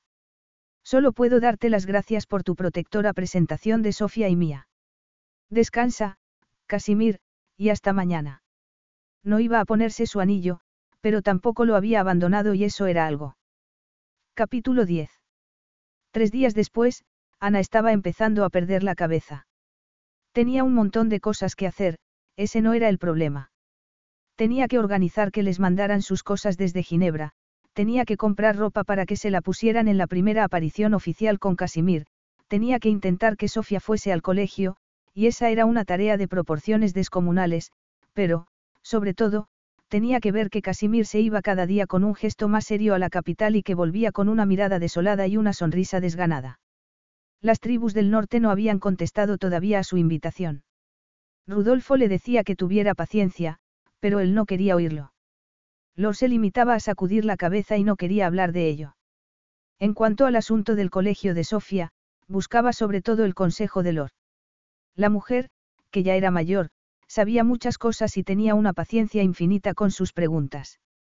De verdad pido lo imposible por querer que Sofía vaya al colegio. Le preguntó Ana mientras repasaban en el ordenador la lista de colegios que le había mandado su secretaria. ¿Qué hacen normalmente los niños de la realeza? No hay una regla absoluta. Casimir me dijo que había tenido tutores.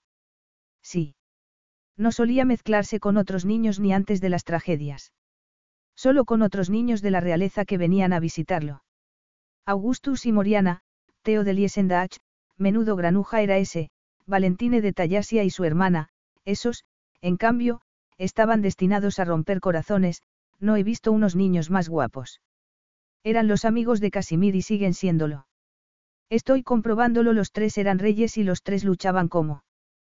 Casimir por la reforma de la zona. Fueron al colegio o también tuvieron tutores. Augustus, Moriana y Teo fueron al colegio, Lor frunció el ceño. Valentine y Amira, no, ellos tuvieron tutores. ¿Qué crees que debo hacer con Sofía? Creo que es una niña sociable que tiene que ir al colegio para hacer amigas y criarse de la forma más normal posible dadas las circunstancias. Eso era lo mismo que le había dicho su madre. En este momento, mi hija está con Thomas aprendiendo lo que hay que dar de comer a los pájaros huérfanos. Además, estoy segura de que la mitad de la camada de perros estará a sus pies. Luego, cuando haya terminado con los pájaros, camelará a alguien para que la lleve a ver la pequeña silla de montar rosa y la pequeña yegua árabe que han aparecido misteriosamente en los establos. Creo que ya está criándose de una forma normal. Puedes preguntarle a Casimir por la silla de montar y el pony. Lo haría si lo viera alguna vez antes de la hora de acostarnos, ese era el quid de la cuestión. Siempre trabaja tanto. Sinceramente, Lord, debería delegar un poco. Son tiempos difíciles. Lord se encogió de hombros y se levantó para tomar el chal que había dejado en el respaldo de la silla cuando entró en el despacho de Ana, si a eso se le podía llamar un despacho. Era un cuarto espacioso con vistas al jardín, a las praderas y a las montañas. Casimir cree que tiene que demostrar algo, siguió Lord, que tiene que enmendar algo. Podrías intentar decirle que no es verdad. Sí, claro. La cuestión es que me gusta lo que está intentando hacer. Creo que demuestra valor, visión de futuro y fuerza. Quiero que le salga bien. Ana se levantó bruscamente. Voy a dar un paseo para aclararme la cabeza. Es posible que tome alguna decisión sobre la educación de Sofía. Llévate al chaquetón y no te alejes mucho, le advirtió Lor. Está llegando un frente por el oeste y va a cambiar el tiempo. Iré con Sofía y no pasaremos de los establos, replicó Ana, aunque también era posible que se sintiera animada y saliera de los muros de la fortaleza. Encontró a Sofía con Tomás y esperó un momento mientras terminaban de ocuparse de los polluelos. Tomás tenía una paciencia infinita, tanto con los pájaros como con su hija, y si bien su sonrisa tenía de vez en cuando un aire apenado que no podía disimular, nadie hablaba de ello. Tomás le enseñó los chaquetones impermeables que había colgados detrás de la puerta del almacén y frunció un poco el ceño antes de decidir que el chaquetón rosa de Sofía y sus botas cortas servirían. Sofía necesitaba ropa nueva más adecuada a su nueva posición y Ana ya había recibido el comunicado de que estaba de camino. Sofía le informó de que el pony nuevo se llamaba Duquesa y de que le gustaban las zanahorias, las manzanas, los establos calientes y las niñas pequeñas. Sofía, naturalmente, conocía a todos los caballos y sabía sus nombres y temperamentos, sabía qué caballos asomarían la cabeza por encima de la puerta para que se la acariciara y cuáles, más malhumorados, no lo harían. Sin embargo, convertirían a su hija en una mujer de Estado.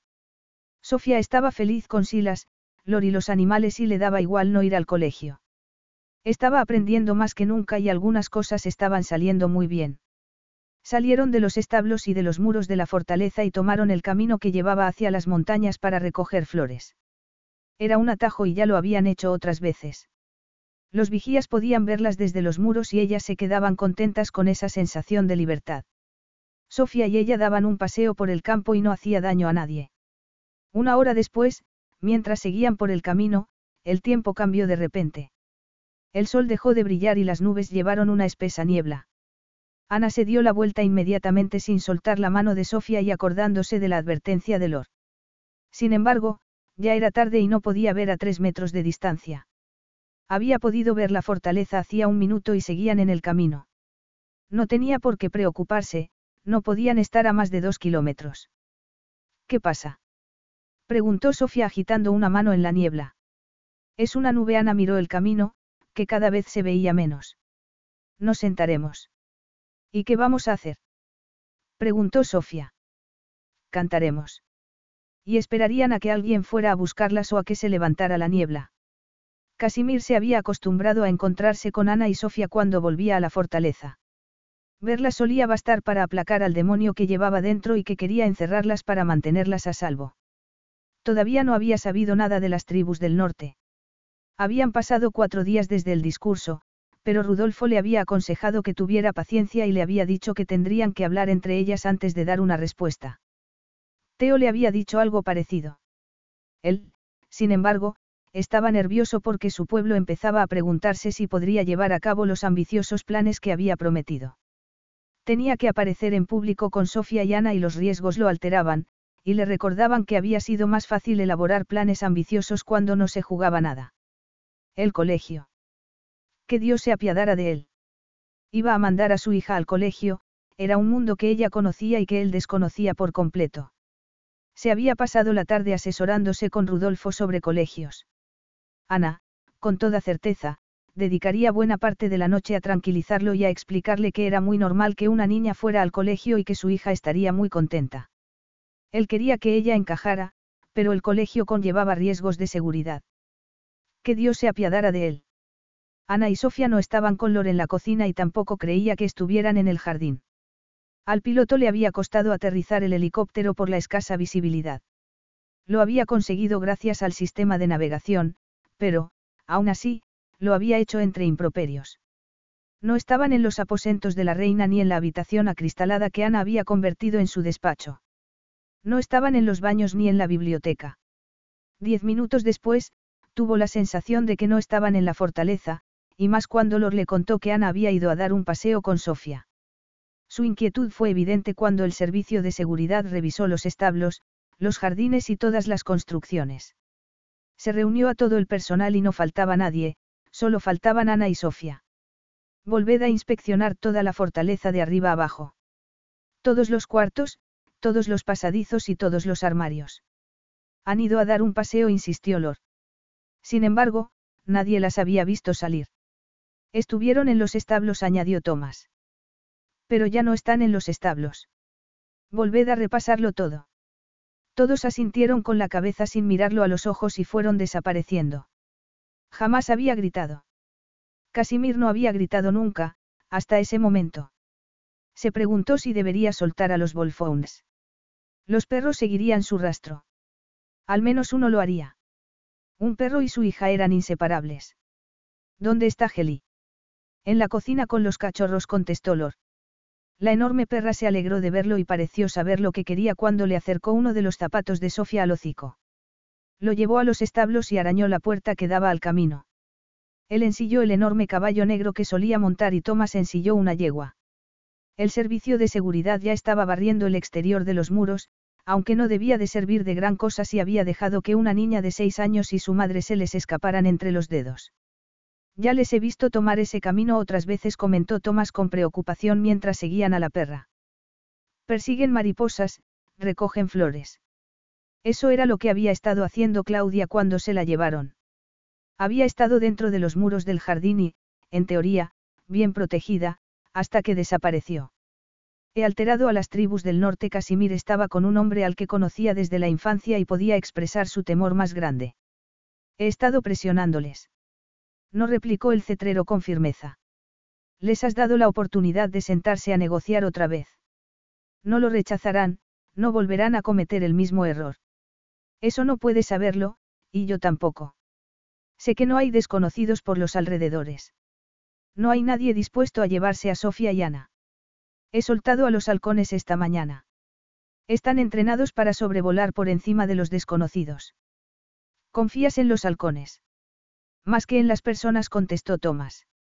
Se dirigieron hacia el paso de la montaña, hacia donde se dirigía la perra sin dudarlo. Era un atajo que discurría entre pastos antes de desembocar en el camino principal. Era un paseo tentador para una mujer y su hija. Las llamaba de vez en cuando. Podía oír el miedo en su voz e intentaba sofocarlo con la rabia. Tenía que creer que no se las había llevado nadie, que no se había repetido la historia y que solo estaban perdidas. Cuando por fin las encontraron, estaban cantando sentadas en una roca al lado del camino. Heli los había guiado directamente. Podría recompensarla más tarde, podría llamar a un valle con su nombre. Detuvo el caballo y desmontó casi sin poder contener la furia. ¿Lo ves? Ya te dije que alguien nos encontraría si cantábamos, comentó Ana a modo de saludo. ¿Sabes cuánta gente está buscándoos? Preguntó Casimir. Yo. Todo el mundo. Todo el mundo está buscándoos. Nosotras. Ni se te ocurra decir que salisteis a dar un paseo. Aunque sea verdad. ¿Dónde está el guía? No me pareció que. Eso está claro. No íbamos a alejarnos, replicó Ana con un gesto de rabia. Podemos ver la fortaleza desde aquí. ¿De verdad? Preguntó Casimir sin disimular el sarcasmo. Nadie puede veros a vosotras desde la fortaleza. Podíamos, insistió Ana. Cuando no pudimos verla, nos sentamos a esperar y aquí está Ana intentó esbozar una sonrisa, lo que enfureció más a Casimir. No ha pasado nada. No conoces estas montañas. Hemos estado fuera unos 20 minutos.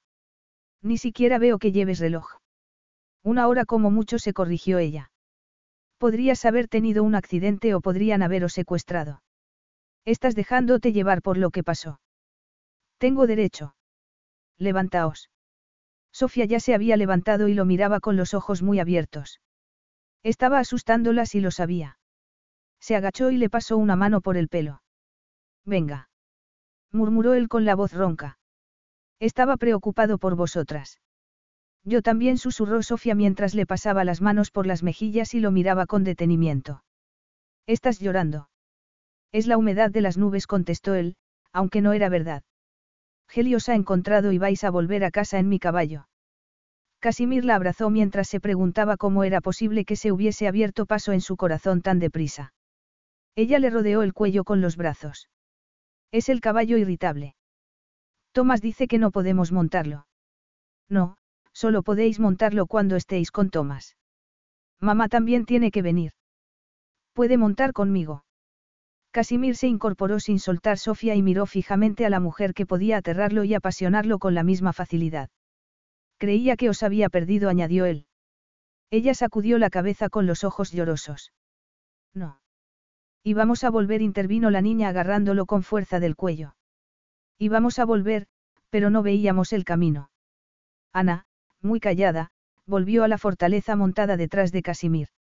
Sofía volvió con Tomás, quien ya había hecho sonar un cuerno de caza para avisar de que las habían encontrado.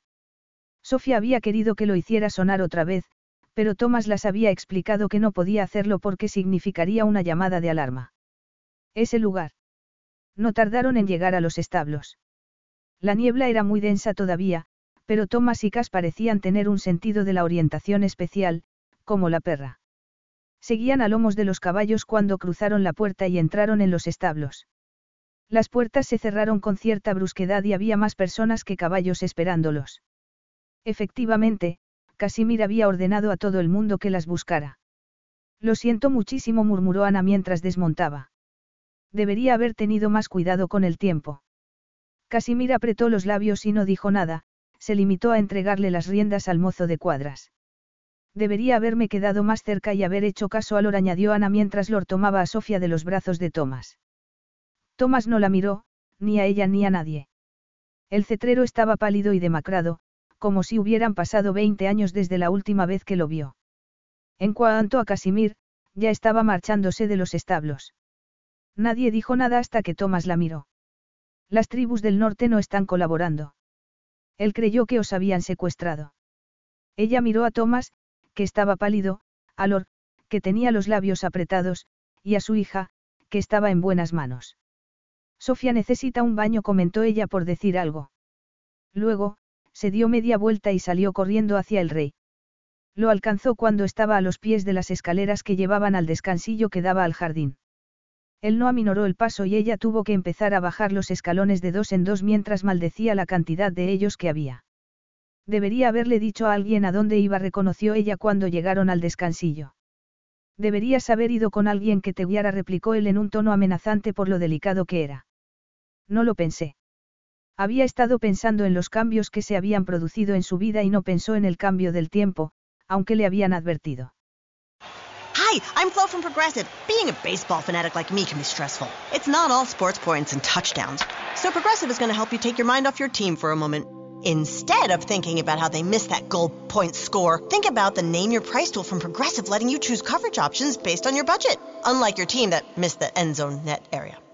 Well, anyway, hope this distraction about Progressive's Name Your Price tool was helpful. It sure kept me from thinking about all those penalty balls. Yay, sports! Progressive Casualty Insurance Company and affiliates. Price and coverage match limited by state law. Carlos Alfredo, tu mamá vino por una semana. Ya hace un año que vive con nosotros. Hasta trajo sus gatos. ¿Y yo qué puedo hacer? Lo que puedes hacer, Carlos. ¿Y él quién es? Es Miguel, nuestro experto de TurboTax Live. Como tu suegra hace un año que vive con ustedes, you can claim her as a dependent y así obtener esa deducción de taxes extra. Hacer taxes puede parecer dramático. Por suerte, los expertos bilingües de TurboTax Live te ayudan a obtener el máximo reembolso sabiendo que tus taxes están bien hechos. You do your thing, we've got your taxes. Intuit TurboTax Live. Preparación de taxes y la aplicabilidad de las deducciones varían según el individuo. No había sabido lo que significaba esa advertencia, no había significado para ella lo que significaba para todos los que vivían ahí. Siento la preocupación que he causado, siguió ella. Ya he aprendido y no volverá a suceder. Eso es verdad. No volverá a suceder porque no volverás a ir a ningún sitio sin escolta. Es un poco exagerado. Se había arrepentido y eso implicaba una pérdida absoluta de la privacidad. ¿Tú crees? Yo no lo creo. Él entró en la biblioteca y fue hasta el aparador. Ella lo siguió y lo observó mientras se servía una copa de whisky de una frasca que había encima. Él se la bebió de un sorbo y se sirvió otra copa, que también se bebió de un sorbo con la mano temblorosa. No volverá a suceder, repitió ella. No hace falta que me pongas escolta las 24 horas del día. Tendré más cuidado. Cas. Sería mucho mejor que no hablaras, le interrumpió. Ana esperó, pero él no dijo nada y se limitó a ir de un lado a otro sin mirarla. Sería mucho mejor que tú si hablaras, dijo ella al cabo de un rato. Casimir, sigo aquí y estoy escuchando. Él no sabía por dónde empezar. No podía salir de ese miedo paralizante a perderla para llegar al fondo del asunto. La rabia lo dominaba y no podía mirarla por miedo a perder el hilo. Yo te he metido en esto. Sé que no debería haberlo hecho, pero lo hice y si mueres por los peligros que no te he dejado claro o porque alguien quiere vengarse de mí, yo tendré la culpa. ¿Cómo puedes decir que me has metido? No te he metido para que mueras. No sigas por ese camino. No me hagas eso. Por fin había hablado con toda claridad de su miedo a perder a quienes quería. Era el momento de marcharse antes de que el miedo y la rabia le hicieran decir lo que no quería decir, pero tampoco podía moverse. No me dejes. Intentó alejarse, pero ella estaba a su lado y levantó una mano, pero no para abofetearlo, para acariciarle la mejilla. Él cerró los ojos ante tanta delicadeza. Este miedo no es real, murmuró ella en tono tajante, es una de tus sombras. Casimir, mírame. Él no podía, no podía hacer algo tan cariñoso. Tienes que tener más cuidado, consiguió decir él. Puedo tenerlo. Eso es lo que estoy diciéndote. Lo besó para tranquilizarlo. Él no quería amar tanto, le espantaba y esa era la mayor diferencia entre ellos. Ella quería amar con todo su corazón. Casimir la besó con más brusquedad que ella a él, dejó que se mezclaran el miedo y la pasión y ardieran al rojo vivo. Cuando ella le rodeó el cuello con los brazos, él la empujó contra la pared y tuvo que hacer un esfuerzo para que la voracidad lo dominara. Le apartó el pelo y le pasó la lengua por el cuello como si le buscara el pulso para cerciorarse de que estaba viva, de que esa vez no estaba muerta. Si un hombre que lo había perdido todo recibía una familia y luego le amenazaban con arrebatársela. Estoy aquí, comentó ella en voz baja. Creo en lo que estás haciendo, por lo que estás luchando. Estoy a tu lado y no me da miedo estarlo. Ella lo agarró del pelo, le obligó a separar los labios y lo dejó sin respiración. Podemos acostarnos para reconciliarnos. Sí. De todo lo que ella le había pedido, eso sí podía hacerlo. Capítulo 11. Decir que se endurecieron las medidas de seguridad sería decir muy poco. Cuando Cas no estaba con ella, y estaba más que nunca, Thomas aparecía como por arte de magia o si no lo hacía Silas o la sobrina de Lord, que ya era la niñera de Sofía. Estaba completamente segura de que lo único que querían todos era que no estuviera ni un minuto sola. Cuanto antes tuviera su casa para tener algo parecido a la privacidad, mejor. Había pasado una semana desde el incidente de la niebla, como lo llamaba ella, y su casa no estaba preparada todavía, tampoco habían organizado el colegio de Sofía y casi había marchado a la ciudad para reunirse con Augustus. Dos semanas antes había estado en Ginebra para ocuparse de sus asuntos. En ese momento, estaba completamente enfrascada en la política de Wittenmach. Si no estaba en la biblioteca empapándose con la historia de la zona, estaba con Rudolfo para que la leccionara. Se había pedido un permiso indefinido en la ONU. Había sido su decisión y la de nadie más, tenía que aprender muchas cosas y muy deprisa.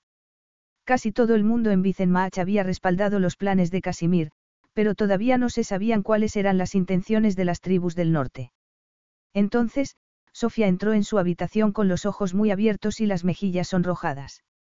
Dice Tomás que tienes que ir a la torre. ¿Por qué? Habéis soltado halcones. Sí, vienen unos jinetes. La emoción de Sofía era evidente. Son un hombre y una mujer y están armados y Tomás está alterado y tienes que ir. ¿Qué armas llevan? Tienen Wolfhounds. Vaya. Será mejor que también vaya Silas. Ya está allí. Después de subir muchísimos escalones de piedra, Ana se asomó entre las almenas y miró hacia el paso de las montañas. Se acercaban dos jinetes con dos Wolfhounds y, efectivamente, Thomas estaba alterado. Le dijo que había mandado un halcón con una cinta de tela morada, el color de la casa real, en vez de la tira de cuero que solía llevar en la pata. Había mandado la tela como una especie de bienvenida, un mensaje para indicarles que estaban bajo la protección personal del rey, si podían entenderlo. Muy bien, todo va bien por el momento, comentó Ana cuando el normalmente taciturno Tomás paró para tomar aliento. También miró a Silas, pero este no le indicó nada. Entonces, el halcón fue con una tela morada a modo de bienvenida. ¿Qué pasó después? La mujer se bajó del caballo, sacó un guante de la alforja y llamó al halcón, contestó Tomás. El pájaro vuela ahora con una cinta blanca y dos moradas. Quiere decir que está acercándose alguien de la realeza en son de paz. Tomás fue de un lado a otro con los ojos un poco desencajados. Mandé la tela casi por superstición, es una costumbre muy antigua, pero ella tuvo la osadía de llamar a mi pájaro y emplear mis señales. Tomás el cetrero era el hombre más sereno que había conocido Ana, menos en ese momento. Entonces, ella también es cetrera. Cree que es Claudia, contestó Silas sin dejar de mirar a Tomás. Yo no he dicho eso, replicó Tomás. Pero lo piensas, insistió Silas. A ver si me aclaro. Os referís a Claudia, la hermana muerta de Casimir. Intervino Ana mirando a los hombres. ¿Lo decís en serio? No hemos recuperado su cuerpo, contestó Tomás. Recuperamos parte, añadió Silas. De acuerdo, hay una niña de seis años delante. Tomás se sonrojó y Silas sacudió la cabeza. Puedo verle la cara de alguna manera. Siguió ella. Lleva el pañuelo tradicional, contestó Tomás mientras le entregaba unos prismáticos. Solo se ve parte de la cara. Podría ser ella o no. Pero tú crees que sí lo es. No lo sé, Tomás se dio la vuelta entre improperios, algo que tampoco hacía delante de Ana y Sofía. ¿Sabe lo que significan las cintas de colores en la pata de un halcón? Se explica en uno de los manuales de cetrería real y le leí ese capítulo un día que estaba ayudándome a curar a un halcón que se había roto un ala. Se le daban bien los pájaros, que confiaban en ella, y sabía todas las maneras de llamarlos. ¿Por qué iba a haberse quedado allí todos estos años para volver ahora? Preguntó Silas. ¿Por qué el padre que la dejó a su suerte está muerto? ¿Por qué su hermano está feliz? ¿Por qué Vicenmach está avanzando y quiere volver? contestó Tomás. Yo qué sé. Aún así crees que es ella, insistió Ana. Sí. Tomás contestó como si le hubiesen arrancado la palabra del alma. Entonces, tenemos que decírselo a Cas. ¿Qué vamos a decirle? Tomás empezó a ir de un lado a otro.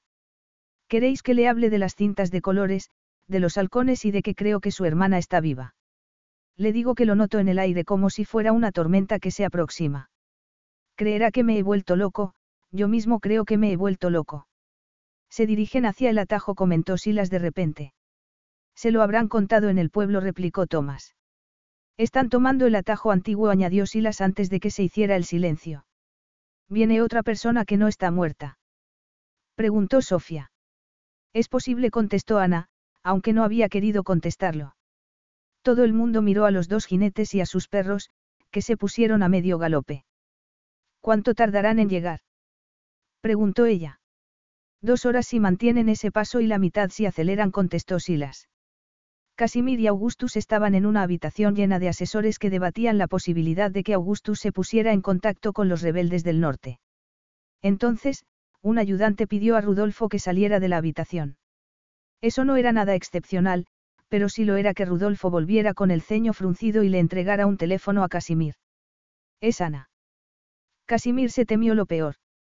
¿Por qué había interrumpido la reunión Rudolfo? ¿Por qué no le había pedido que saliera de la habitación para que contestara la llamada? Había un protocolo para las llamadas telefónicas y su asesor principal no estaba siguiéndolo. Tomó el teléfono y se dirigió hacia la puerta. ¿Qué pasa? Están acercándose dos jinetes, contestó Ana. las cree que son emisarios del norte y Thomas cree que conoce a uno. Tienes que volver antes de una hora para recibirlos. Y Sofía y tú no podéis estar ahí. Empieza a hacer el equipaje. Ni hablar. Manteneos alejadas de ellos, insistió él cada vez más alterado. Eso sí. Hasta que llegues. Luego, ya veremos. Según Rudolfo, estás en una reunión importante. Acabo de salir. ¿Estás solo? Sí. Tomás dice que lo despedirá si está equivocado. Yo no creo que haga falta. Seguramente, se tirará por un precipicio si está equivocado. ¿Por qué? Uno de los emisarios es una mujer y no es fácil saber si lo que voy a decir es verdad, pero Tomás cree que es Claudia. 47 minutos después, Casimir estaba aterrizando en el patio de la fortaleza de invierno. El servicio de seguridad había pasado los rostros de los jinetes por un programa de reconocimiento facial y el varón mayor era un líder de las tribus del norte. Eso no era una sorpresa. La mujer no estaba identificada, pero Casimir había visto la imagen, en blanco y negro y algo borrosa, y se le podía perdonar a Thomas que creyera que era ella. Si no era ella, si habían elegido intencionadamente a una negociadora que se parecía a su hermana muerta. Si habían hecho eso, no negociaría por nada del mundo. ¿Se sabe algo más? Le preguntó a Silas mientras se dirigían hacia la puerta. Están a diez minutos. Tomás no puede ni hablar y Sofía se ha puesto de punta en blanco porque su tía muerta está llegando. Respira, añadió Silas. Sofía está segura. Está en el cuarto de juegos con escolta. Y Ana. Está en las almenas con Tomás. ¿Dónde quería estar él? Aceleró el paso y cuando llegó y Ana le sonrió, notó que volvía a tener la esperanza de poder controlar su mundo. Luego, agarró a Tomás del brazo y abrazó a su compañero de juegos de la infancia. Menudo día comentó él. Vamos a averiguar quién es ella. Se han parado, intervino Ana. Efectivamente, los jinetes se habían parado a menos de 500 metros de la fortaleza y habían desmontado. El hombre extendió los brazos, dio una vuelta y se quitó la capa y la túnica superior. Las dejó en el suelo con una cimitarra. Luego, se descolgó el rifle que llevaba a la espalda y lo añadió al montón, que coronó con un puñal enfundado que llevaba en el tobillo. La mujer hizo lo mismo con sus armas, pero incluyó las varillas que llevaba en el pelo. Son puñales escondidos, les explicó Tomás. Al menos, está deshaciéndose de ellos. Se sentirá más ligera, comentó Ana encogiéndose de hombros con las manos abiertas. El pelo oscuro de la mujer estaba trenzado y le cayó hasta la cintura. Tenía unos rasgos orgullosos y se movía con elegancia. Casimir la miró fijamente para intentar encajar la cara de esa mujer con la de una niña, pero no lo consiguió. Fuera Claudia o no, el tiempo había pasado y no era la hermana que él recordaba. Dejaron sus cosas en dos montones y volvieron a montarse en los caballos. Que alguien vaya a recoger sus cosas y que los francotiradores estén atentos, le ordenó el Asilas. ¿Francotiradores? Preguntó Ana con espanto. Es por precaución había llegado el momento de ir a los establos. Vienes. Tienes que dejar de hacer que parezcan órdenes. Soy el rey. Él le tomó la mano para que notara que estaba temblando y que la necesitaba al lado. Supongo que no hay reglas escritas para esta reunión ni un protocolo. No, pero interven si titubeo. Lo haré, pero no titubearás. Le animó esa confianza de ella. Eso era tener a alguien de su lado, eso era lo que se sentía cuando se recibía la fuerza de alguien. Sintió la calidez y, por fin, dejó que cayera la última de sus defensas. Anhelaba con todo su corazón ese mundo en el que amaba con fuerza y lo amaban con la misma fuerza. Te amo, le dijo él en ruso. Te amo mucho. Ahora entiendo lo que se siente al estar con la mujer que amo y sentirme amado. Tenías razón. No quiero estar en ningún otro sitio. Eres muy oportuno, murmuró ella sin soltarle la mano. Podrías habérmelo dicho en infinidad de momentos, pero tenía que ser ahora. Los establos no se parecían a ningunos establos que ella hubiese visto. Era un patio con 20 cuadras a cada lado y cada cuadra tenía capacidad para tres o cuatro caballos. El suelo del patio estaba cubierto de serrín y los empleados lo mantenían inmaculado. En los dos extremos del patio había unas puertas de madera inmensas que parecían más pensadas para cerrar el paso a los invasores que para dejar entrar a los caballos. Ana esperó con casa a un lado y Tomás al otro. Una docena de escoltas armados estaban dispersos por todos lados. El jinete varón desmontó y entró con el caballo. Miró a Casimir mientras soltaba las riendas y se acercó a él. Majestad. Hacía mucho tiempo. Casimir asintió con la cabeza. Bienvenido, Lord Ildris. ¿Quién le acompaña? Lord Ildris esperó un instante antes de contestar, como si estuviera eligiendo las palabras con cuidado. Un porvenir para un porvenir. Ella es la negociadora que pedisteis. Habla en nombre de los pueblos del norte y en su propio nombre. La mujer había desmontado, pero miraba al suelo. Entró en el patio con seguridad y seguida por el caballo y los perros. Fuera quien fuese, no le faltaba seguridad en sí misma. Entonces, levantó la mirada y sus ojos lo dijeron todo. Eran unos ojos con la misma forma y color que los de Casimir, eran unos ojos como los de Sofía, eran los ojos de la familia real de Vicenmach. Hola, Casimir le saludó ella antes de desviar un instante la mirada. Tomás. Ahora eres el cetrero, no. Si contestó Ana cuando Tomás no pudo articular palabra. Es el cetrero. La mujer sonrió con delicadeza, pero volvió a mirar a Casimir con una expresión mucho más compleja. Hermano, ha pasado mucho tiempo. Cas no podía ni moverse ni hablar.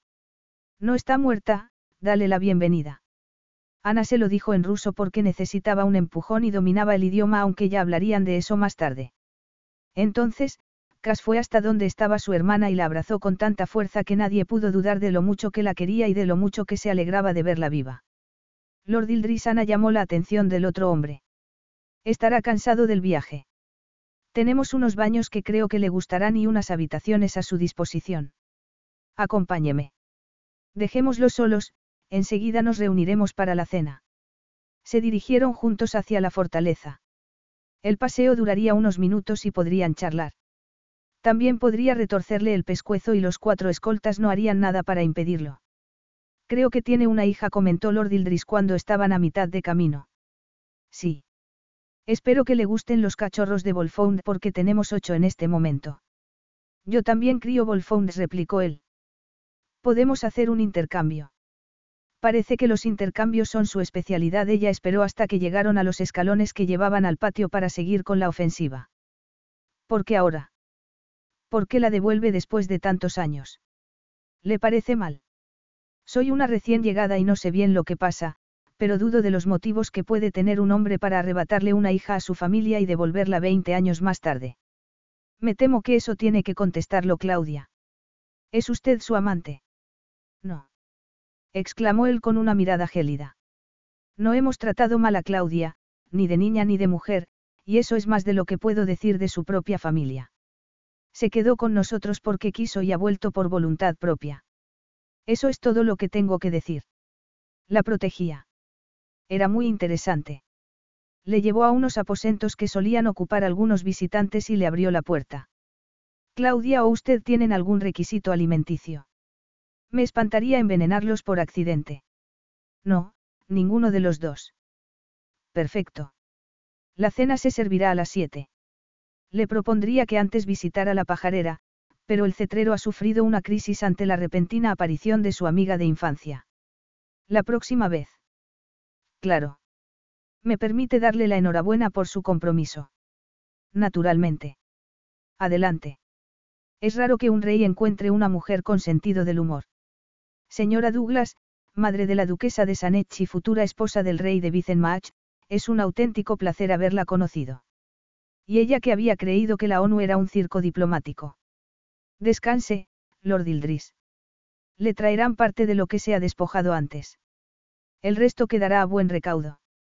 Mucho más tarde, mucho después de que hubieran terminado de cenar y ya en el dormitorio de Casimir, Ana esperó a que él empezara a desvestirse. Claudia está viva. Comentó él como si no acabara de creérselo. Había acompañado a su hermana al cuarto de invitados y, evidentemente, tenía muchas cosas en la cabeza. Sofía le cae bien. La hermana de Casimir había ganado muchos puntos por la atención tan natural que le había dedicado a la niña con los ojos como platos y unos zapatos rojos como un rubí. Si él se aflojó la corbata. Le he preguntado por qué se ha quedado allí todos estos años. Ah. murmuró ella. Él solo hablaba cuando quería. Me dijo que había tenido la posibilidad de volver varias veces, pero que no había querido ir a donde no la querían. Dijo que mi padre renunció a ella, que llegó a pensar que no era su padre y que nuestra madre había tenido una aventura. Con esos ojos. Sí, una aventura con mi tío, que también tenía esos ojos y que murió en un accidente de caza cuando Claudia no había nacido todavía. Entonces, está muerto de verdad o puede aparecer en cualquier momento. Casimir la miró con un brillo de cariño en los ojos. Me encanta lo que aportas a mi mundo. Es un placer. También quería aportar un camisón nuevo, uno color marfil con lazos color ámbar, pero no le pareció el momento adecuado. Yo tenía tres años por entonces, pero voy a decir que mi tío está muerto. Bajaron su cuerpo de la montaña después del accidente y lo enterramos. Cass empezó a quitarse los gemelos, pero no estaba desvistiéndose para complacerla, seguía con los pensamientos anclados en el pasado. Claudia cree que mi padre se enteró de la aventura de nuestra madre e hizo que mataran a mi tío.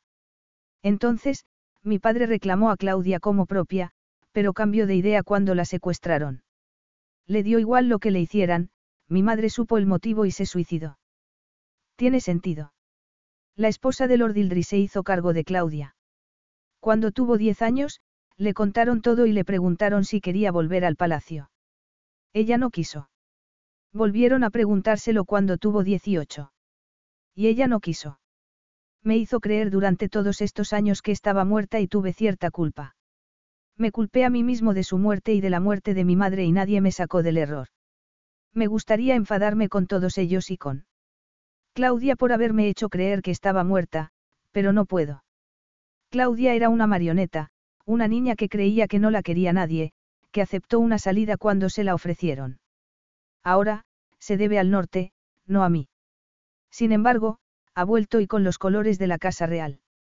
Casimir, no digas tan fácilmente a quién se debe. Espera a ver qué pasa porque me parece que es posible que los dos queráis lo mismo, volver a empezar desde cero Casimir no dijo nada.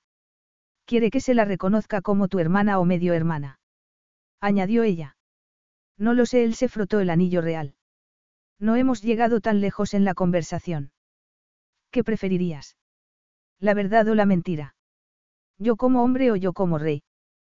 Preguntó él encogiéndose de hombros. Este es nuestro dormitorio en realidad, era el de él, pero ella ya dormía allí. Esta noche, durante la cena, me he sentado junto al rey ante nuestros invitados y me he comportado en consonancia. Cuando estamos aquí, me dirijo al hombre. Prefiero el hombre, no estoy aquí por el líder. El hombre esbozó media sonrisa. La identidad del padre de Claudia no altera lo que siento por ella ni la alegría que me produce saber que está viva. Es mi hermana, mi familia, y no hago las cosas a medias. Eso era verdad y le recordó lo que le había dicho en el torreón y que tenía un asunto pendiente con él. Entonces, ¿sabes ruso? Ella lo dijo sin alterarse porque había tenido paciencia con él toda la noche, había tenido paciencia con todo el mundo y, evidentemente, tenía más paciencia que una santa. Ah. Sí. Me dejaste hablar ruso en la torre de vigilancia. Él se quitó la corbata y la camisa blanca como la nieve. El pecho era impresionante, pero ella no se dejó distraer por los placeres de la carne. Diré en mi defensa que solo quería oírte hablarlo. Incluso, te di un libro para que lo leyeras. Fuiste tú la que se salió del guion. Dijiste que no nos quedaban secretos. Y es verdad, reconoció él mientras se desabrochaba el cinturón. Los pantalones se quedan donde están, le ordenó ella. No voy a volver a caer en ese viejo truco. Estoy muy cansado, se quejó él. Cobarde. Y muy alterado. Mi hermana acaba de volver de entre los muertos. Dímelo otra vez. Mi hermana. Ay. El zapato de ella le alcanzó en la entrepierna. No tenía su pie dentro, pero tampoco tenía que ser cinturón negro de karate cuando tenía esa puntería. Ha sido un golpe bajo, siguió él. He tenido mucha paciencia contigo, replicó ella. He aguantado tu carácter autoritario y tu tendencia a no decir lo que piensas o sientes si no estás desnudo o presionado. He renunciado a mi profesión y he aceptado un mundo nuevo por ti. He dado a luz a tu hija. Haría cualquier cosa por ti y lo sabes.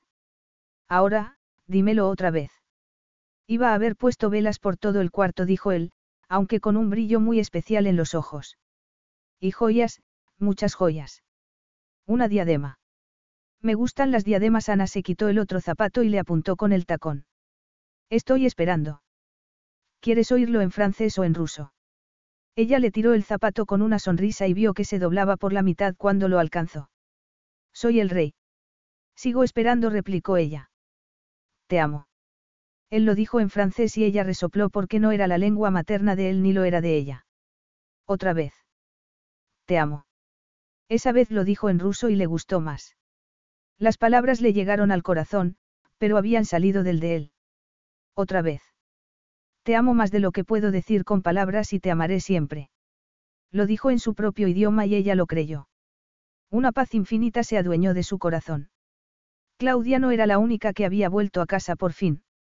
Yo también te amo, pero eso ya lo sabías. Me alegro mucho de que estés descalza, comentó él. Además, ya no estoy tan cansado, me encantan las endorfinas. Estaban solos en su dormitorio y él tenía un brillo en los ojos que ella no se cansaría nunca de ver. ¿Quieres que te dé algo que hacer? Le preguntó ella. Sí. El cáspicaro había vuelto, el hombre que hacía que se le desbordara el corazón. ¿Te gustaría quitarte el resto de la ropa? Sí, me encantaría. Epílogo. Dos semanas después. Anastasia Douglas, futura esposa del rey Casimir de Vicenmach, estaba vistiéndose para el baile y no estaba sola. Una pequeña duquesa supervisaba el proceso y también estaban vistiendo a la futura cuñada de Ana. No sabía quién estaba más nerviosa por la presentación a la sociedad de Vicenmach, si Claudia o ella, pero le tranquilizaba tener compañía y no iba a rechazarla. Los sastres habían trabajado noche y día durante una semana para tener los vestidos. La creación de Ana era de seda color marfil con un corpiño recubierto de perlas que era algo más oscuro que la tela. El vestido dejaba la espalda al aire y se cerraba con un cuello ligeramente alto. Estaba peinada por especialistas y los pendientes de perlas hacían juego con las tiras de perlas y diamantes que llevaba entrelazadas con el pelo. Aparte, la única joya que llevaba era el anillo de compromiso. Era grande y rosa y había sido de la abuela de Casimir. Era una declaración de intenciones. Dentro de un año, Anastasia Douglas iba a casarse con el hombre al que amaba y que la amaba con una intensidad que la dejaba sin respiración. Era la primera vez que se lo ponía. No sé si me acostumbraré alguna vez a las joyas, comentó ella. Son tan. Me lo imagino. Claudia se llevó las manos a la diadema que llevaba sobre la cabeza. Según Lord, Ana no podía llevar una diadema hasta que estuviera casada, pero Claudia sí podía y había elegido una de la cámara acorazada. Había sido una visita a la cámara digna de recordar. Habían ido Sofía, Lady Sera y Rudolfo, y habían llevado un montón de vestidos. El asesor principal no había podido evitar esbozar una sonrisa. Además, después de que toda su solemnidad se hubiese hecho añicos con esa sonrisa, se había apartado un poco para intentar disimular las lágrimas. Lady Sera había dicho que lo dejaran, que hacía mucho tiempo que no se oía una risa en el palacio y que aunque era un cambio muy bien recibido, algunos, los que habían vivido toda una vida entre las sombras, se sentían abrumados. Habían dejado de tomarle el pelo después de eso y él, una vez recompuesto, tuvo una animada conversación con Sofía sobre si prefería los anillos de los dedos de las manos o de los pies. Él le había contado la historia de todos y cada uno con un humor malicioso y se había ganado tres incondicionales para toda la vida. El vestido que había elegido Claudia era de color bronce y los diseñadores habían sacado todo el partido a su esbelta figura. La falda era de gasa y el corpiño en espiguilla no tenía tirantes.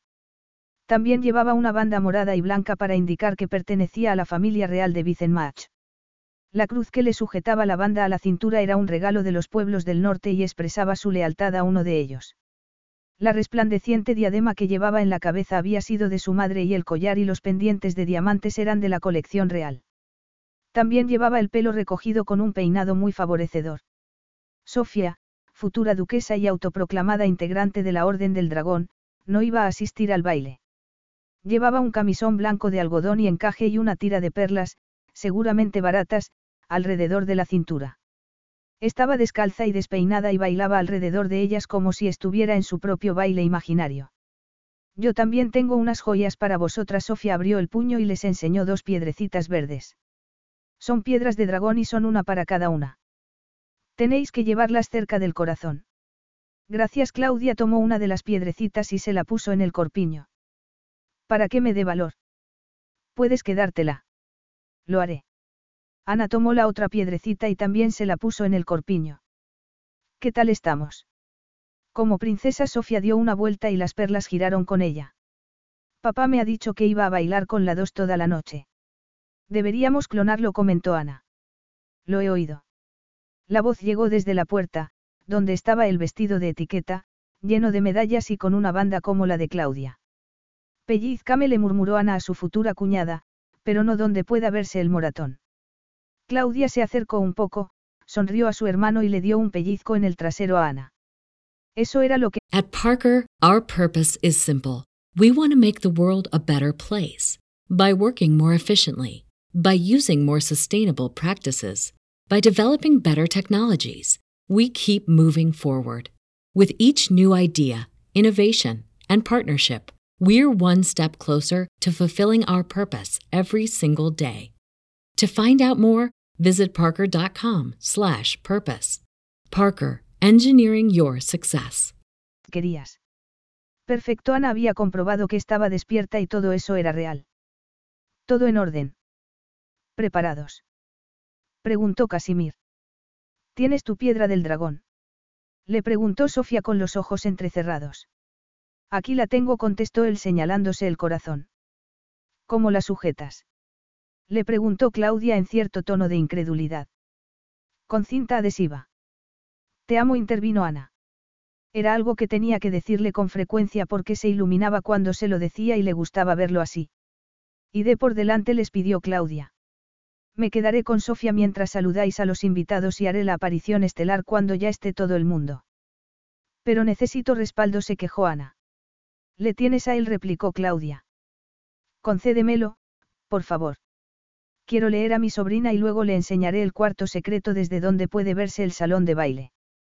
La sentaré en una silla y abriré la trampilla para que pueda veros bailar. Casimir se limitó a sonreír. Comes en sus manos le recriminó Ana con una sonrisa. También como en las tuyas. Además, te has puesto mi anillo.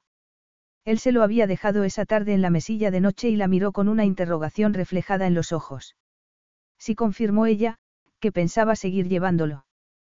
¿Qué opinas de una boda en primavera? Me encantaría. Los guantes comentó Claudia. Ana chasqueó los dedos. Se había olvidado de los guantes, que eran blancos y le llegaban por encima de los codos. Pero si los llevo puesto, la gente no podrá ver el anillo. No importa, murmuró Casimir, yo sé que está ahí. Ahora, la diadema intervino Sofía. No puedo llevar diadema. Lord dice que. De repente, Casimir tenía una diadema en la mano y estaba hecha con hilos de plata, perlas y diamantes. Póntela le pidió él. Es un regalo mío, no es de la cámara acorazada. Dame otro pellizco, murmuró Ana mientras se miraba al espejo con la diadema puesta. Es real, tú eres real, le tranquilizó Claudia, y el rey está esperándote. Ana le tomó la mano y fue con él hasta el salón de baile, donde Casimir empezó a presentarle a los invitados. No se olvidó de nadie y ella no se olvidó de sus nombres mientras sonreía a todos. ¿Crees que Claudia y Sofía ya estarán viéndonos? Le preguntó ella un poco más tarde, cuando los músicos ya estaban afinando los instrumentos y él la había llevado al centro de la pista de baile. Sí contestó él. Te amo esa vez, Casimir se lo dijo en latín. Pienso decírtelo en todos los idiomas, hasta en el de signos. Tú eres mi cuento de hadas, replicó ella, y no me refiero a todo este boato. Estar contigo es un cuento de hadas. Ella le puso una mano en el hombro y le agarró la otra y bailaron. Fin.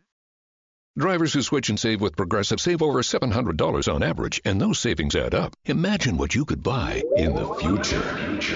The graphics are so real on this video game console I bought with the savings from switching to Progressive 10 years ago. I can't tell what's real and what's the game, which I think is what people want. You know, in the future, which it is currently. So switch to Progressive and save big because those savings can add up in the future. Progressive Casualty Insurance Company and affiliates. National annual average insurance savings by new customer surveyed who saved with Progressive in 2020. Potential savings will vary. Carlos Alfredo, tu mamá vino por una semana. Ya hace un año que vive con nosotros. Hasta trajo sus gatos. ¿Y yo qué puedo hacer? Lo que puedes hacer, Carlos. ¿Y él quién es? Es Miguel, nuestro experto de TurboTax Live. Como tu suegra hace un año que vive con ustedes, you can claim her as a dependent y así obtener esa deducción de taxes extra. Hacer taxes puede parecer dramático. Por suerte, los expertos bilingües de TurboTax Live te ayudan a obtener el máximo reembolso sabiendo que tus taxes están bien hechos. You do your thing, we've got your taxes. Intuit TurboTax Live. La preparación de taxes y la aplicabilidad de las deducciones varían según el individuo.